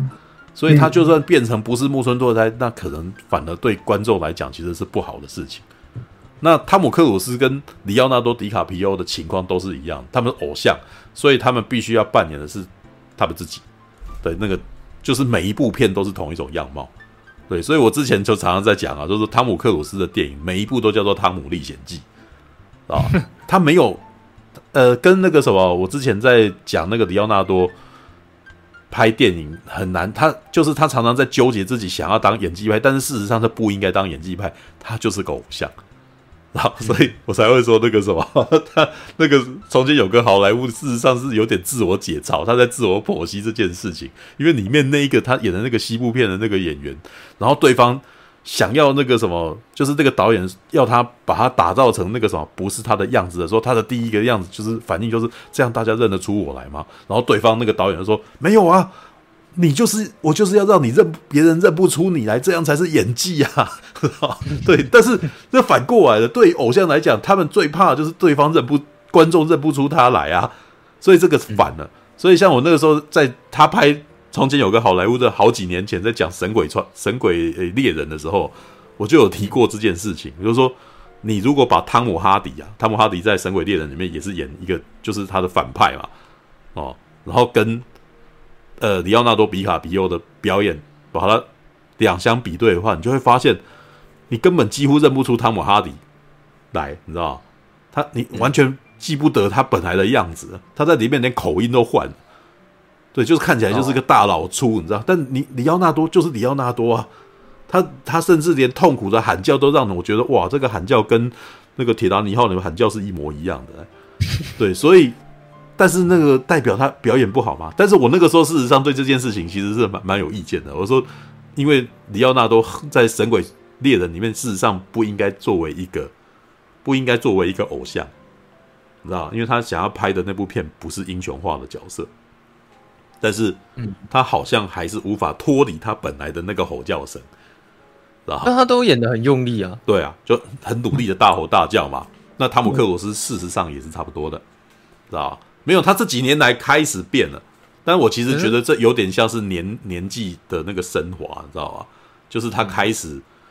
呃，我觉得人生经验会有影响，人生经验会让人的那个表演跟层次变得更多。像以前你看汤姆克鲁斯拍那个《军官与魔鬼》，你知道吗？我还记得，我还永远还记得我们一群人那个什么大学生啊，就是我租片回来，然后大家挤在那边看看汤姆克鲁斯那个什么。在最后，在法庭，I want the truth，你知道吗？然后，然后吼叫，然后那个什么念的激动，在那边发抖啊。然后我还记得我那时候朋友说：“哦，他演的不错哦，很厉害啊。”对，然后我说：“对啊，但是不过他最高段也就这样子而已。”然后想一想，对，就是这样子。他常常会在那边气啊，然后抖啊，这样子。然后这种气啊、抖的那种那个什么激动啊的那种表演，大家不可能。任务三，他有一幕，他被那个什么太太。在他面前，那个什么被被被抓住了没有？然后那个应该是提伯西霍呃霍夫曼所演那个反派在那边弄他的时候，然后你看汤姆克鲁斯在那边震动抖动，然后看着眼神，然后那个时候眼眼泪正正流下来，这样子哇，对对对，典型汤姆克鲁斯那个激动表演法，你知道吗？激动汤姆，你知道吗？对，但最近对独行侠里面没有，对不对？独行侠里面开始有那种怔怔的看着画面，然后想一想，然后脱离了，离开窗户的这个表演，你知道吗？对，就就不再像以前那样大吼大叫了嘛。他升华了，他他他开始升华，他开始想，他开始会有一些历练，开始感受到一些人生的那个什么痛苦了，所以他加进去了。对，像我觉得那个什么人生人年老了，然后演技变得更好的那个什么最鲜明案例，就阿诺斯瓦辛格。然 后他年轻的时候他妈简直不会演戏，但是就是人长得可爱，他只要一念白，然后或者那个什么利用起肌肉，就我靠，这个这个人真可爱。对，然后他的演技最高段就真的是不苟言笑的做一些很反常的事情。对，像我们上个礼拜讲的那个什么不可那个什么魔鬼终结者二，他基本上就是厚着一张脸，基本几乎不动声色的，然后讲一些台词，跟这个台词是有特地编写过的。然后才会让你觉得哇，激动人心啊，感动这样子，对。但是呢，他我觉得他最近几年那个什么，有一次我觉得他有一部片真的演的很好，那部片叫做《我的僵尸女儿》。对，但是那部片不是那么多人知道，但是因为我是阿诺的粉，所以我还是去看这样子。但是我意外就觉得哇，阿诺在这边他其实的确有演出那个父亲的沉痛啊，因为那个故事很简单，就是你家女儿要变僵尸了。就是你可能必须要自己杀掉你家女儿怎么办这样子？然后在女儿变成僵尸的过程当中，阿诺就一直在外面，你可以感觉到他很忧郁啊，知道吧？他，但是我其实觉得这个剧本那个啥找阿诺来演真的很好，因为那个其实是很成功的在表现出啊，那个啥，我身为爸爸，我再强壮，我还是救不了我女儿，对啊，All right，OK，、嗯、那那个啥，独行侠，独行侠，对，我继续，我继续，嗯，对，然后那个。我想想要顺便讲一下，就是阿汤哥他里面，嗯、因为刚刚有人讲到说后面有点像不可能的任务嘛，但是，其实我觉得中途有一段让我觉得最像不可能的任务是，他就是嗯，靠着自己一个人，然后去证明说最后那个任务是可行的。呃，就是你说那个一个人自己一个人去跑那个挑战在，对，嗯，从多久的分钟之内要把那个流程跑完这样子。啊？而且我觉得。他其实前面有很刻意的一直在营造说，那个任务根本不可能完成，因为他们一直在强调说，你这台飞机要低空飞过，而且那个低空飞过程度是离地面一百尺，然后前面练习的时候可能先从三百尺开始练习，嗯，然后最后说要一百尺，低空飞过，然后飞过去的时候，你还要呃准心炸准你们的目标物，然后最后还要再攀升，然后攀升上去的时候，你们还要承受什么十公斤的那个什么压力，你不能昏过去。啊。十局就是他前面一直在让你知道说那个任务很难，就甚至是你根本不可能完成这件事情。嗯，可是我觉得他中途自己一个人挑战完成那个任务的时候，我也觉得那个有点很有点太扯，因为那个算是他们整个队伍里面，我就觉得唯独只有嗯。汤姆克鲁斯才有办法在时间内跑完那个流程。所以，当他证明说那个任务的可行性的时候，嗯，我会怀疑说，那其他的队员有办法像阿汤哥一样，就是到最后勉强可以飞过那那那个桥，那就是那个时间线嘛，这样子。嗯，可是我觉得他自己一个人在耍帅那边，嗯，也的确是蛮精彩的，因为就是你会看得很紧张嘛，你会一直希望说他必须要在时间之内完成这件事情，嗯，对，然后。他本来也是要被炒炒掉了，哎、欸，不对，他那时候就已经被开除了。对、啊。然后呢，这个将军他又看到说，哦，好厉害哦，那个你又证明了这个任务的可行性，所以我决定要把你招回来。嗯。然后派你去出这个任务，这样子，嗯、我觉得好像跟第一集有点像。对。然后，嗯嗯嗯。其实我觉得我看看到最紧张的一段是那个，嗯嗯，有一个女队员啊，她好像。那时候也是在跟，也是在跟大家在练习。嗯，可是他那时候发生一个意外，是他引擎失事。嗯，就左边引擎故障。嗯，然后又换成右边引擎。然后那边我真的看到有点快要冒手汗，是因为我有点意识到说那个女的是不是真的要死掉了这样子。嗯，她真的有拍出那种很紧张的感觉，对吧？因为我我会觉得说，好像所有的决定，那些飞行员都是要在。瞬间就决定的，就像它里面有讲一些台词是讲说你不能犹豫，嗯，就是你只要你只要光花时间想，嗯嗯，你可能就死掉了这样子，嗯，所以我就那时候看到那个队员，他就是几乎是每分每秒一直在下不同的决定，然后最后弹射出去，然后才让自己活下来这样子，就那边我觉得还蛮紧张的这样，嗯，然后啊，我想要讲后半段，那个他们终于要出任务了，嗯，对，那我看到那边的时候我超热血，就是。我觉得那个热血感觉有点像是世界末日，他们中途终于要坐火箭，然后离开地球的那那个感觉，这样，就是因为电影它会开始一直酝酿说，哦，现在布鲁斯威利他们这次是真的要离开地球了，然后是真的会有生命危险，然后大家甚至是全世界的人会一起去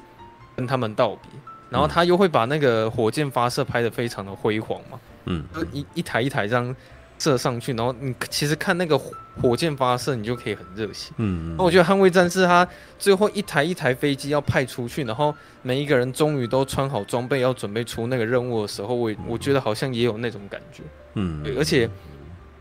当我看到那个场面的时候，我就我那个紧张程度，我觉得跟前面就又不太一样。因为当你看到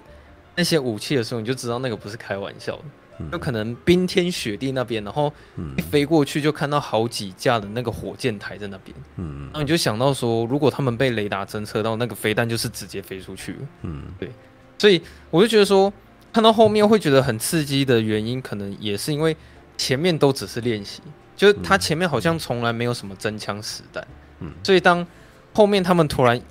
认真要一来的时候，我我看的时候就会觉得很紧张，这样子，对，然后。呃，我觉得那个导演他厉害，是说他可以一直拍出那种一波未平，但是一波又起的那种感觉。其实他虽然前面花很多时间在讲文戏的部分嘛，嗯、可是他后面的时候就真的是一直给你看到那些战斗的画面。嗯，这样。那其实你一开始看到他们好不容易完成一个任务嘛，就是他们终于照原本的计划在走，可是他们中途发生的意外太多了。嗯，比如说像攻击他的那个。好像无限扫射突然失事，就突然失灵，所以他必须要突然空投。嗯，然后或者是说，他们最后爬上去的时候，的确把任务都完成，但是他们已经被雷达扫侦测到，所以所有的在地的飞弹全部都开出去。那阿汤哥为了要去救公鸡的时候，嗯，他就整个人飞到他旁边，嗯，好像是飞到他上面吧，然后替他去开那些诱导弹出来，嗯，然后他才成功拯救了那个公鸡。可是我觉得那边超精彩，是因为我们都看到他为了救他，然后阿汤哥真的被击中，然后坠毁在那里。然后其实有那么一刻，其实，呃，那个桥段有稍微骗到我一点点的眼泪啊，就是我稍微热泪盈眶。然后我想说，难道说真的有可能，就是汤姆克鲁斯死在那里吗？这样子，因为如果剧情这样走的话，好像蛮感伤的。呃，剧本剧本可以这样走，就是因为按照他本来那个前面的那个逻辑的话，应该是要承先而启后，所以后面的人必须要记住前面人的那个牺牲与那个什么贡献，然后继续走下去之类的，对，然后想办法逃离啊什么的，对。但是我、嗯、我这里是我觉得后来，但是后面不这样走以后就知道，哎，这是杰瑞布瑞克海默电影，是吧？对，OK，因为按照我那样走也可以。对，也可以这样走的。对，All right。然后那时候，因为所有军方的人不是都很紧张吗？就是他们一直很紧急在讨论说，我们到底要不要回去救救他这样子。然后，因为其实有几个成员，他们很坚持说一定要回去救他这样。那这时候导演他是直接就把画面切掉了，就是整个变黑这样子。然后过没多久之后，你才发现说，哦。原来阿汤哥他没死，哎，还有可是我觉得这其实很预料到，对，啊，嗯，这其实很很好预料了，因为他没死，可能就是有也是是可以猜到这样子。可是我那边看到有一个画面，我觉得超害怕，是呃，像上礼拜我们不是有提到动作场面很刺激，是那个质量大小的比较，嗯，那时候我看到是阿汤哥他是一个人在那个雪地，结果突然有一个战斗直升机飞在他面前，嗯。他开始扫射的那个画面，我觉得超可怕的，嗯、因为我觉得那个战斗直升机就是一扫到他，应该就是直接死在那里的这样子。嗯，对。然后也是因为后来你会发现说，哦，原来刚刚画面突然切掉，原因是因为攻击他下了一个决定，说他要回去救他这样子。嗯，对。然后那个导演，我觉得他又重复再玩一次那个手法，就是他让你看到说攻击的飞机又被炸毁了，然后呀，他就又又击落这样，然后你会想说，哎、欸。他 是不是有可能真的为了要救阿汤哥，然后死在那里这样子？然后我那时候又开始觉得有点感伤，就后来想想说，哦，靠背，他他也是没死这样子，对吧？嗯，然后呃，我刚刚有讲嘛，就是因为他们在完成这整个任务的时候，因为他们发生意外很多，那最后他们不是去抢了一台 F 十四？其实因为刚刚布莱恩有讲到说，那边他觉得有点有点太扯，可能不太符合逻辑。我我后来想想，好像也是有那么一点这样子。可是，由于到后面的时候，我是有被娱乐到，所以那方面我可能这时候就没有什么逻辑。这时候顾什么逻辑？对，那边那边超热血的，啊，对，就哇靠！那那一幕，我觉得那一幕事实上是汤姆克鲁斯在跟观众对话，你知道吗？因为他跟公鸡不是在那边讲嘛，看到那边有一架 F 十四，有没有？然后他也没有说他要干什么，然后公鸡说。不会吧？然后，然后我们所有人干，你知道吗？他要过去开，然后我们想说，哦，就是这个基本上那个什么，看到那边所有人都很高兴，你知道？对，就是，他他在做我们希望他做的事情啊。对啊，对，那个杰瑞布洛克海默可是拍过那个专油工上太空电影，难道那个别开 F 十四也不是什么奇怪的事情。对啊，这是专油工都可以上太空，然后都没事，都会爆破陨石的这种事情，是小儿科啊，知道对，这样也是哦。对啊，对啊，嗯，可是他们在开那个。在开那台的时候，当然也不是那么顺利啊，因为我看好像很多那个零件都失灵，没有办法使用嘛，这样子。对啊，对。嗯。然后我我真的想要特别称赞一下他最后那个空战场面，我觉得他拍的比那个群体的战机还要更刺激，因为他们那时候飞出去嘛，然后他有一个很有趣的画面是，他们遇到了敌机，嗯，然后他们遇到敌机的时候还很冷静，就说我们现在就是对他们打招呼微笑，他们会认为我们是自己人。结果我看到阿汤哥，他真的就对他微笑，然后还跟他打招呼，这样。嗯。结果我看的好像还真的很有那么一回事。嗯。结果后来他说，好像有点奇怪，因为有一台有一台战机，它突然处在一个攻击的位置，所以好像有点不太对劲这样子。嗯。然后他们就突然互相打起来嘛。那我觉得那那边真的拍的很很刺激，是它是一打二的状态，然后我觉得还算可以，因为一打二那。其实可以算是表，这时候可以给阿汤哥一个机会，是说展现你个人那种驾驶的技术如何去解决这个问题，这样。因为他其实前面有一直重复一个台词嘛，他一直重复说，呃，我觉得有时候战战争这件事情是取决于驾驶舱内部的驾驶员，而不是飞机本身这样。没有，光你听你讲这个就知道你根本就不是军武迷，你知道吗？没错没错，他们那个他们。第五代战机跟 Mars F 十四比起来，F 十四马上就要被击坠了，所以所以那一幕完全是符合观众妄想，你知道？但是不重要，啊、你一台三代半可以击带五代战机啊，这妈的好爽，好热血！对，当然他已经有把它，他有制造一些逻辑上的那个什么。他有制造一些逻辑上比较可能的原因，就是哎，一开始他们靠得很近，知道靠得很近，所以那个什么。所以啊啊，那个时候汤姆克鲁斯在那边比手是，让他们以为他们自己是友军。然后这时候汤姆克鲁斯突袭，所以他们措手不及，有一架被打下来。哇，对，是合理的。对，然后接下来那个时候，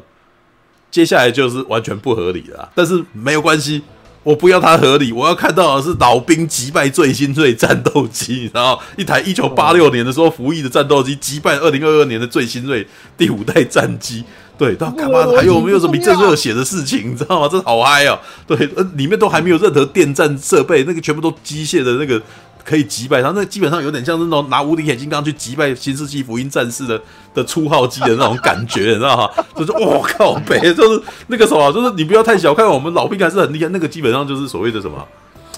啊，希特勒讲过的话叫意志的胜利，你知道吗？对，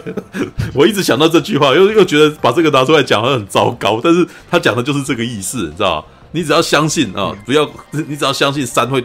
移过来，山就会移过来，你知道吗？在电影里面完全是这种意志力胜利法则，你知道吗？但是没有，他情绪挑动了，所以 OK。就是我这时候爽，好爽哦！对，那个什么，这这这不重要，那就是一部电影而已。我不要，我不要再跟你解释那个什么事实上面对，因为一定会有很多军武迷在那边讲啊。他说只要飞到很远，基本上汤姆克鲁斯死定了，知道对，因为他第五代战斗机完全是可以视距外开火，知道不用不用追，不用肉眼去瞄，但是他飞远，然后就然后汤姆克鲁斯就怎么样就就就败了这样子。对，但是他还在那边跟他 dog fight，知道对啊，然后还给你看一个那种最很超级不可能的闪飞弹技术，有没有？第五代战斗机飞弹飞过去的时候，它突然间那个什么出现了反物理行为，你知道？然后然后两大家都愣了一下，这样子就他就真的闪过去。然后看他妈，这也完全是视觉奇观，你知道？所以看到很高兴，这样对啊。没想到敌国也那个在那个巡航的人刚好也是那个超级超级会开战斗机的人，这么巧的事情，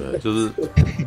一定没有，显然还没有汤姆克鲁斯厉害，所以三代半可以击败五代啊。但是呢，我告诉你，我那时候看完的时候，我就说哇，干台湾所有台湾的那个军武迷看的绝对高潮，你知道吗？所有台湾那个时候还有在开战斗机的飞官看的也高潮。为什么？你知道我们现在那个什么台湾的 F 十六战斗机就是三代半吗？那你知道歼二十是五代战机吗？所以基本上呢，那个啥，目前在一路上新闻，大家都一直在担心的是 F 十六到底可不可以对抗对岸的敌机，你知道吗？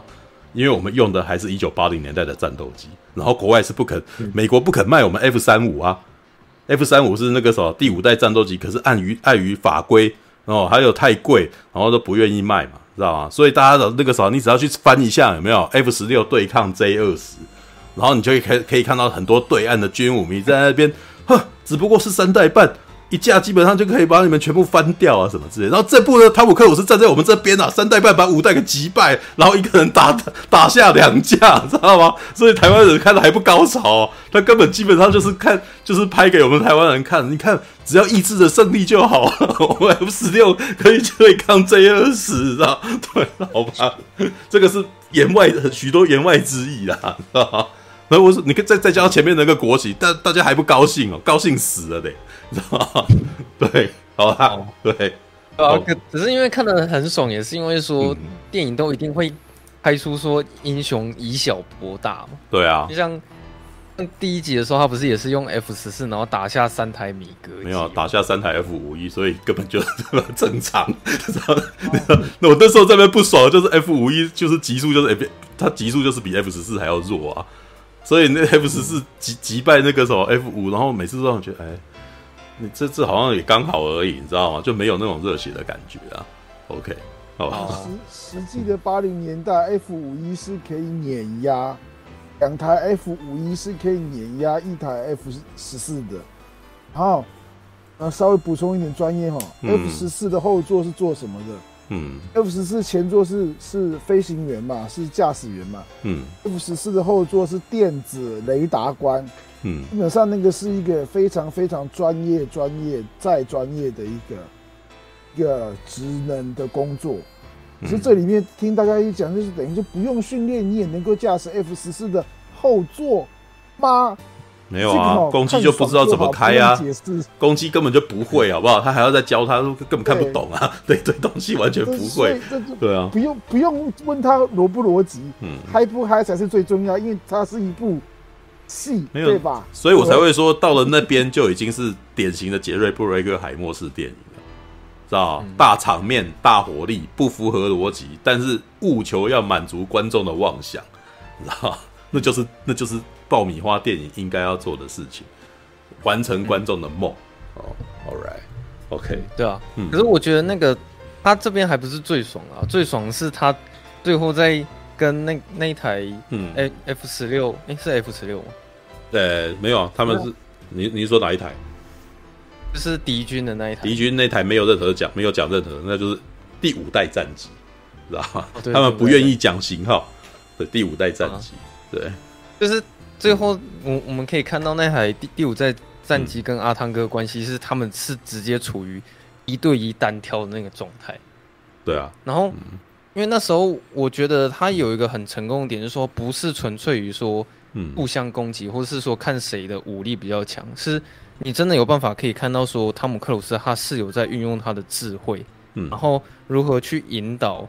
那台第五代战机可以到。他比较不利的地方，然后再想一个办法，嗯，把他给击败。嗯、所以，我看到后面是完全是有办法投入在他他那个整个空战的剧情里面。嗯，像他好像最一开始有想到一个解法，是说先把他带到那个山谷那边，嗯，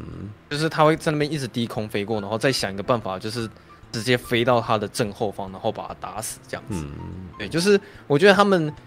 呃那个整个空战的场景是有做出一来一往。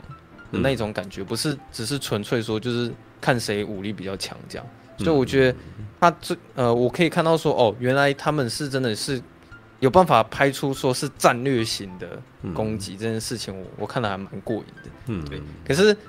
这件事情又还没结束，就这一好，终于都击败，然后弹药又用光了，结果正前方又来了一台战机这样子，对。可是后来我就觉得这比较可惜啊，因为其实里面有一个很。很很拽的那个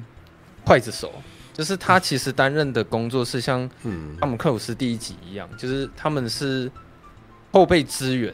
才会被启动的一一个一个角色，可他后面好像也只是出来耍帅一下，救一下阿汤哥，然后他他那个工作，你是说他那那个时候就没有再多做空战的那个描述了，这样子是吧？对啊。就是简单出来，然后帮他们解决问题。因为他不是主角。对，对，你怎么可以在主角威了以后还有别人过来空战呢？这个完全是完全戏剧因素。对啊，所以我觉得他这这一整部电影，他看起来很爽，就是因为说他整个后半段就是算是给给你大饱眼福啊，就算是该给的都给了。从一开始所有人出击，然后完成那个任务，然后再到。阿汤哥死，以为死掉，又再到攻击差点死掉，嗯、然后最后开了 F 十四，又对付了两台战机，然后最后又来了一台战机，嗯、就是他一直会一直堆叠，一直堆叠，一直堆下去这样子，嗯、然后到很后面的时候才结束。所以其实你看完整个空战的时候，你会觉得说，嗯，这这完全是有有吃到饱的这样子。嗯，对。然后最后其实看到我看到他们终于回去的时候，嗯、是真的有办法很热烈的怎么讲？我就是心情会觉得非常热血，说哇，他们就是完成任务回来了这样子，嗯、然后也当然也有致敬一个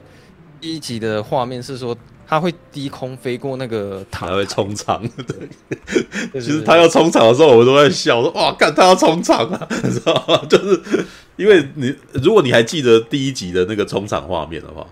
第一集冲场画面，东尼斯考特这妈的那个什么，完全在把它当成一场喜剧在拍了啊。对啊，可是我必须要说，他那个飞过塔台那个真的是第一集拍的比较好。我觉得第二集没什么张力，原因是因为第二集的那个将军他手上没有拿，没有拿，没有啦。他因为他不是同一种个性嘛。因为第一集我觉得最好笑的是连续两次做一样的事情，你知道吧？然后而且连续两次他手上都拿饮料，你知道吗？妈的故意，你知道？然后然后当他身上全部都是那个饮料的时候，大家都在笑啊，说 God damn，又来一次这样子。对啊，那可是我觉得这第二集的冲场是那个是真的是做给老观众看的，只有老观众才知道，因为他第二集讲冲场这件事，几乎前面完全没铺陈嘛。对他没有，他没有先讲说我我那个什么桀骜不驯，所以我要冲场给你看嘛，有没有？所以他到第二集的最后来做这个冲场的时候，是他前完全没有前面的东西的。对，所以老新观众完全不知道他为什么要冲场，对吧？老观众才知道，当老观众知道的时候，哦，原 来他要冲场，对对，就是在这个时间点又是 F 十四，然后又冲场，知道吧？就是一呃那个真的很真的超超怀旧的啊。对啊，OK，所以我觉得有看过第一集再看第二集的话，嗯、那个乐趣会加倍啊，绝对啊，一定是的，嗯，对啊，对，然后我我最后就是想要讲一下说，嗯、整部电影看完感觉是它的确是，剧情都有做到位，然后文戏又做了很多，嗯、那同时它在动作场面又做到很高水准的程度，这样，嗯，所以其实看完的时候，我觉得大部分的观众应该是会蛮喜欢的，可是。除非是有一些观众可能耐不住性子，前面在交代剧情部分可能看起来比较无聊的话，嗯，那我觉得这部电影应该是会卖卖的蛮蛮成功的这样子。对，我我觉得非线性觉得好看这件事可能不能代表票房会好，因为非线性很喜欢二零四九，喜欢二零四九都嘛反指标啊，干什么？可能，那个、嗯、那个目前我那个那一场人还蛮多。没有我的我的那个啥，因为我的一个朋友，我有的时候常常会找他去看，然后我问他意见，为什么？因为他不是影迷，知道？虽然我觉得慢最近慢慢要改变了，因为看太一直一直要一个普通人看电影，他到最后会慢慢变成影迷，你知道？你会变成没有办法问他那个什么正常人的那个的观点，你知道吗？但是他有的时候目前还是会给我一些中肯的观点，你知道吗？他对他到目前给我的评价就是说，这部片想要成为大众片还有一段距离，就是一定要，就是它有很多怀旧元素。可是如果你不是那个时代的人的话，那是有危险的，知道吗？所以也就是说，这三天几乎都是靠老粉在在撑口碑的。但是呢，这一群老粉也是属于非常情怀的那一群。我甚至都觉得有很大一部分可能都是空军。知道，就是自己有在飞的，有类似的经验，或者是他们爸爸妈妈可能是的那种人，对啊，嗯、这个在台湾其实还蛮有的，有一有一块人哦，有一块人是是这一种人，对，甚至呃，不要说战斗机飞行员好了，喷喷射机驾驶员也可能也可能是会想要去看这部片的人，对啊，嗯，OK，哦，我是觉得有一个遗憾啊，就是。嗯我还其实我还真的挺希望说这部电影最后还嗯有真的有那么一个人会牺牲掉这样子，没有半天没死，没有一个人死啊。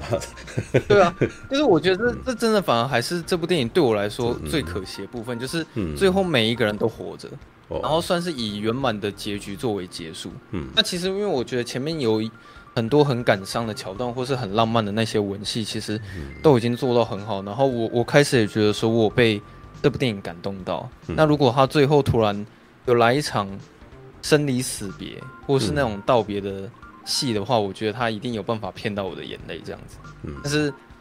他后面有故意做一下下，嗯，然后可是都是以假死的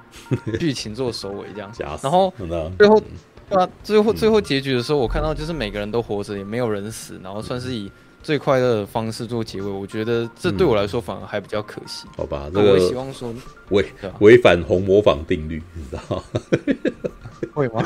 你知道为什么讲这个吗？红模仿里面他们唱歌，因为红模仿的故事不是在讲说有一个编剧在写一个秀嘛，对不对？The show must be on，呃，go on，有没有？然后里面的剧剧团，他有有一段就是一直不断的在跟那个。剧团的人在那边讲说，这故事要怎样怎样怎样怎样，然后突然间出资者讲了一句话说，是不是要死个人啊？知道吧？然后他就瞪他一眼，这样子，结果红魔法最后还真的死了个人，尼可基曼死了，知道吧？所以才说 show must go on 啊，对啊，OK，大卖这样，对，电影才会大卖啊，对啊，你这就是你的定律，是怎么没有死人啊？知道吗？那个悲伤点不够啊，知道吗？All right，OK。但我觉得你刚刚这样讲完，好像有说服到我。我觉得那个我不应该说这部电影大家会会喜欢，那应应该这样讲下来，它很难卖。因为因为我觉得你喜欢的点是喜欢看剧情片的人的点。对、oh. 对，那一般的人能够老粉能够吃，是因为他们那个什么情怀所致。对，当然啦，还有一点啊，我觉得这部片其实是拍给老人家看的，知道他讲的事情，他他讲的事情是老人老人家 这样讲不会，中年危机的人，好吧，拥有中年危机的人，他们内心可能共同害怕的事情。对，嗯，All right，好，你那所以你的部分就结束了嘛，对吧？但是可以补充一下，有一个地方很好笑，是那个他们在上床的时候，不是他把阿汤哥赶出去吗？哦，对啊，他跳窗出去的时候，看到女儿就在下面啊，对啊，OK，哦，那段很可爱的，对，那好可爱。来，不要忘记陈佑哦，陈佑等了最久，所以要丢，对，交给你，你知道吗？对，陈佑今天是那个哆啦 A 梦装扮吗？哆啦 A 梦没有，他一直在，他一直在弄他，没有这花轮吧？你是比较像花轮。然后，baby, 然后就一直在摸他的头发。哦，对，真他真的蓝色的，我就想哆啦 A 梦。那是，那是，那是蓝光映照哦，所以也是东尼斯考特风格，你知道吗？那个不是在 CIC 里面战情哦。好，现在的环境有一点没办法像以前那样打光啊。嗯，OK，好吧。你可以预告一下，你大概会讲多久吗？因为如果你会讲到五点的话，我可能现在就会先睡了。嗯，那你先睡吧。嗯，大家讲讲的好像你很不想听陈佑讲话一样，不是不是不是这个意思，现在有点晚，我怕一讲下去两个小时，然后再出大再两个小时，可能就天亮了这样。啊，好像是哦。对，有人问我说这是什么便当啊？对，这感觉就是对对以前。对，好像是那个三十几年前那个传说中的老店那个经典排排骨便当，然后他这次又重新复刻，再做一次那种感觉的。哦，对，重新复刻版那个经典复刻版经典排骨的很成功啊。对对，复刻版经典排骨的。嗯，All right，来吧，陈佑说吧。对，既然刚刚非线性提到演技的部分，我就先从演技讲起。嗯，我觉得。前几天呢、啊，重看《Top Gun》的时候，最让我印象深刻的就是汤姆克鲁斯的表情。嗯，是我接下来要讲的话可能会有一点点矛盾啊，但是我觉得那确实是那样。不是《Top Gun》这部片，你看它整部电影的调性，虽然里面也是有一些情绪的起伏，嗯，可是它整部片的调性都是处于一种。八零年代特有的一种阳光跟豪放的感觉，嗯，是一个很光明的氛围。然后你会看到汤姆克鲁斯，哇，他们唱歌把妹啊，然后呢，或者跟好友这样子在餐厅里面弹琴唱歌这样子，嗯。可是，虽然汤姆克鲁斯这个角色好像有一点点狂狂傲不羁这样子，嗯，可是呢，另外一方面，他又始终保持着某种。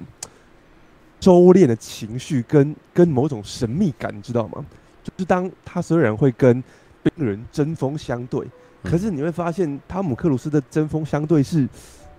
好像，例如说冰人讲了一句话激怒他，然后汤姆克鲁斯会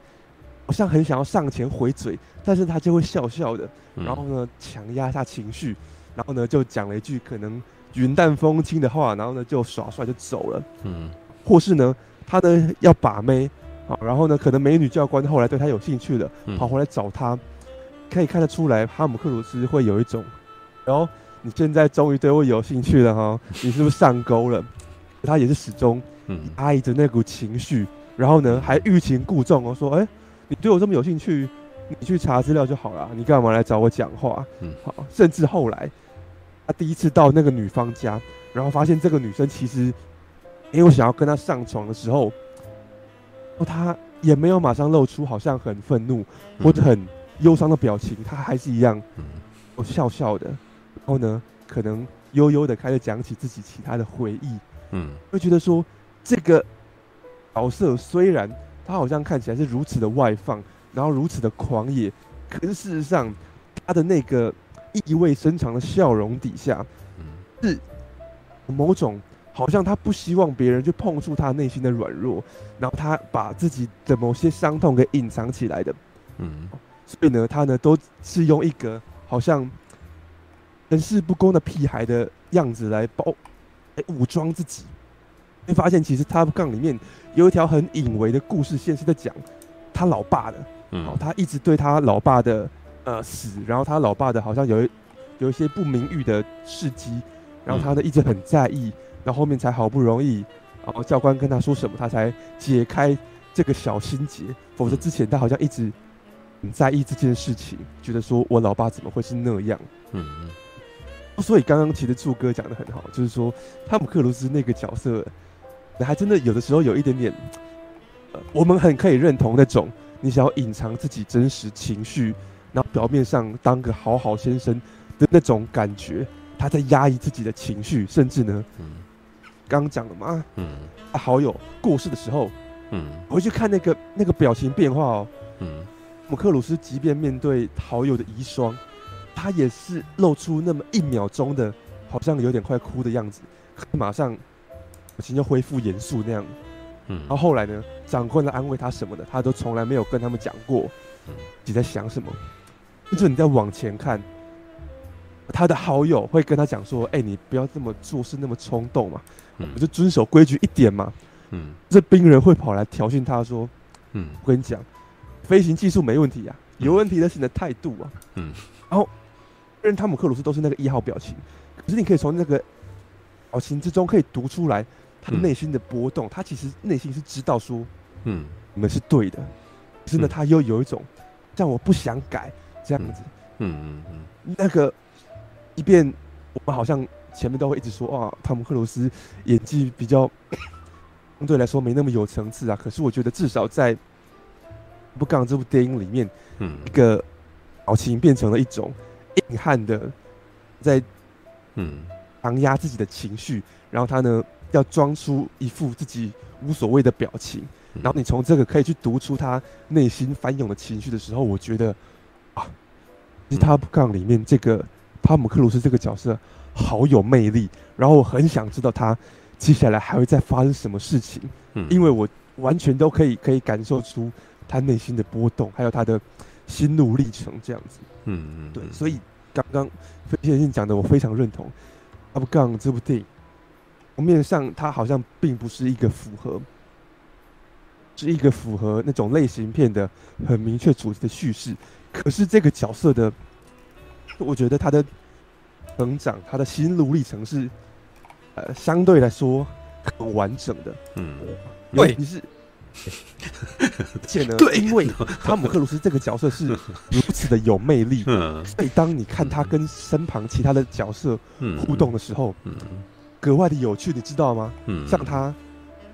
像一个女主角，嗯，是一个呃，玩世不公的这种屁孩，想要去拔一个很成熟的大姐姐，嗯，好，然后你又想说，他接下来还会做什么傻事啊？他还还要怎么欲擒故纵啊之类的？嗯，是他跟冰人之间的那个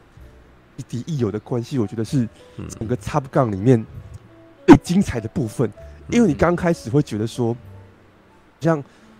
人，好，好像方基墨那角色才是一个一直来找麻烦，然后很讨厌的人，嗯。可是你看到中间之后，你会突然发现，嗯，其实没有，其实冰人比独行侠还要成熟的许多。嗯，冰人他知道说，我我们飞在外面，你是不能抛下僚机的，你是不能像独不不能像独行侠那样耍帅的。嗯，甚至到后来。嗯呆头鹅被，呃，因为意外然后过世，独行侠他自己非常非常自责的时候，嗯，哦，冰人还主动跑来安慰他。各位回去看那那场戏，嗯，场戏冰人在后面，嗯，跟独行侠讲话，嗯，然后那个时候汤姆克鲁斯虽然是呃，哦，不是对在他脸上，所以汤姆克鲁斯的脸是模糊的，可是你可以看到汤姆克鲁斯他原本是一个很生气的。表情，甚至手还在发抖。嗯、他可能想说：“嗯，你冰人，如果你现在敢再讲一些什么挑衅的话，我就揍你。”嗯，我发现，哎、欸，没有，冰人是在安慰他。嗯，然后甚至冰人的另外一个搭档滑头，嗯，都好像原本也是一直在挑衅汤姆克鲁斯。嗯，当滑头看到汤姆克鲁斯只沉浸在悲伤里面的时候，他偷眼镜，帮他前面的帮他抠女朋友，也在默默的帮助他。然后你就突然对于一个很有魅力的角色，以及旁边这些支持他的队友，你就突然觉得哇，那个红袍情谊非常非常强大，非常伟大，你知道吗？嗯、然后这其实是我觉得《捍卫战士》呃，以新时代的观众的角度来讲，这其实是最能感动我的部分。嗯嗯，所以嗯，确实我觉得。《捍卫战士》这部电影没有把它当成一部娱乐电影来看的，我一直是，嗯、其实因为我大学时候看的时候，我确实就真的跟呃跟居民一样，就觉得说 怎么这么怎么这么无聊啊？好、嗯，对。可是我现在再回来重看，就觉得说，嗯，OK，我可以可以感受到那种很独特的韵味了。而这个韵味，正是因为汤姆克鲁斯那个角色的情绪，很多时候是很收敛的。甚至呢那些兄弟之间的情谊，很多时候也是很隐微的方式去讲。然后呢，嗯，听时候的我才没有感受到，可是现在我读出来的时候，才突然觉得说，哇，那个很多东西你不是用明讲出来的时候，那才更觉得起来才更深刻啊！你看国国军的军教片就不能那样演，你知道国国军军教片就就都不懂得怎么这样这样演呢、啊？他们总是会有那种非常义正言辞的的那个配音在那边，你现在要振作？然后你就会觉得干 妈的恶心死了，你知道吗？就是他们他们呃台湾的军教片会那种唯恐你不知，知道？所以所以你就会太明白了，你知道？好吧？所以像你现在会觉得他厉害，是因为你仔细观察了以后，就读出他那个什么的那些氛围嘛。对，那可能对于台湾一般人来讲，嗯、就那个兵人是个坏蛋，这样子很可能会这样子哦。对，因为他们没有不会那么认真的在解，哦、没有那么认真的在读这个东西啊。对啊，OK，好，继续吧。我旁边有人说，其实抠他女朋友的是、嗯、是狼人啊。啊，哦，对，冰人的伙伴是狼人啊，不是滑头靠北。哦，对，然后然后像例如说我刚刚讲的那个，嗯、好像虽然看起来很阳光，可是事实上很。硬汉的那种收敛情绪，嗯，这部在第一集里面的爱情戏，其实我觉得也有很精彩的表现，嗯，是在整部电影的最后，嗯，然后汤姆克鲁斯好像孤孤单单的回到了酒吧，嗯、然后呢还在喝酒，还在看报纸的时候，突然旁边响起了熟悉的音乐，嗯，默默走过去，想说啊，回忆美好的往事嘛，嗯，结果呢，那个镜头就拍到后面，嗯。他思念中的那个人，那个女主角就这样缓缓的出现了。嗯，汤姆克鲁斯转头过去的时候，嗯，但如果是，如果是很俗乱的爱情喜剧的话，可能两个人就冲冲向对方抱在一起，然后可能还要转一个圈，这样子大满大结局。可是没有，你那个是在这个硬汉片里面，对，在这个硬汉片里面，虽然汤姆克鲁斯笑得很开心，可是呢，他呢不能。这么展露自己的情绪，汤姆克鲁斯也是笑笑的，缓缓的走向对方，对方也缓缓缓的走过来，然后你知道两个人都很有狂喜，可是两个人都，嗯，也是想要维持那种有点迂回的暧昧感，嗯，他们呢就开始讲起了他们第一次见面时候说的话，嗯，说哎，这种把妹方式我第一次试过，整个坠机，嗯，我现在是第二次这样，对方还会问说。那第二次进行的如何啊？嗯，克鲁斯就说，目前看起来不错，即便到了那最后一刻，好像应该要，呃，两个人可以真的在一起了。但是呢，姆克鲁斯这样子的硬汉，仍是想要压抑自己的情绪，然后仍是呃，我不要这么多的展露自己。嗯，就是说哇，那个一种嗯、呃，某种迂回的浪漫，然后那种我不用说出一个爱字，可是。两个人彼此之间都有那种默契，嗯，这样子的呃，表现爱情的方式，我觉得哇，在看的时候觉得说，这比我看过任何的什么鲜花烟火都还要浪漫多了，嗯，你懂吗？这么厉害啊？呃，哦，你看的没这种感觉是不是？我自己看的很有感觉，有啊。可是我觉得你听你讲，好像好像好好澎湃哦。不会啊，他讲的东西也是我们年轻时候看这个东西的感觉，只是我们那个时候比较不会用言语去描述出这件事情来。对，那个陈佑有进步，所以 他不是用文学分析的方法。你终于在读表演了，但是呢，我觉得陈佑他现在讲的东西就是，哎、欸，你终于了解到为什么他会在一九八六年会变成所有青少年想要当的那个那个人，嗯，知道吧？因为我其实一直有在想这句话啦，就是说你在一九八几八六年的时候，有好多英雄，有好多荧幕英雄，对不对？对，但是，一九八六年里面呢，最能够让青少年成为的那个英雄，最呃，就是青少年内心的妄想最有可能成为的是汤姆克鲁斯，知道、嗯、你想要成为阿诺史瓦辛格吗？很难，对不对？你想要成为席维斯史特龙吗？啊，干，都人家硬汉，太硬了，我觉得我好像办不到，你知道吗？你要成为布鲁斯威利吗？干、欸，那老人他妈有点衰，你知道吗？对，你要不要成为汤姆克鲁斯？干吧，他超帅的，对不对？对，就是你想一想，你知道吗？你如果今天是个青少年，你想要当汤姆克鲁斯、席维斯，你跟人家讲啊，你怎么内心想啊？就是你想要成为汤姆克鲁斯、席维斯、史特龙、阿诺·斯瓦辛格，还是布鲁斯·威利？史恩康哪来？没有，那个时候已经很老了，你不能这样算。在他们内心深处，他们是很老的人。就他大部分十六七岁的人，那内心不会想到这个啊，你知道吗？十六七岁想要成为的人。就汤姆克鲁斯，你知道、嗯、又帅又劲，然后那个什么开又可以开很名贵的那个什么战斗机，然后也不用开，不是开跑车哦，也不是开那种大马力车，骑摩托车载妹，你知道吗？对，就是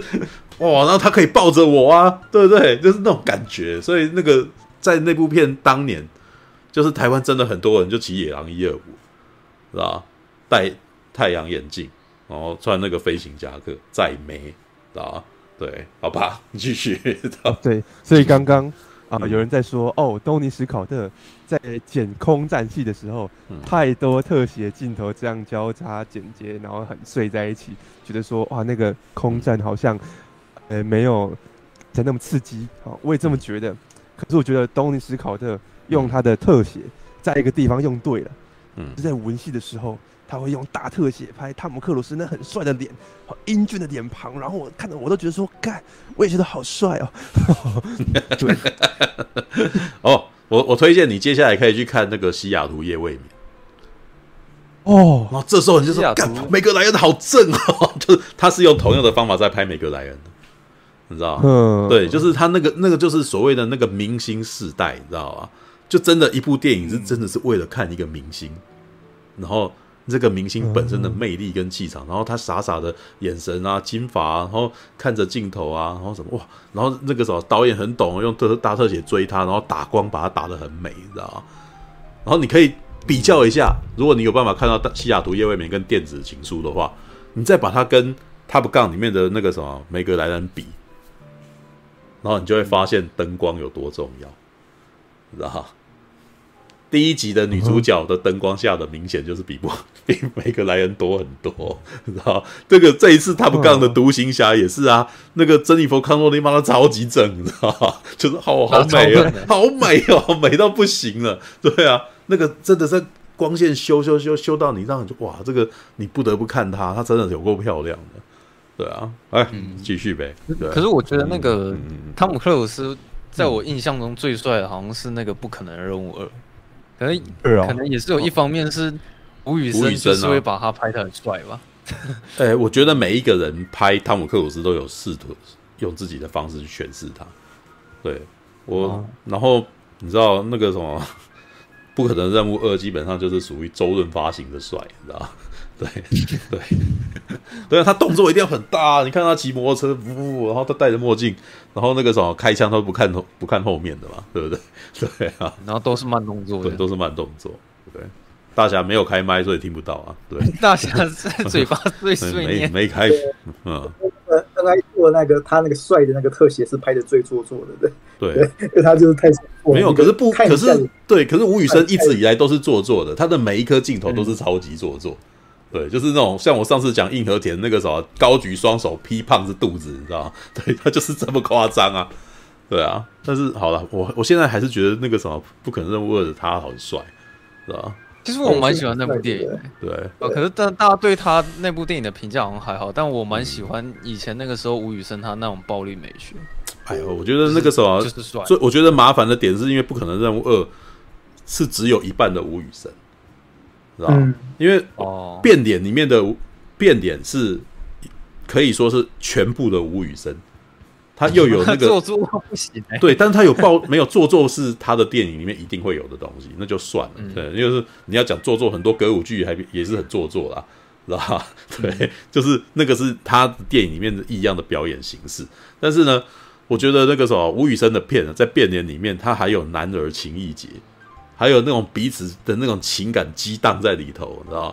对，然后他是除了暴力美学之外，他还有那种双雄的那种那个什么双雄在竞争，彼此恨对方，然后旁边还有那种那个什么，他们跳到彼此的那个阵营里面，就又感受到旁边的人对他是有是信赖他的那种诡异的感觉，你知道那部片强是强在这种情感的冲突，然后再加上他的暴力美学，这部片超厉害的。对，等到到不可能任务二以后，剩下偶像而已，他就等于是他等于是只剩下五成功力。那当然，他的资源变得更多，拍得更漂亮，但是他的情感就变得就是，我觉得他还是很希望能够找一个跟他一样强的人，但是问题是，他选角的那个就失败了，就是汤姆克鲁斯的对手根本就很弱，啊，没有办法强到那种让人家觉得说，哦，这两边开始在那边互相恨对方啊什么的之类的，那变成是一部楚留香电影，你知道，大侠汤姆克鲁斯，大侠伊森韩特，今天。他要拯救他那个什么路上临幸过的一个那个什么谭迪牛顿，对，然后为了这样子，然后他不能够放弃他爱的人之类的。但是呢，他他那个什么太，他太帅了，他太厉害了，所以跟他斗剑的人，跟他打斗的人，最后都会输。这样子，你就是看他碾压对方这样子，所以就会变成到后后半节的那个就是有点失控，你知道吗？对，好吧，陈佑继续说吧。对对，不过陈佑他那个你那陈佑是那个。电脑荧幕的那个颜色反射在你脸上是吗？对对啊，对对啊，对啊，我一直看哦，我就一直看，就想说那个那个你模仿娜美人也模仿，没有那阴风惨惨，知道吗？好啦，没有那表现主义，没有他赶快打一个黄色的网页就就会黄光了。好了，OK 啊，嗯，那那我再从汤姆克鲁斯的脸到续集，嗯，四十六年之后呢？汤姆克鲁斯的脸显然就没那么稚嫩，那么帅气了，对不对？嗯，多了一些皱纹。嗯，然后呢，我觉得那个轮廓可能看起来也没以前那么那么锐利，那么纤细。嗯，阿尚，我自己觉得，这是我个人的感觉。我自己觉得，嗯，汤姆克鲁斯在这次独行侠里面的那个表情的转变啊，嗯，好像已经没有前一集那么的，嗯，那么的丰富，那么的有层次了。嗯，觉得 是他。嗯，讲更接近大家说的那种，哎、欸，他就是那个一号表情，就是那个好像有点严肃，又有一点点，嗯，嗯没有微妙的那种一种表情，对不对？他的一号表情就是那种似笑非笑的看着你，你知道对对对对，珍妮佛康诺利，然后就是每次在那你就只有一种表情，这样，但其实是也在 嘲讽他的在现实生活的样子啊，对。对他也自嘲嘛，就什么我一号表情，我就只有这一号表情而已啊，这样子。他有暗示说他那个表情他就会受不了啊。对啊，没有啊，那这个基本上就是汤姆克鲁斯，就算只有一种表情，也可以变，也可以电爆你啊，对啊，就是他就是一靠一招打天下的啊。对，哇，说的就是，嗯嗯，虽然我觉得他的表情没有像上一集那么丰富了，可是他在嗯。捍卫战士独行侠这部续集里面，他的那个脸部，嗯，表现给我的感觉又是另外一种状态，就是他已经重新的并，已经不只是一个单纯是好像想要装帅、想要压抑自己真实情绪的一个呃耍帅小屁孩了。嗯，会发现他的眼神里面好像永远都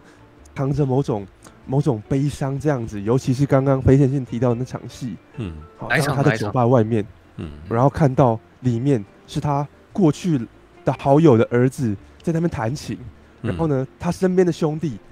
旁边唱歌，那个哦，彼时彼刻，正如此时此刻这样子，嗯、他以前也是这样子跟他的啊、哦、好友呆头鹅也是在那边唱歌的，嗯、可是现在呢，物是人非，他已经变成是看着别人有一群好友了，嗯、他自己一个人孤身站在外面，嗯、然后再拍他的那个。好像有点微妙的那个表情，哦，你就觉得说，哦，天哪，嗯，现在的独行侠变得，真是很孤单，你知道吗？以前哦，在第一集的时候，个人叫做独行侠，是因为他特立独行，我行我素，想怎样就怎样，嗯、我也不管我的队友怎么样，我就是想要冲我的。嗯，是到了这一集的时候，你看他的标题，我觉得取得很好，标题就叫独行侠，对不对？嗯，因为到了这一集，他是真真实实的只剩下他一个人了，嗯、他 身边的好友一个一个凋零，连兵人也走了。嗯，那他呢，一个人还在或者对抗这个时代的事情。别、嗯、人都觉得要无人战机，只有他一个人觉得说，觉得飞行员才是最重要的。嗯，别人都升官发财了，只有他还觉得说，嗯，想要继续当一个 captain。嗯，我想要继续当个飞行员，这才是我的归属。嗯，可是事实上呢，没有人这么做了。他是一个人在对抗这个时代，他一个人决定说，我要，我想要留在过去，我不要与世推移。嗯，所以那个虽然表情没有那么丰富。可能觉得说他好像始终有的那个有点哀伤的表情，正好可以衬托出吴行侠这个角色，好，在这部续集里面，嗯的那种孤独的感觉。啊，我觉得这是这个续集很聪明的一点。过去我们看到很多续集或很多重启，有很多没有的没的改编什么的，嗯，他们卖情怀就真的只有单纯的卖情怀，什么都不管。嗯，有名的例子，嗯，是《星际大战后传》三部曲。好，虽然他可以感受到很多人，没错，可是就我一个嗯 A 粉丝的心态，我就觉得说，你就是单纯卖情怀啊。然后那个情怀有时候甚至卖的是毫无道理，我都不知道为什么故事讲成这样。嗯，可是，在《孤行侠》这部片里面，是很有意识的知道说，我不能只有情怀而已。我要让这个卖情怀卖的是，嗯，有它的意义的，它必须是跟这个故事是切合的，所以呢，它并不是只是为了让汤姆克鲁斯再次出现，好，而嗯，而怎么样，而硬要请他出来，他并不是为了单纯想要情怀，而把这个故事架构起来，然后去复刻第一集的故事，他其实是用了嗯。这部电影，然后来讲一个嗯。停留在过去的人他的心境转折，嗯。使得他在卖情怀的同时，嗯、这个情怀也继续成了这部电影的情感主轴。好，觉得哇，这是他做的很棒的地方。嗯、就是说，他今天没有因为我卖情怀而放弃，嗯，不是逻辑，然后去放弃角色深度，然后去放弃一个故事该有的架构，以及他如何去跟从嗯世代的观众建立情感连接。嗯。虽然，虽然我好像也不能代表听观众，但是你看，至少像马可多，他说他没看过第一集，可是呢，它里面，嗯，还是被里面的某些桥段给感动了，嗯，就知道说，哎、欸，你就算撇除情怀的部分，可能我单看这部电影，然后单看一个老、嗯、老顽固，一个捍卫旧时代的老顽固，如何呢找到自己的定位，然后如何。去对抗时代的洪流这件事情，好像还是可以感动，嗯，认识原本不认识他的人，嗯，这是我觉得，哎、欸，其实，嗯嗯，《独行侠》这部片里面住的好的地方，嗯，是，嗯，刚那个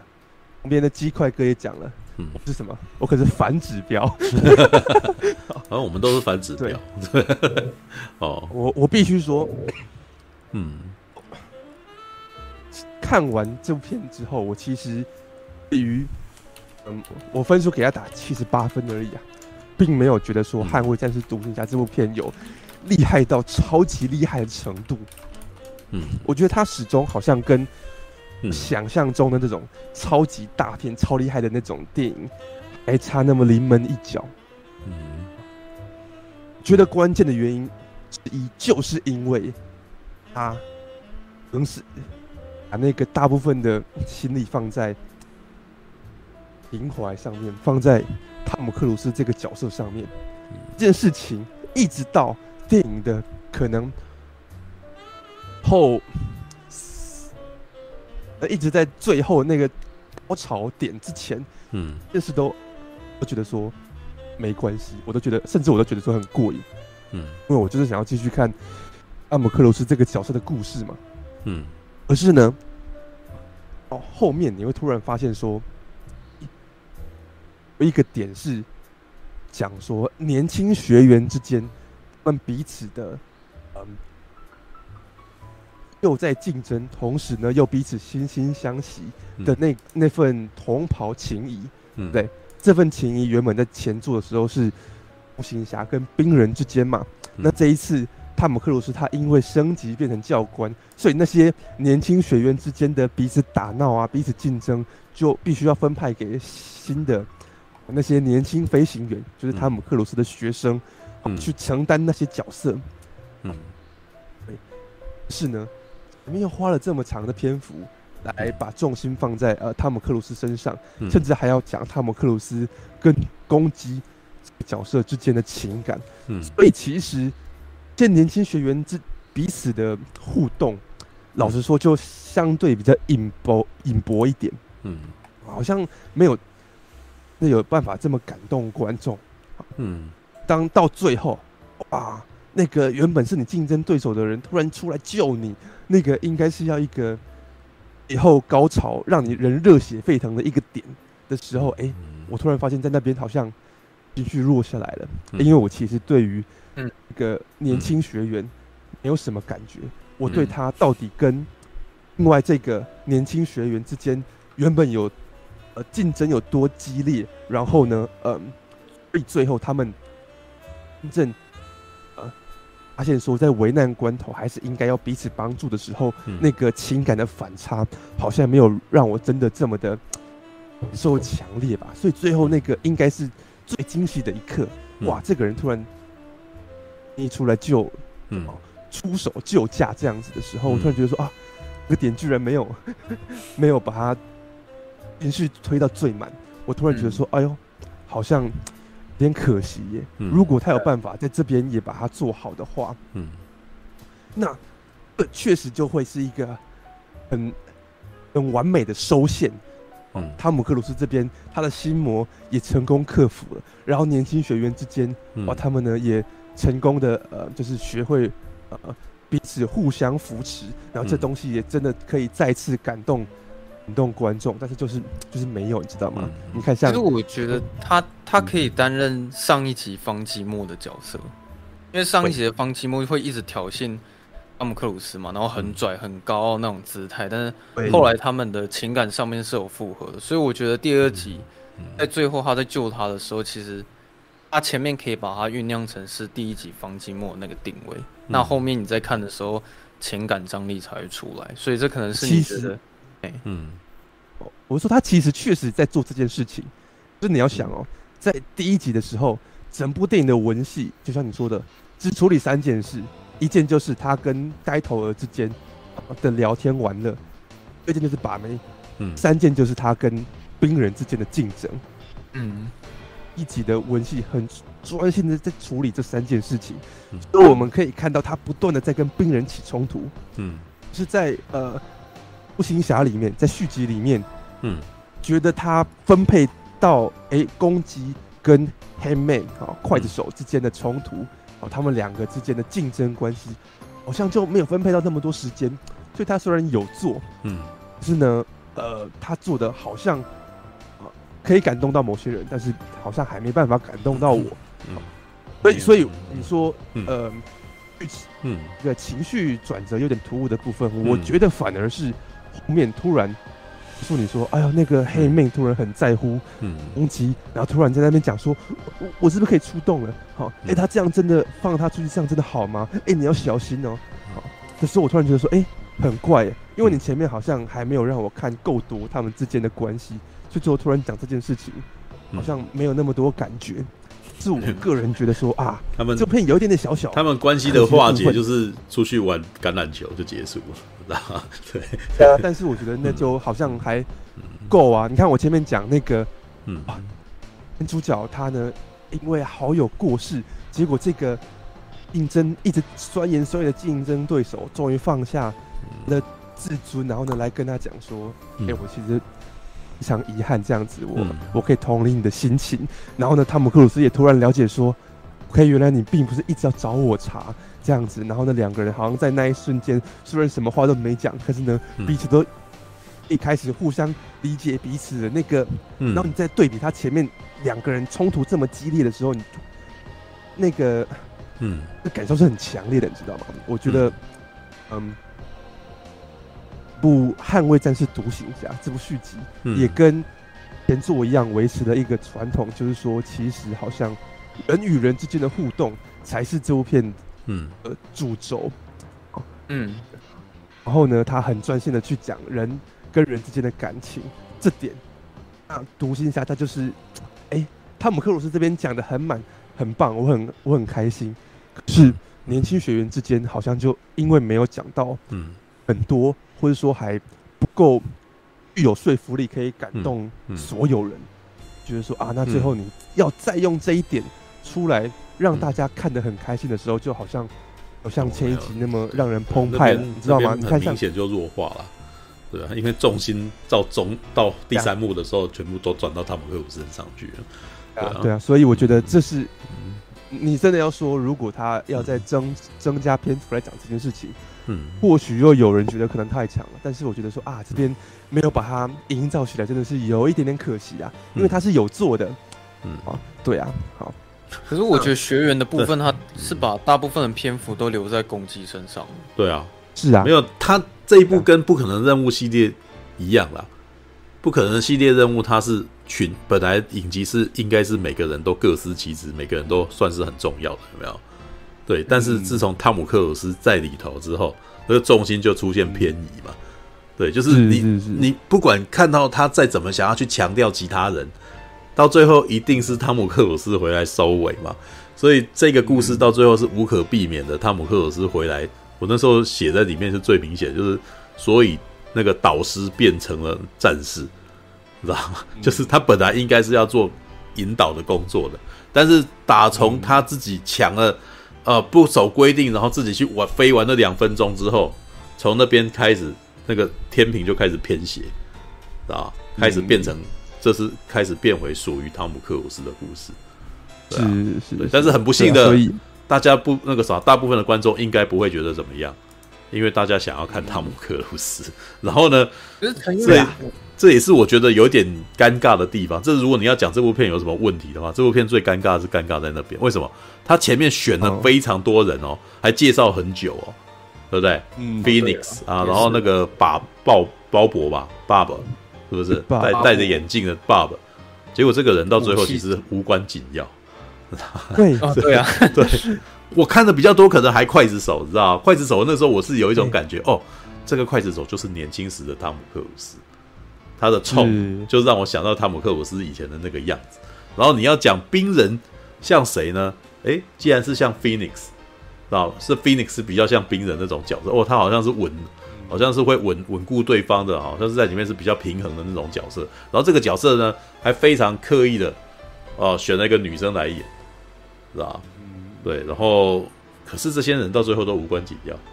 是吧？因为在汤姆克鲁斯的明星巨巨星魅力之下，最后全都是汤姆克鲁斯处理。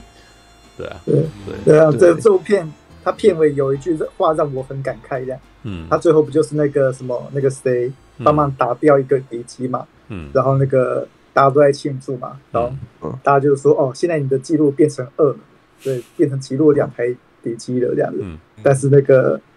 呃，那另外一个人就讲说：“但是那个独行侠的记录变成五五台，那个打落五台机器了，那我们所有人都还是赶不上他。某些程度上暗示着那个汤姆克鲁斯的地位还是在那边，对，就是其他人那人永远追不过。他选的这些人，基本上。”很路人，相较之下是很路人脸的哦。是为了要衬托汤姆克鲁斯吧？就呃，但是老实说，我的确，我现在还可能还真的找不到现个世代有哪个人可以像汤姆克鲁斯这样子，好像没有呢。你怎么二十几岁的二十代跟三十代的人没有呢？知道？所以呃，之前才会有人评论说汤姆克鲁斯可能是最后的超级巨星。知道，就是有没有有没有可能是跟那个嗯，哎哎哎，你你开了头，然后最后要讲什么？我在等你啊，是怎样？哦，我说有没有可能跟冯迪索一样的情况？冯迪索，你是如此之爱冯迪索，这样 三句话不如一玩命关头冯迪索。部电影然后给他帅这样子的感觉，没有一直都是这样子啊。但是冯迪索永远追不上汤姆克鲁斯啊。冯迪索最想要变成的人就是汤姆克鲁斯啊，我自己都这样觉得啊。威尔史密斯也是啊，对对对啊，威尔史密斯跟冯迪索都很想要成为汤姆克鲁斯，但是老实说，他没有办法像汤姆克鲁斯这样子，真的一个人可以定全场了，知道？冯迪索再怎么样都没有办法定全场，所以他还我之前讲过啊，为什么他的电影要全明星，要别人来轰他嘛，要衬托他，可是他到这边很明显又很怕人家抢了他的光彩啊，对啊，但汤姆克鲁斯不用怕呢，汤姆克鲁斯毫不完全没，你应该想说。他的明星气场强到我还真找不到任何人可以那个什么，好像可以跟他回应的，你知道？我找不到哎、像刚刚有人在问说不，可能任务二，你觉得谁当反派比较适合？我想一想说，干、他妈找尼可拉斯凯奇来好，也许会很特别。对，就是就是我没有想过尼可拉斯凯奇跟汤姆克鲁斯对会怎么样，你知道啊？我还是我们把那个什么强尼戴普找来跟汤姆克鲁斯对，你知道吗？可能可能会是另外一种奇怪的状态啊。对啊。以前以前的约翰·屈服塔应该可以了，在汤姆·克鲁斯还没有成为明星之前啊，那个什么，他拍的《小教父》，《小教父》里面像派屈克·史威兹啊这种的，他的气场就感觉起来好像还跟他还有撞在一块啊。对，可是派屈克·史威斯后来，史威兹后来的那个什么，就是越来越不红啊，知道吧？嗯，罗伯·派丁森哦，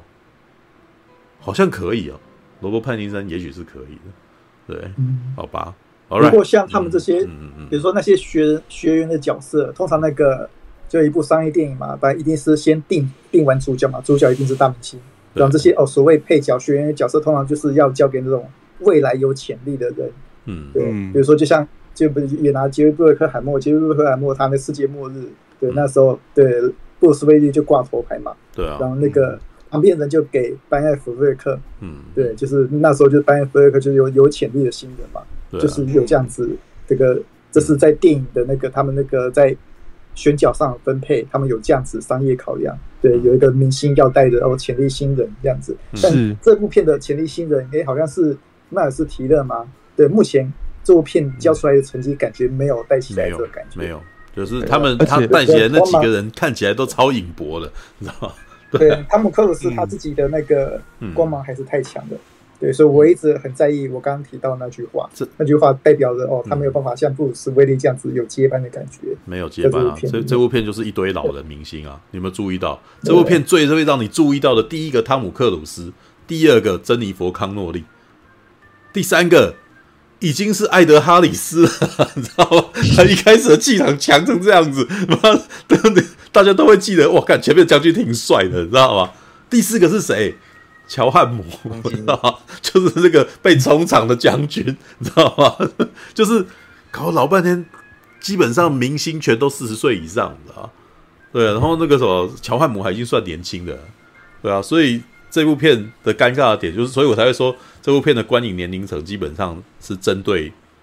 年长的观众，真的。很明显，对对，但某些程度上代表说啊，这样子弄下去，那真的那个电影电影业真的就变成说是老人事业了，真的会有这至少这一部片是啊，对，至少在这一部片来说，是因为像罗伯派丁森三十六岁好像也还可以啊，对不对？对，三十六岁，三十六岁还可以，他还可以代代代表青年人呐，知道？但是我真的觉得这的确，这这这有显现一个问题，就是二十代的人正在那个明星正在。难产当中，知道像我还记得，我们像你看，我还记得一些那种年轻明星，查克·艾弗隆，那那已经很久了呢。他也他也好像已经也已经三十要四十了吧？后来也走样。对，但是查克·艾弗隆是曾经是最年轻小鲜肉的呢，知道吧？对啊，对啊。所以我觉得还有一个原因啊，就是现代的那个什么电影都太，呃，太担心不卖钱了。所以就很难会有那种那个什么 Y A 型的电影，然后成本较低，然后那个什么给予大家给予年轻演员机会，然后让他们偶像剧冲出来这样之类的，对啊，所以就你看到像那个什么世界末日那个时候，班奈那个布鲁斯威利带下班奈弗列克，哎，班奈弗列克的气场也是强的哦，你你会一直注意到这个人呢，对啊，他们就可以那个系列世界末日那个时候还有啊谁怎样那个。那个时候麦特戴蒙也是啊，就是他也是那个时代的抢救人大兵。对啊，抢救人大兵那个什么，汤姆汉克带那个什么，带带那个麦特戴蒙啊，像呃，还有带冯迪索。你看哦，世界末日带的还还不少哦，世界末日还有带欧文威尔森呢，知道吗？就是，然后还有谁？那个什么利弗泰勒，利弗泰勒感觉起来是那个时候是最正的啊，利弗泰勒大概在那部片真的超漂亮的。所以一部电影，你可以喊出三四个人，甚至连变态男你都记得清清楚楚的，你知道？长得连旁边的那种那个什么绿叶也好清晰哦，像那个是后来还有一个去演的绿色奇迹嘛，对不对？也就是世界末日的很多明星都是、嗯、很多演员都是，哎，他即使是绿叶或配角，你都很难不记得他了。我、哦、还有我们的那个比利鲍勃松顿在世界末日也是三一咖、啊，对，很多人呢？超多演员的呢，对啊，All right。好吧，所以总之我要说，你看哦，在第一集杠的时候，最后他们成功回来，然后呢，所有人为汤姆克鲁斯欢呼，然后在欢呼之中，汤姆克鲁斯跟冰人握手言和，那个多让人激动，你知道吗？嗯后来重看的时候，就算前面空战场面可能拍的没有让我很刺激，嗯，最后那一个大家欢呼，然后所有人和好的那个场面，还是让我觉得说，啊，好热血哦。嗯，我觉得，嗯，独行侠他最后面就是差那一个，嗯，其实我在看最后他人家的救驾，然后后来回来欢呼的时候，嗯、然后呃，公鸡跟 Hangman 啊、嗯、两个人握手言和，我是没感觉的，就是因为前面说的，其实他们这是对于新人戏份可能分配的还不够多，嗯、还不够多到可以把那个文戏之间。人跟人之间的情感感动到啊这么深这样子，嗯，对啊。那另外再讲说什么？除了呃人物塑造让我对于后最后面的那个空战场面无感之外，另外我觉得，嗯，虽然前面大家都在讲说他们觉得说哇这次空战拍的比较好，嗯，我也觉得说这次他确实有，嗯嗯用心的好想办法说，哎、欸，我是不是可以把一集。与旁边地形、空间之间的关系拍得更清楚。我是不是可以呃把机舱内驾驶员的情绪，然后那个紧张紧凑的感觉拍得呃更凸显出来？好，然后呢，影集不要再这么碎了，好，让大家可以看得清楚一点点。对，这些都有做到。嗯，可是呢，它都有稍微改善一点点。但是呢，你可以很明显的看出来，它就还是改善那么。一点点而已，嗯，因为呢，啊，显然杰瑞·布瑞克海默还是希望把那个可能拍空战的那个感觉、那个质感，嗯，然后去有点致敬东尼·史考特吧，所以我觉得还是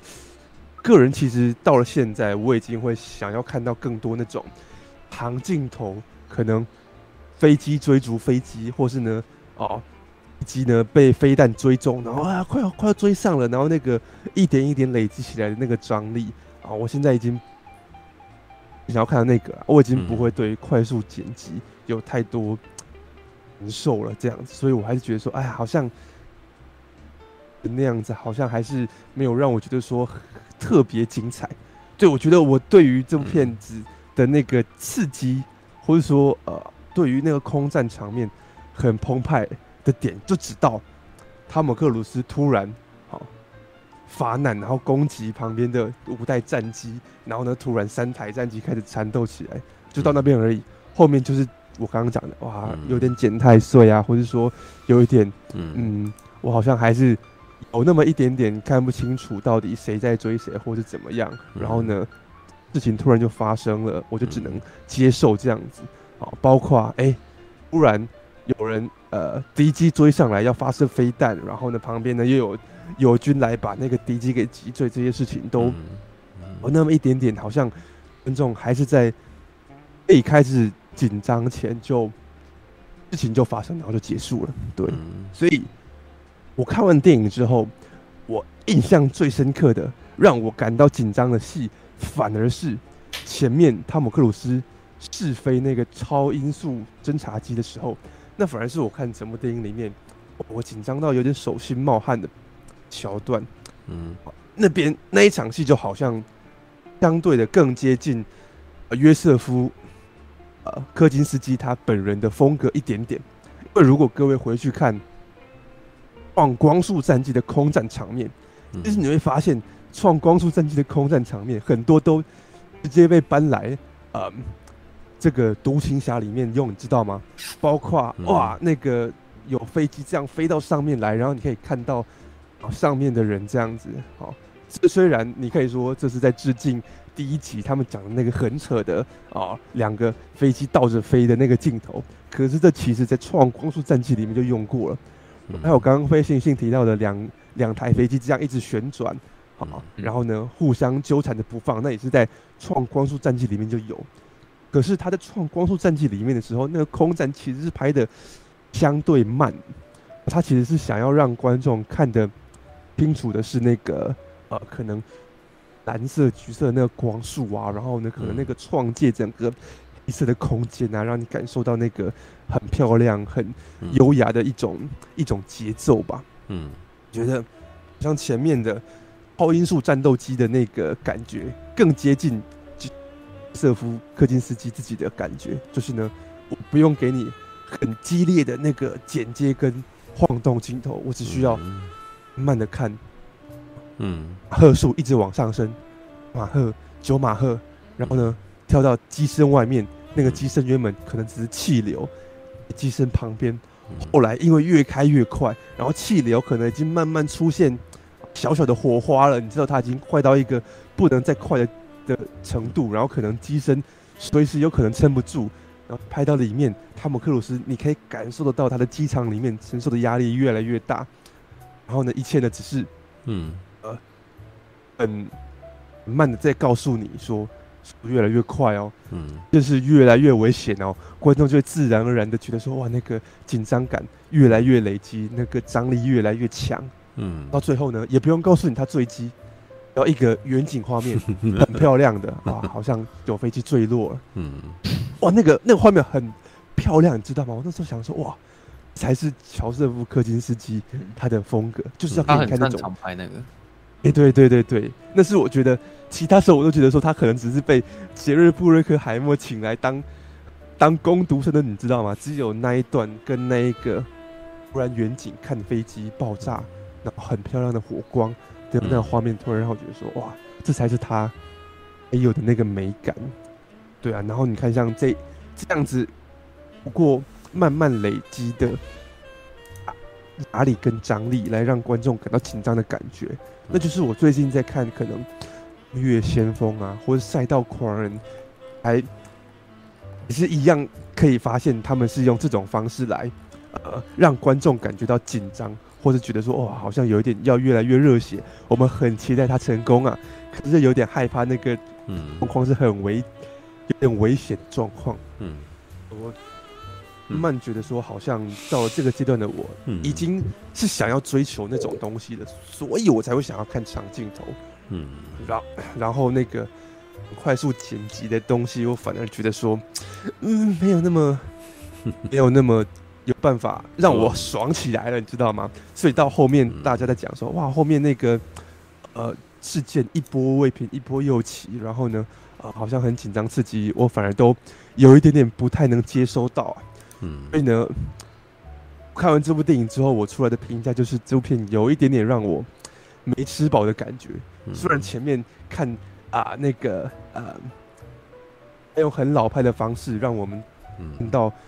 汤姆克鲁斯独行侠这个角色的那种孤独，跟他停留在过去，然后还有一点点他的心魔，他的挣扎，说我到底要不要让学员们去执行这么危险的任务呢？如果这样子的话，我是不是会再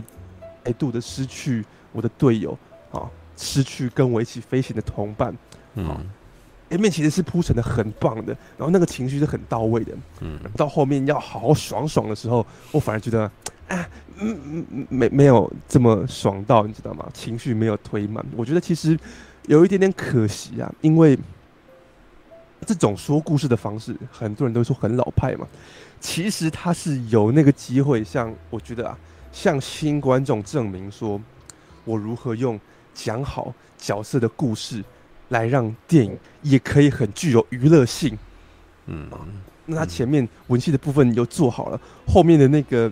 呃动该是动作场面的时候，好像差那么临门一脚，就说啊，有点可惜啊，否则这会是一个很好的教材。嗯、你知道说，嗯，什么动作场面或特效场面要爽，必须要有前面角色的铺垫，就像我在哥吉拉大战金刚那时候说的一样，你要有高潮，需要有前戏。对啊，嗯，那是我还是觉得说啊，这部电影其实撇除这些小小的遗憾呢，我觉得还是嗯很值得去看的，啊，尤其是影迷，对，而且我觉得很有趣的是哦，看，嗯，现在的这些特效大片，嗯，已经可能那么嗯，说商业大片已经不那么喜欢花这么长的时间去铺陈。角色故事了，嗯，已经不喜欢花这么多放这么慢的脚步来让观众好好认识主角跟主角内心世界了，嗯。可是这部片子还是愿意，还是愿意放慢脚步，让我们好好在前面知道说到底汤姆克鲁斯这个角色现在他呢状态是什么，嗯，他的心路历程是什么，嗯。我觉得说，哎，你看。汤姆克鲁斯作为这部片的片的主角，独行侠，嗯，他对抗了这个时代的洪流，嗯，坚持做自己，坚持做自己觉得好的，然后是一个老派的行为，嗯，他想要坚守他的那个属于他的那个旧时代，嗯，然后呢，捍卫战士独行侠这部片子本身也是展现了一个姿态，告诉你说，我想要捍卫的就是那个旧时代，就是想要捍卫那个 Top Gun 第一集。那个情怀，嗯，他的那个风格，嗯，他呢才会在开头的时候就复刻了第一集，嗯，一个开头场面，音乐什么都一样，你知道吗？在我看来啊，我的感觉是那种完全完全没有逻辑，因为看第一集，他为什么前面要给你看航空母舰上面？机升降的画面，因为接下来下一幕就接到说，独行侠他们呢在外面出任务，遇到米格战机了。嗯，可是在这个续集里面，前面呃航空母舰战斗机升降的画面，跟他的下一段完全没有关系，你知道吗？就是直接把那一段拿掉，对剧剧情也没有影响。嗯，可是他就是要这么做，就是一个一个宣誓说，嗯，怎么样？我就是想要捍卫一个情怀。我就是想要捍卫这个我所喜欢的，我去那个旧时代。好，嗯，那啊，所以我虽然不是是像半瓶树这样子很资深的 Top Gun 的粉丝啊，就是当他第一段那样出来的时候，嗯，嗯也是就开，嗯，开怀了，你知道吗？就觉得哦，好爽啊，这样子，你居然这样子直接致敬前一部片，这样，甚至是直接复刻，嗯，我觉得哎。欸部片子本身存在的那个价值，跟他想要讲的那个，嗯啊，在一个新时代里面，一个顽固的老头子，他好像不见容于时代，但还，嗯，还是坚持自己的路的那个呃姿态，其实是好像还有互相呼应，你知道吗？嗯、这是为什么这部片本身 也叫独行侠的原因。嗯，觉得有趣啊！我看的呃，撇除我说后面不够爽之外，我其实看的是蛮开心的这样子。嗯对 Okay. 那我想问说，嗯、那个你说后面不够爽，主要是你觉得后面的动作场面太短，还是你是是在讲说后面的快速剪辑让你觉得没有那么爽？我我举个例子好了，不是汤姆克鲁斯他呢在地面上，然后看到攻击的飞机回来救驾，不对，要回来救他嘛，可是他马上又被一击给盯上了。嗯，对。然后正当我们还在想说，哎呀，好像有点点危险呢，他接下来啊，攻击跟敌机缠斗会不会很危险啊？在我这么想的那一刻的时候，就已经被击落了，就都被击坠了。就是他不愿意给你看更多一点的意思，你稍微再长一点点，然后让你看说，哎，他好像被锁定了，然后他被飞弹追了，然后闪不闪得过呢？然后，然后你觉得说啊，他是不是可以闪过？结果最后啊。还是没闪过，还是被击坠了。嗯、看那个让观众有点提心吊胆的感觉，嗯，是不是就有差？就不会是直接哎、欸，啊，他出现了啊，干他被击坠了，嗯、对不对？就是当然我并没有说这样子我不好，是我心里想着说，哎、欸，他如果再长一点点，或许我可以更有感觉。看到最后，最后他嗯，姆克鲁斯在的攻击，然后呢，呃，敌机锁定的时候，让你知道说他已经人尽援绝，他已经逃不掉的时候，那也是一样啊。嗯，如果可以多看到一点点，那个敌机追在后面，然后已经要发射飞弹了，他们想说怎么办？闪不过，那个提心吊胆的感觉，再再长一点点，再长一点点的话，嗯，觉得那个紧张感就会再更多。嗯，是这部片就。要短，所以当我正开始要紧张的时候，就直接被 Hangman 的一击就击坠了，这样哎、欸，事情就这样结束了。嗯、所以如果你问话，我觉得好像确实就是 在于，哎、欸，你原本是问什么？对啊，我我确实觉得说可能连接太快了，或者说他可能没有留足够长的时间来让 观众觉得说啊紧张刺激这样子，嗯，否则前面。看在前面一点点，他们好像要去瞄准一个很小的目标，然后要轰炸它，然后轰炸这件事情有一点点困难。嗯，他呢可能镜头会稍微拉长一点点，他锁定不到，好，好，锁定得到吗？这样哦，终于锁定到了。看他就稍微强那么一点点，嗯，我们的情绪就要有起伏啊，就真的会啊。这样子多一两秒会他紧张嘛？嗯嗯，所以我觉得好像确实，嗯，自己目前会认为啊，是他还是剪得太快了，或者说他太急着要让这些事情发生了。嗯、对，我觉得，嗯，后面所有是从汤姆克鲁斯他们被击坠那那一段吧，嗯，对，后面所有战斗机被飞弹锁定，或者说被飞弹击坠的戏，都让我觉得还不够紧张。嗯，这应该很紧张的、啊。我看到汤姆克鲁斯被击坠，嗯、应该要有点啊，死了吗？可是他处理的太短了。然后呢，攻击被击坠的时候也是一样。最后呢，敌机锁定的时候是一样。对啊，嗯嗯，你原本问我的另外一个是什么？嗯、没有，就就是我只是想要了解清楚，说你觉得不够爽，是因为后面太短，还是因为你觉得剪接太快，你没感觉？我刚刚是这样问。啊哦，其实你你刚有回答了，对啊，你已经回答了，对啊，对对对，好，对，然后再加上再加上，最后 Hangman 出来的时候，哦，我其实并没有感受到 Hangman 出来就这两个人，好的那个情感，嗯嗯嗯，所以呢就觉得说，哎，连最后这个都都没有让我爽到这样子，因为你看，如果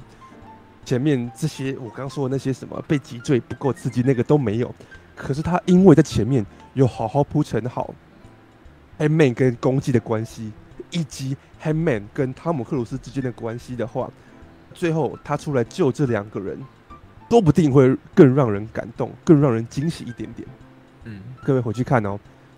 ，Hangman 跟汤姆克鲁斯这位教官的关系是什么呢？哎、欸，呃，好像没有讲那么多，对不对？所以最后这个人出来救汤姆克鲁斯跟攻击，这件事情好像就没那么。惊喜没那么让人想要，没有那起立鼓掌。他有很多方法可以让那一幕看起来更感动啊！我有想过非常多可能性啊，要么就是大家一起来啊，有非常多飞机过来，就比如像用类似复仇者联盟那种方法嘛，就超多过来之类的。对，另外一种呢，是我其实觉得比较应该要有的，他应该要飞美国第五代战机来打他。哦，oh. 我想要，我就一直觉得很奇怪。你到这边海上的时候，其实基本上已经没有那个非要用 F A 十八的理由了，你知道？对，那对方又是一代、oh. 第五代战机，那这时候不是应该把美军的那个 F 三五开出来嘛？对啊，屌虐他之类的，然后这大美国一番这样子，我说、oh. 让我们这这是可能会很多军武迷会很开心的，就是我们一直想要看到美国最新锐战机，你知道？对，老实说，你知道有一段时间，美国最新锐战机大概在不呃那个什么《Die Hard》第四集的时候，很爱很爱拿出来讲，是吧？那一段时间，你看那个布鲁斯威利那个时候就有 F 二二啊，对啊，有有有，对对。但是现在几乎你哎，不知道为什么大家大家又不讲，我不知道是不是又是国家机密还是什么的，对啊。Alright，你刚刚讲什么？其实我对于那段啊，我自己觉得，嗯，要做一件事情，可能就可以有更多改善了。就是你把 Phoenix 跟 Hammond 这两个角色结合在一起，嗯，说不定这个角色就会有更多篇幅去铺陈。这个这个他他们这个麻烦就是麻烦在他又要介绍一个新境，但是他最后事实上整个整个主角的那个什么气场完全是还是回归到汤姆克鲁斯身上，所以真的就像我刚刚讲，前面介绍这么多人，后面就没没有他们就变得超影博的、啊，都不重要了。嗯，对啊，对。好吧，因为我觉得他有简单拍出一点他认同汤姆克鲁斯的感觉了。对，就是他前面不是有演出，他看到汤姆克鲁斯一些表表现的时候，他他还觉得说他很帅，然后他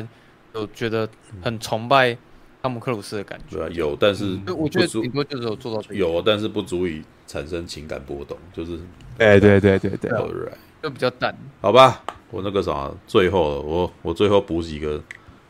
你们可能，我觉得我有讲，可能可以讲到你们没有讲到的部分，知道？因为前面的部分，我觉得大大部分你们该讲的都讲了，对，我觉得我不需要再赘述，你知道？对，但是我其实觉得，好，你要讲空战场面，我觉得我应该要还是要提一下，对，虽然时间已经太晚，对，老实说，这部片仍旧不在我自己内心深处里面觉得那个什么排上前三的空战场面，对他，我我心里面前三前哎。前二的空战场面真的就是 ID Four 跟那个什么，跟冲出封锁线，对啊，啊，你们刚刚讲的那一堆问题，事实上在 ID Four 跟冲出封锁线里面全部都已经达到，是吧？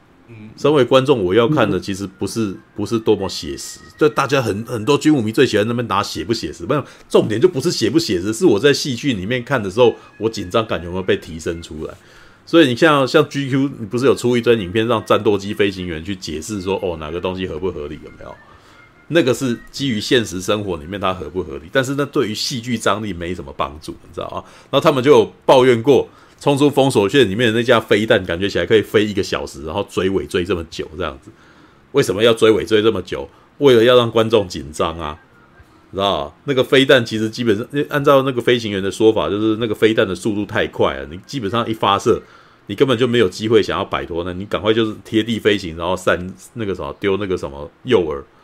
然后想办法就是搞那个什么想办法让它爆炸。如果那个时候没爆炸，你基本上已经就就要死掉了。对，但是在电电影里面就是让它足足飞了三四分钟，然后就是让你看到那个什么飞机这样飞过去树林旁边，然后飞弹跟着过去这样子，然后它还追尾过来，然后转来转去这样子，让你看到。一一架飞一架战斗机跟一颗飞弹的那个缠斗，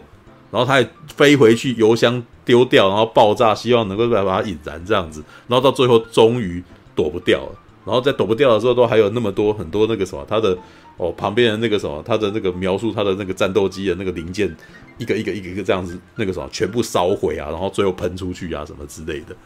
对，所以冲出封锁线的那段追尾画面是我目前看过最精彩的，知道？那 Top Gun 呢？我觉得 Top Gun 系列比较特别的点就是，他一直很想要把焦点聚在驾驶员的脸上面。你永远你冲出封锁线跟那个什么呃，ID4 星际终结者里面的战斗，基本上你都不会看到那个驾驶舱里面的人那个什么在那边旋转，你知道吗？那个有点像是那个什么，那个拍法有点像是那个。克里斯斯多弗诺兰在拍《星际效应》，你知道吗？他会把战，他把摄影机绑在机翼旁边，太空船的机翼旁边，让你只能够从某个角度看到这，看到它。然后那是一种强迫你只看部分，然后去猜会发生什么事的的一种方式，知道吧？那诺像刚刚那个什么，很早很早之前的，其实稍早之前那个非线性不是提到了敦刻尔克吗？对，嗯，但是敦敦刻尔克对我来说，那场空战给我的东西不是紧张，那场空战只是在告诉，就是让我理解到说，哦，要打下一架飞机真的是好难啊的感觉。嗯，为什么？因为距离那个那个目标看起来好小，然后你的那个什么枪弹打出去，那个什么感觉起来，他对方也在移动，所以你会觉得干这有过有过困难的。但是那个只会让我感到困难跟无力。但是我呢，感受不到刺激跟爽，知道吗？刺激跟爽跟哦，干嘛快要打到对方了，就是反正是超时空要塞那样子的动画，还比较让我有那种感觉。为什么？因为他们完全实践到了我咬住你，你咬住我，然后我对你发射很多武器，你对我发射很多武器，这样子，然后旁边眼花缭乱，半天没有一个人受伤，这样子。重点也不就在于，重点根本就不是受伤，重点就是他要制造危险这件事情，你知道吗？制造危险跟那个什么紧张这种感觉，然后你要让我觉得旁边躲无可躲，然后他们既然能在绝处逢生的那种感觉。然后到最后那个什么，给你一个注脚，你是活还是死，那就不那个什么，那你他是活是死，其实老实说不重要了。重点是中间我已经经历过那一段飞车追逐般那个云霄飞车的那种，哇！我看那个我很怕他被炸到，然后他用什么奇怪的方法去躲过这个东西之类的，那有点像是呃武术对决里面两个人用高难度的方法去躲过对方的剑跟枪之类的动作啊。是吧？然后你就干这这么刁钻的技术，妈的有够困难的。然后怎么办到了那个那个战斗机的这样子的翻滚，然后在中间突然间掉下来，然后就那个，然后你就会觉得哇，干这很像是武术高手在两个两人在拆招的感觉。对，那只是说在这部片里面，他还是有试图去做到这一点，只是呢，也许就跟陈佑讲的一样，就是它太短了，所以你就还没有到达那个感觉，就消失了。像 ID4 星际终结者，我为什么会觉得超厉害？因为战斗机在前方，后面一艘太空战斗机在追他嘛，然后一直不断的轰炸他，然后从所有东西一直掉下来，然后他必须要躲过峡谷，然后还有还有坠落下来的石块，跟从爆炸当中穿梭过去，然后你就知道说，哇，他在这样子危险的地方，他还想办法活下来，然后你就干他妈好厉害，而且他最后还把他击落了，干他妈好爽，你知道吗？对，那那个那种爽感就跑出来了，那。我觉得这一部片它会让我觉得那个张力有减损的原因，就是它常常还是不时不时的会锁在那个什么 IMAX 的那个什么，从那个摄影机舱里面拍出去，然后后面的那个画面，你知道吗？然后当他一回来，我觉得当他一回来的时候，就就会让我觉得，哎，我想要看外面发生什么事，你不要一直给我回来看里面的那种感觉，你知道吗？虽然它有另外一种效果，你会看到真实的呃驾驶员进入居力的那种状态。然后还有另外一种，还有另外一个原因啊，他的战斗场面太多了，所以不会有那种啊突然间出现让你哇好好爽一回的感觉。你看到后来是有点小麻木，你知道吗？就是会吗？会会会，我看到后来是有点小麻木，在进 F 十四之前就就我会就是觉得回合太多了，对？太多回合。呃，老师因为也有可能看 IMAX，其实我到后来是有点疲劳了。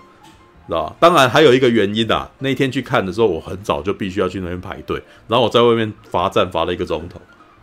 等到我进去的时候，事实上我很担心我会不会睡着，知道？因为体力负荷、体力消耗是挺大的。对，我们其实一直在他那个啥，为了要让我们进去，我其实要很早就到那边，然后排队，排队以后拿了票以后，又在在在在那边排了半个钟头，然后最后接下来才一个一个进去，进去以后，然后接下来又要冲刺。为什么我们要抢好座位？你知道，所以看试片在那在那个什么美丽华看试片挺惊险的。然后我坐进去的时候，我说：“我靠，我今天已经耗了一个钟头的体力了，你知道吗？我很担心我自己。然后他又是我们又很早起，我前一天晚上又没有睡好，所以就很很担心自己会不会睡着，你知道？好家在这部片很好看，所以我没睡着。可是，一直到他们去拍那个峡谷的那个飞行的时候。他有几个那种大咖大画面在那边转的那个画面的时候，我是导致说，我其实觉得眼花有点小小的眼花缭乱，我的我觉得我注意力开始有点涣散，知道、嗯、我这边，嗯，他们他们不是那个刚炸完那个目标嘛，他们不是要冲上山坡，嗯，然后一大堆防空飞弹忽然飞，然后他们一直在丢那个嗯。干扰弹嘛，嗯、对，对，那边那那边我自己是觉得有点乱，就是又回到那个托尼斯考特那种，哎、欸，纯粹是走那个。节奏路线，然后那个相对位置都已经消失的那种、嗯、那种处理方法，但他是有想要办法把相对位置处理出来的，但是那个那一段，嗯，处理出来结果还是让我觉得说，哦，又有点乱感觉的，对，嗯、至少那那一段是这个样子。其实这一点反而日本动画其实做的比较好，因为日本动画是用画的，所以他怎样都会看到你看到两架飞机在追，你知道吗？然后他甚至可以在空中拍出两架飞机在追尾，然后摄影机竟然绕着他们转的那种、那种、那种效果，你知道吗？对，那问题是就是在真实的状态下，他可能还是需要去剪。当去剪的时候，所谓的相对位置这件事情，你如果没有联系的话，真的很容易观众会错乱的，知道吗？Top Gun 第一集我觉得最大的麻烦就是这一点，他有的时候会啊想说，我这个画面这个战斗机，我想要把它拍歪斜一点，把它破水平一点，看起来好像比较美，对不对？可是它下一个画面就不是接在同一个位置上面的远景，所以你会有点混乱，说，哎靠，这这个画面是刚刚那个画面的联系吗？好像不联系，你知道吗？它几乎很多画面都让你觉得好像没有联系。然后就必须要靠着刚刚大家讲的那种所谓解释性对白，你知道吗？哦，他飞飞到他后面了什么之类的，那这会导致我对于那个战局状况非常的不了解，好吧？对，这身为一个那种很想要看缠斗的观众，我老实说，我想要对战况有更多的、更详细的了解。你镜头拉长一点，让我看到两架战斗机在那边追尾，会更好。那我自己觉得《Top Gun》第二集的。镜头还是锁得太紧了，知道他？虽然那个什么，它虽然有远景，但是它的远景真的是没有远，它没有好好的活用那个 IMAX 的画面，你知道吧？丹尼维勒纳夫就会啊，对，丹尼维勒纳夫会让你看到一个战斗机超小，一一一台飞机超小一台的，你知道吧？对，那我要看到的是，它它可以缩到这么小，你在 IMAX 还是可以看得很清楚。那为什么你可以，你还是可以放得远一点，然后两个在那边追摇之类的感觉啊？对不对？那种感觉会会更好。然后像是那个什么，我上个礼拜不是可能还有聊到那个《星际大争霸》嘛？《星际大争霸》其实还喜欢活用一种东西，就是急速推进、急速尊印的那个镜头，就是有点像武侠片的那种。然后你就会看到两两架在那边跑，然后镜头好像有点追不到，然后突然间拉过去，然后你就会觉得啊，干这这个张力有点拉出来那种感觉。对，所以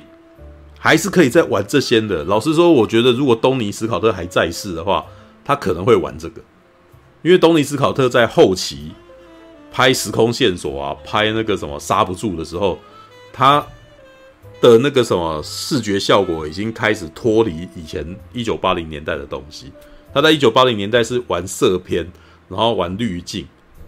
然后可是他到了那个什么，大概到间谍游戏开始的时候，他已经开始玩上字了，你知道吗？他开始玩那个，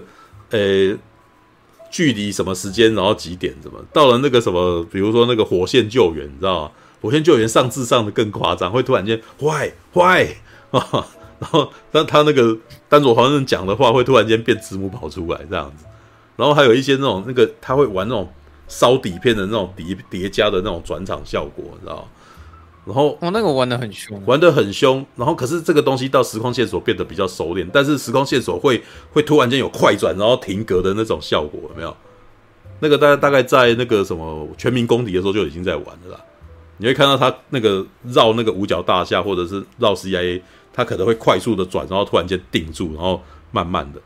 有没有？然后我觉得这如果是东尼斯考特，如果还今天如果是他拍的话。他可能会把一些那种快转啊，什么东西会把它摆在那边，搞不好那个什么所谓的那个后面那一段会更像冲出封锁线，知道？因为我都觉得冲出封锁线里面，约翰摩尔事实上有一点点在那个什么那东西跟托尼斯考特玩的东西有点重叠，知道？他利用的是这种急速拉近，然后快转定住，然后让你去吸住你的眼球，然后停格。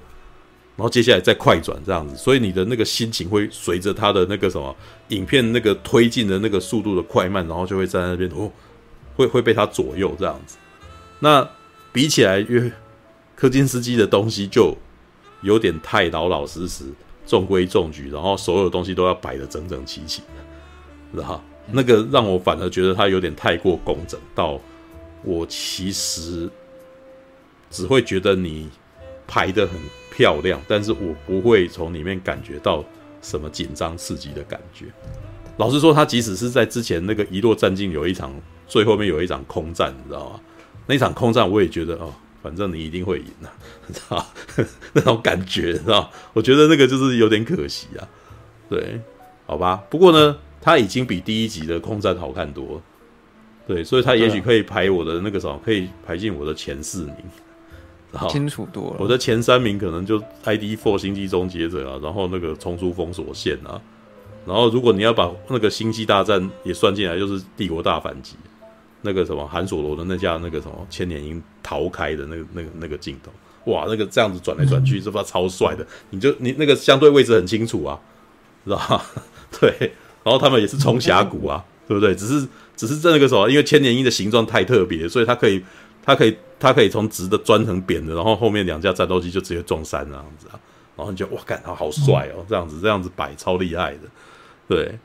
那好，哎，这样，哎，我有我我刚我怎样？谁要先讲？呃，我我我先问啊，因为我刚想了一下，那个 ID Four 跟那个冲出封锁线其实都是一对一，对，它其实其实只是一种追逐战而已的，是，它其实好像那个离离空战还有点距离的。没有啊，Dogfight 也是空战啊，一对一也是空战啊，但是他在前面，你仔细看，他如果即使一堆人追尾，他最后还是要让你知道说一对一解决的问。解决的这个情况啊，很多人打他，他接下来就要想办法躲开嘛，对不对？那那个时候，呃，Top Gun 里面的空战到最后，事实上还不就是也是 F 十四到最后先解决一台，然后接下来还是跟一台两个人互咬啊。所以他前面的部分就是那个什么按那个什么趁人家不注意先打下一台，就只是想办法让那个两个人的那个什么交战能够简单化，所以最后是一台接一台嘛，它是变成车轮战。因为如果是两三台一起咬住它，基本上这个故事很难，那个也也不是不行啊。那个什么超时空要塞里面常常这样子，你就会看到那个战斗机在那边那个什么变成机器人，然后在原地旋转，然后射射东西，然后把几架慢慢打下来啊。然后可是如果你还要再继续打下去，就最后还是有一个很厉害的跟他单挑，对不对？所以阿姆罗跟夏亚，夏亚每次都带很多萨克来，然后最后旁边的人全部都掉了，然后就变成阿姆那个什么夏亚自己跟要跟阿姆罗单挑啊。还是一样的，都是一样的。你看，ID4 还不是一样？一开始一群战斗机打，然后打到最后全部打光了，还是两台，两台一台掉下来，变成威尔史密斯是对一台，对啊，那个都还是有啦。那那个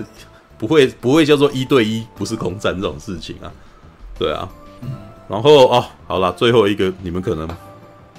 我其其实可以，我其实一直觉得那个什么，他们最后感情戏的处理的那个什么部分。还蛮有趣的，是很挺巧妙的，你知道吗？其实你你们没有特别注意到一件事情，就是航船这件事情，知道汤姆克鲁斯是个海军，对不对？他是他是那个海军战斗机飞行员，然后可是他遇到了这个将军的女儿，他那个什么跟他出去约会的那个地方是教他如何控船，你知道吗？然后我后来越看越觉得，哦、哇，这个象征还蛮有趣的，你知道吗？汤姆克鲁斯是个桀骜不驯、一直在空中飞行的人啊，对不对？但是这个在空中飞行的人总是有，总是要有一个航空母舰要降落了嘛。然后谁是他的航空母舰呢？就我们珍妮佛康诺利的所驾的那艘船，你知道吗？所以最后呢 这故事很，就是这角色写的那个象征性意味浓厚，就是他最后其实总是要有一个归属了。然后珍妮佛康诺利所演的这个女孩子就是他的归属，你知道吗？对，所以到最后，你知道汤姆克鲁斯人生三得意，你知道这部片这个这个主角基本上有点就是他的所谓的中年危机的问题全都解决，知道他所要的东西，你看一开始他所面临的事情就是他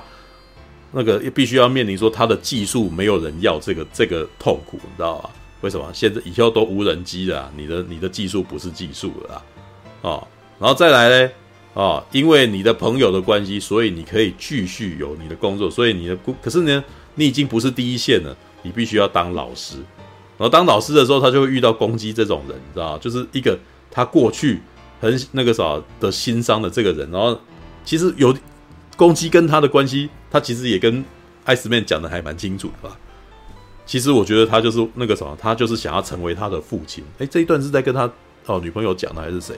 应该是跟他女朋友说的。想要成为他的父亲，是跟跟艾斯曼讲，是跟艾斯曼讲的吗？好，OK，就是，也就是说，他让汤姆克鲁斯那个什么独行侠这个人虽然未婚，但是却有一个儿子，就是他扮演起父亲角色这样子。所以呢，当公鸡跟他顶撞他的时候，他既然无法回话，那完全都是爸爸在对儿子，你知道吗？他爱他儿子，所以儿子跟他闹脾气的时候，他会有一点不知道该如何回应他，因为有的时候他们会恣意的。往他最心里面最弱的那一个点，然后去去顶他，有没有？对，他说那个什么，你要跟着我，然后对方可能会跟他讲说，跟着你吗？像我爸一样这样子。哇靠，这句话超伤超毒，你知道吗？对，那个真的很像是那种孩子跟爸爸吵架，然后孩子会突然间攻击爸爸最弱的那个点，这样子，然后不让爸爸讲不出话，然后好让自己可以逃走。对，然后最后怎么解决呢？最后爸爸要牺牲自己救他。然后让儿子觉发现说爸爸很重要，然后爸儿子要回来救爸爸，然后两个人的关系就这样化解。对啊，然后呢，除了那个父子关系的解决之外，然后另外一个就是中年危机这个问题。其实我觉得他其实我说这部片是拍给老人看的，是最大的原因就是他最后其实描写的就是全部是我目前我发现这个世代的人呐、啊，就是四十上以上的人，他们的那种危机感，他们觉得自己快要被年轻人取代的那种害怕跟痛苦，你知道吗？可是他们内心其实又不服输，他们就是真的希望自己还能够再被重视，还能够成为，还能够再威一次，能够再成为主角一次。然后这个剧本到最后很明显就是把，就是写给老人家看，你知道，你的技术还是有人要，而且呢，你不是教人家的，你今天再度成为主角，然后再度成为主角，那最后而且那个时候以非常奇幻的方式再威回来，让你用一九八六年的。武器击败二零二二年的战斗机，你知道哇，这是妄想，但是这就是给老年人的那个晚上做的白日梦，你知道会赢的，你知道对，也真的让你赢了。对，然后最后让人家来救这样子，只是最后让人家来救这一点，我真的还是觉得，如果是 F 三五会更好啊，知道 F 三五那种才更热血澎湃。对，然后直到最后哦，修补关系，你看最后的一场戏，他在修他的那个战斗机，你知道他在修他的。二战战斗机，然后旁边呢，他的替代孩子在帮他修理，在旁他扶助这样子。然后这个时候呢，他的这个啥修好了这辆那个啥野马战斗机嘞，再没飞走，你知道？在所以这部片到最后，爱情、事业，然后跟你的亲情三得意，你知道？就是哇，看他的所有的人生目标全部达成，知道？对，超圆满的结局。对，就是超圆满结局。就是这部片其实没有什么需要去死什么人，就这部片要讲的其实是这个老男人他内心的那个什么，他的不舒服啊，他的难过啊，到最后能够得到平静，知道吗？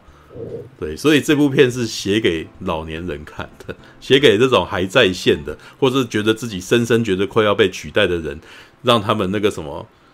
看完以后心里暖洋洋，然后那个什么泪洒。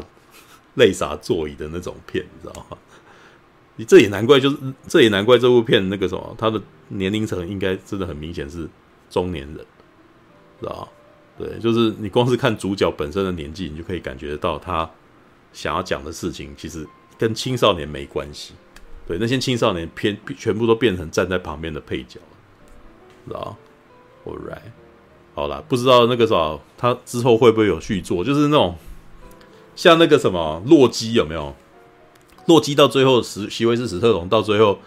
就跟汤姆克鲁斯不一样啊！席维斯史特龙就真的放掉了，就是把那个位置交给那个所谓的阿波罗的儿子有没有？就是他在以前那个什么，他在以前对手他生的儿子是金牌拳手嘛，然后就变成故事真的完全是金牌拳手的那个什么，就是那个阿波罗儿子的故事，你知道？也是一样哦，男孩如何变成大人，到第二集还生孩子啊什么之类的。对，就是想办法要克服自己那个什么，很害怕上战场的这种、这种、这种心魔之类的。只不过他们讲的是拳击，对，然后汤姆克鲁斯讲的是战斗机，对。All right，我想问你，那你们就是，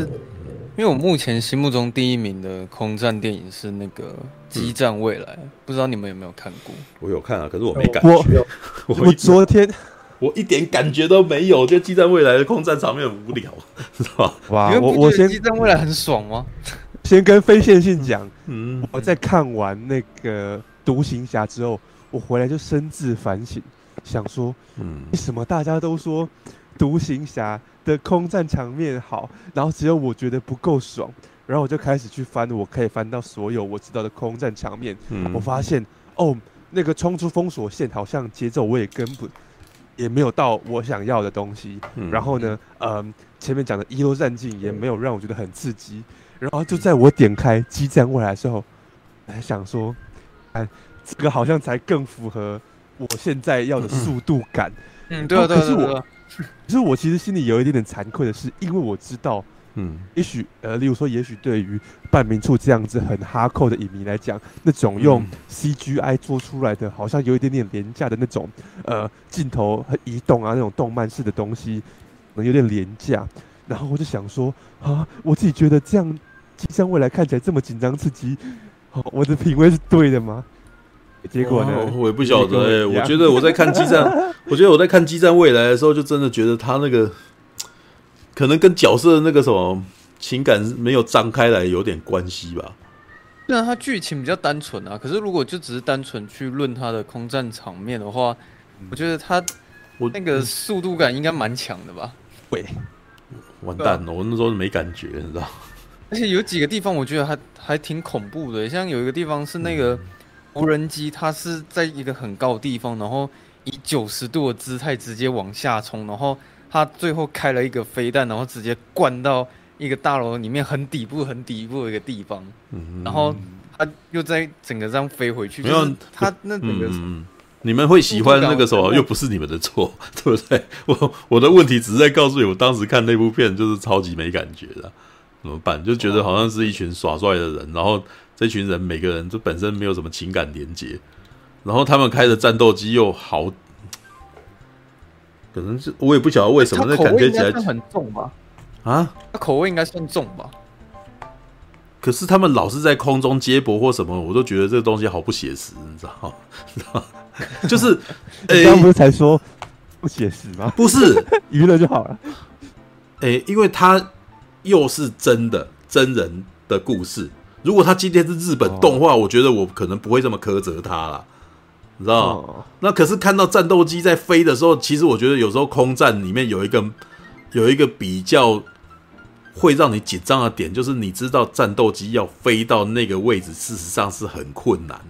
之类的。或者是它本身的局限，它光是要转个弯就很勉强之类。然后在这一种它本身在技术上面本就有那个困难的程度下，还勉力的躲开的时候，你才会觉得这个东西很很恐怖、很厉害。像冲出封锁线，我会觉得就是它好像那个飞机真的已经快要极限了，它要转过来都很困难这样子的，有没有？然后或者是像 ID Four，它这样子飞过来的时候，它很明显你会觉得 F 十八那个什么。已经很勉强，他在做这些动作都很勉强了。可是机战未来感觉起来，就是因为我已经我都不知道这个战斗机它本身是不是那个是虚拟战斗机，所以我不知道它的效果或者是什么，它是甚至它可以原地回旋，好像也可以的感觉。那在这种情况下，我就会觉得说，嗯，它好像不写实。那这这这种的不写实，会让我觉得那个什么有一种错乱感，你知道吗？但是如果它是日本动画的话，它那个时候日本动画它的那个变形跟它的那个烟雾的那个就比又比激战未来夸张的更多啊。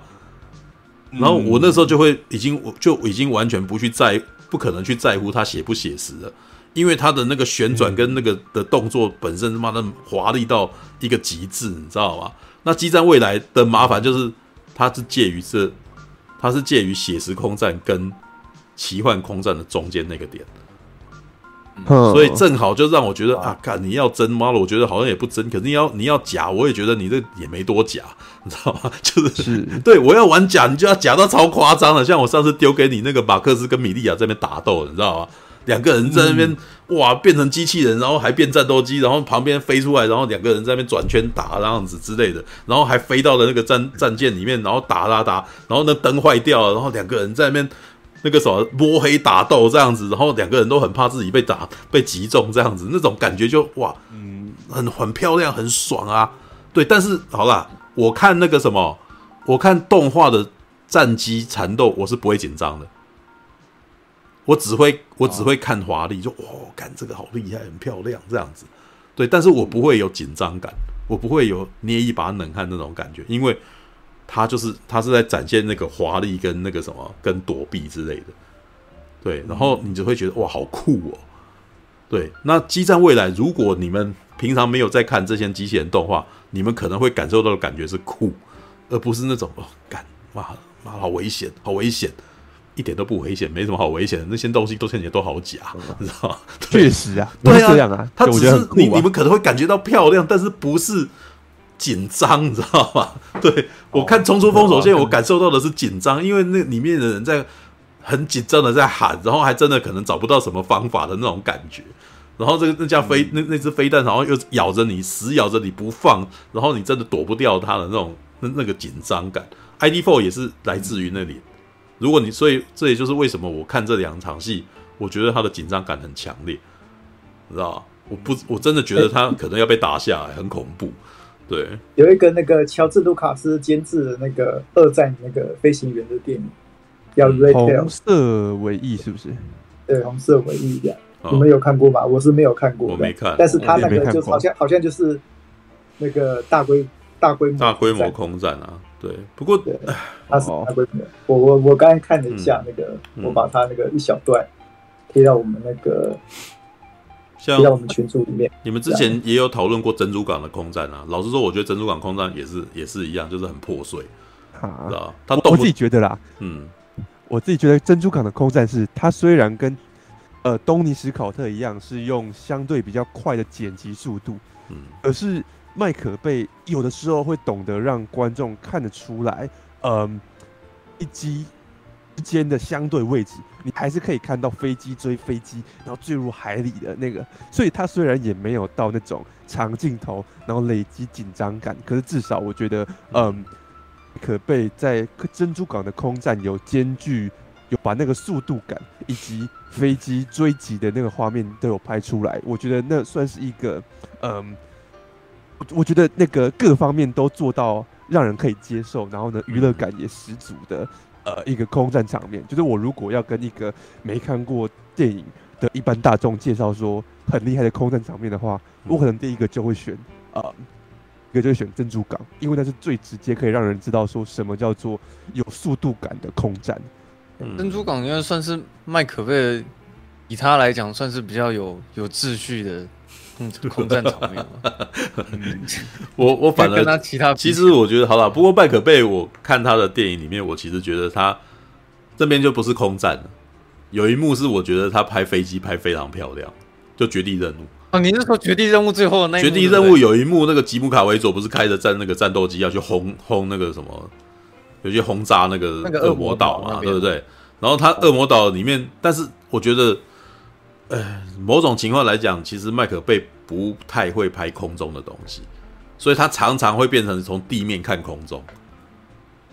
对，但是有几幕的确是哇，从空中去，从地面去拍空中的那个战斗机的时候，干他们他有一幕超帅的，像里面有一幕是吉姆考维佐说他轰炸嘛，轰炸完以后，然后他散开有没有？然后那个嗯，凯吉其实蹲那个什么，不是拿着两根那个棒子在下面嘛，两个那个那个什么烟幕弹。两根烟雾弹在下面，在那边这样子有没有？然后他他会他会做出那个什么，像是那个，诶什么？他他会做出一个张开的动作，然后战斗机从他上面这样子啊这样飞过去有没有？对啊，然后那个很帅啊。Bioman 有说啊，那那一段事实上在那个什么，在 Top Gun 第二集里面有做很类似的事情，就是那个什么史马赫战斗，那个史马赫的那个音速飞机去冲那个什么，去冲。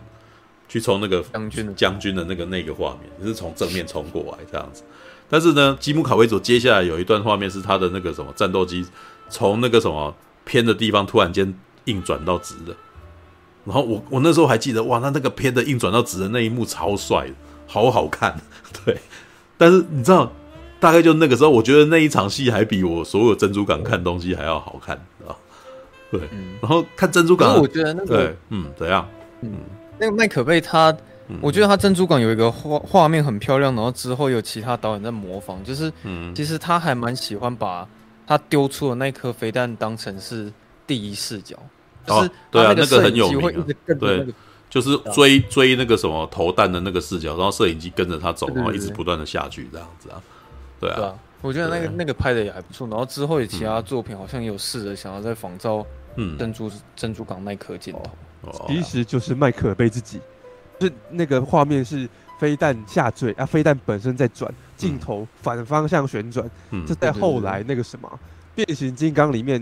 嗯，变形金刚二，柯博文从飞机上跳下来，一边变形也是一样，一边对了，镜头反方向的意思啊。嗯，后来的呃那个什么十三小时也是一样，它是其实那是那个榴弹啊，就是射出去之后，然后呢镜头跟在那个榴弹的后面看榴弹这样。对，过去我我我觉得他自己在播放。我觉得麦克贝只要不快速剪接啊，他的那个长镜头都很有日本动画的味道。因为日本动画很喜欢转，你知道会转会绕着那个物体去转，这用画的啦，那他可是他会去设计出来，让摄影机绕绕着物体旋转，让它的旁边一直不断充满很多东西在跑动的那种感觉。对，然后那可不可以最爱就是旋转啊。对啊，尼尼可拉斯凯奇他可能只是站起来，他也要仰角旋转他一下。对啊，就是他喜欢让物件看起来有有动静，动感，有动感的。嗯嗯。对，那那个什么，以前的日本动画也很懂得这一点，反正就一直一要一直不断抓住观众的眼睛，所以可以一直绕着看这样子。不过那是一种展示啊，那是一种展示，就是他离我讲的那个紧张刺激、追尾跟长镜头缠斗，真的不太一样。知道，就是麦克贝没有麦克贝没办法坚持一个画面超过十秒以上，他的画面基本上 三四秒就要切一个角度，三四秒就要切一个角度，所以你要看到两个人在那边拆招，那个基本上在麦克贝的电影里面是不可能发生的，所以我才会说我看珍珠港看得很累，你知道吗？那你只会看到那种战斗机这样子过来啊，然后什么的，然后。接下来就是他在空中的画面，他可能会觉得他故事讲不够，无法讲了，所以他就会开始设计剧情，说飞机把敌机引到地面上，然后由地面的观点，然后拿开枪或者是对空炮把飞机打下来之类的，知道吧？所以你不会看到他们飞到很高的地方，在那边互相咬啊什么之类的，没有没有那种东西啊，他就都低飞，都低飞，然后下面的人开枪这样子把它打下来，为什么？他不知道如何，我我其实觉得他可能根本就不想要在空中讲很多事情，知道吗？所以赶快回来，赶快回来。对，然后但是我也觉得很奇怪，像那个什么 idfor 的导演，他后来拍中途岛也没有很好看，你知道吧？也是很乱，你知道吧？嗯，对我都不知道他们到底在干什么，你知道，就是这样飞过来又回来，然后那个跟人家吵吵架，然后又飞出去，然后再回来这样子，然后那个什么。根据很迷战时的人说，哇，那个什么，他非常符合时间的那个规划。可是对于我一般的观众来讲，我就看得一头雾水。你到底想要说什么？你知道吗？对，很多群戏，嗯、对，但是这个群戏，然后我对于每个人都不是特别认识，然后你每个人都只讲一下，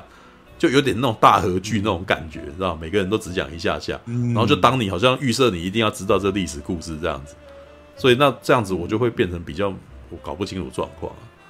对，变形金刚也是啊。变形金刚我之前有提到过，就是天王星它可以那个什么变形的时候，然后角度要从下面这样上去啊，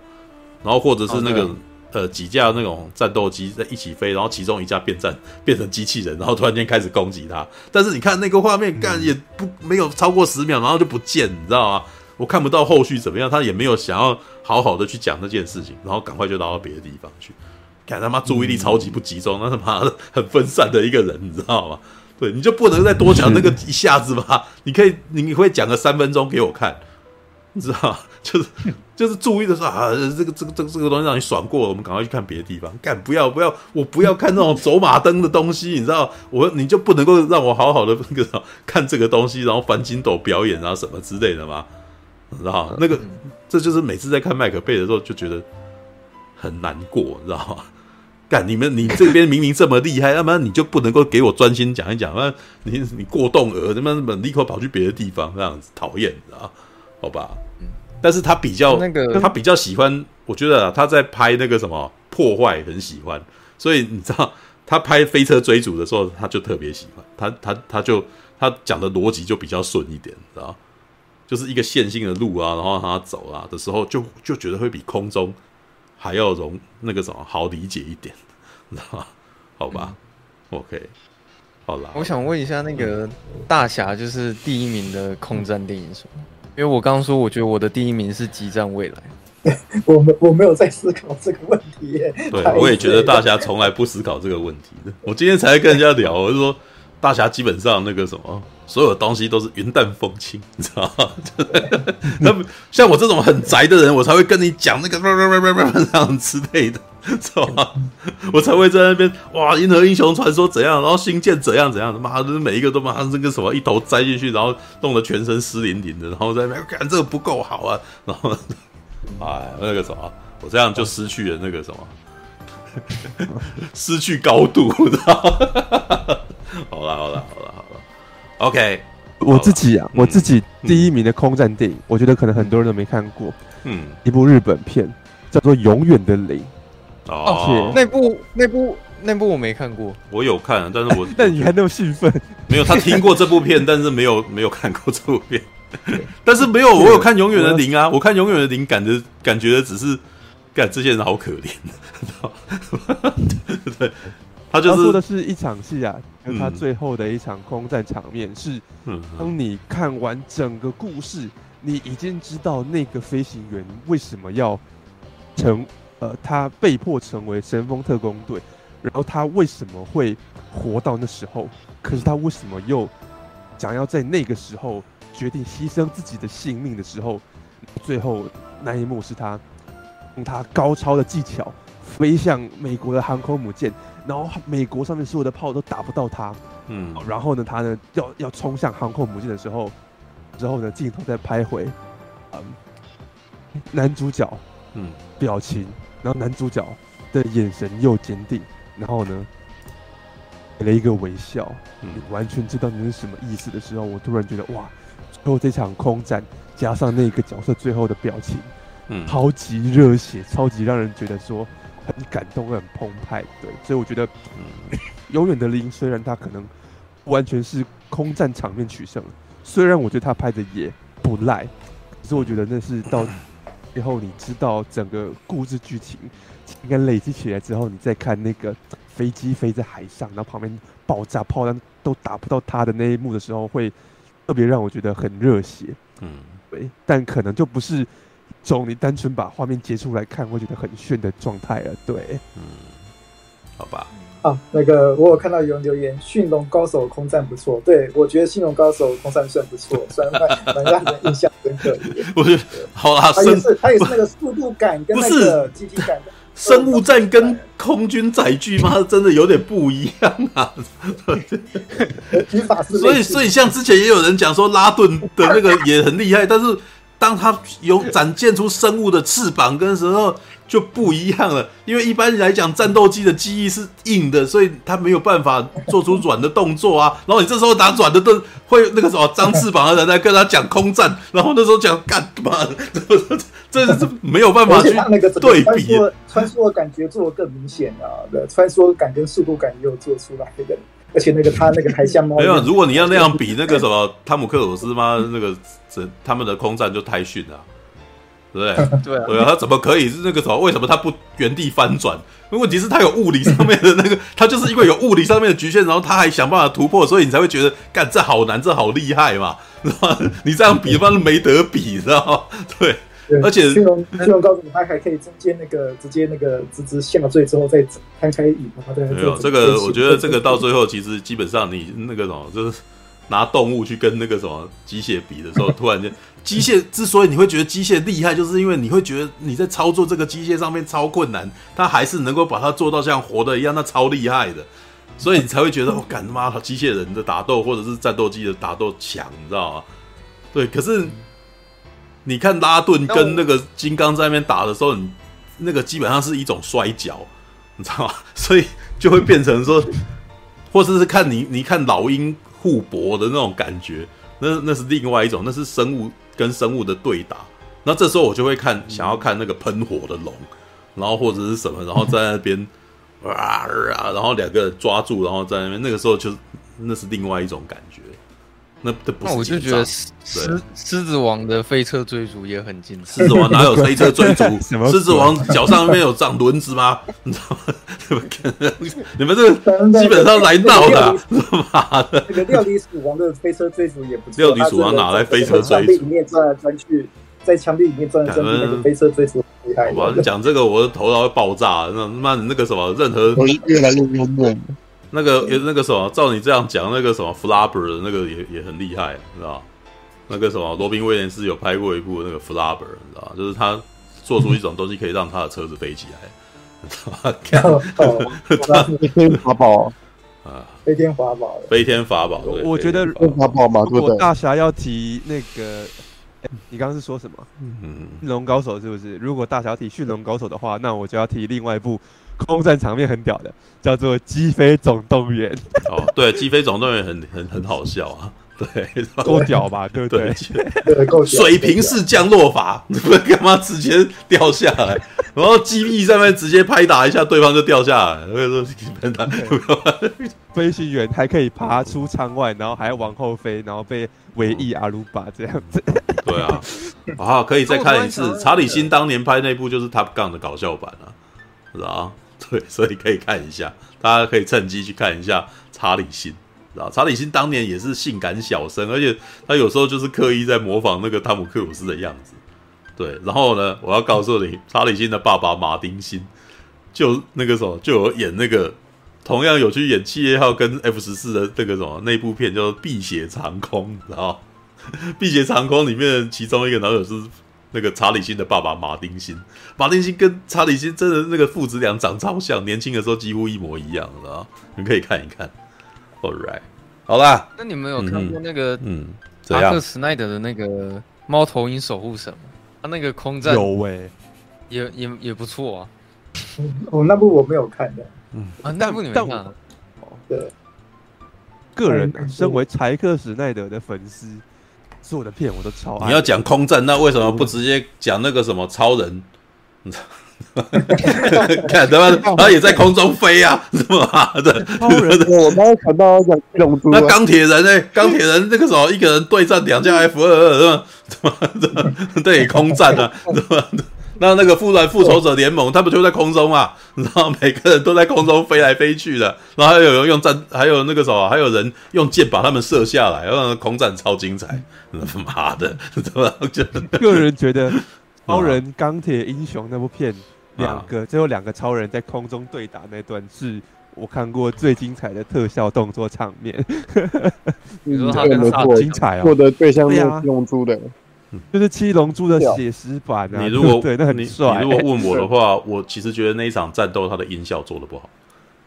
所以当他打人的时候，我听感觉到不到疼痛，你知道吗？他的声音太沉，然后可是没有那种清脆的感觉，知道吗？我一直都觉得那个什么像骇客任务那种打斗，就是哎干，为什么你会觉得很花拳绣腿？因为音效不够强，知道吗？好啦。差不多了啦，那个什么，再继续聊下去，真的要天亮。他妈已经四点五十分了，那个，因为到后来弹性越浓，是吧？OK，好了，我也快死掉了。对，那个什么，明明就快要死掉，可是还问个不停，而且安娜，对吧？快哦，快五点，天都快，天已经有点亮了，天都已经亮了，不行，我快要死掉了。那个什么，在我们死掉之前，还是赶快去睡觉吧。OK，好了。晚安啊，各位，四点五十分啊，那个是吧？下个礼拜再见了，拜拜啊，拜拜，拜拜，拜拜，晚安。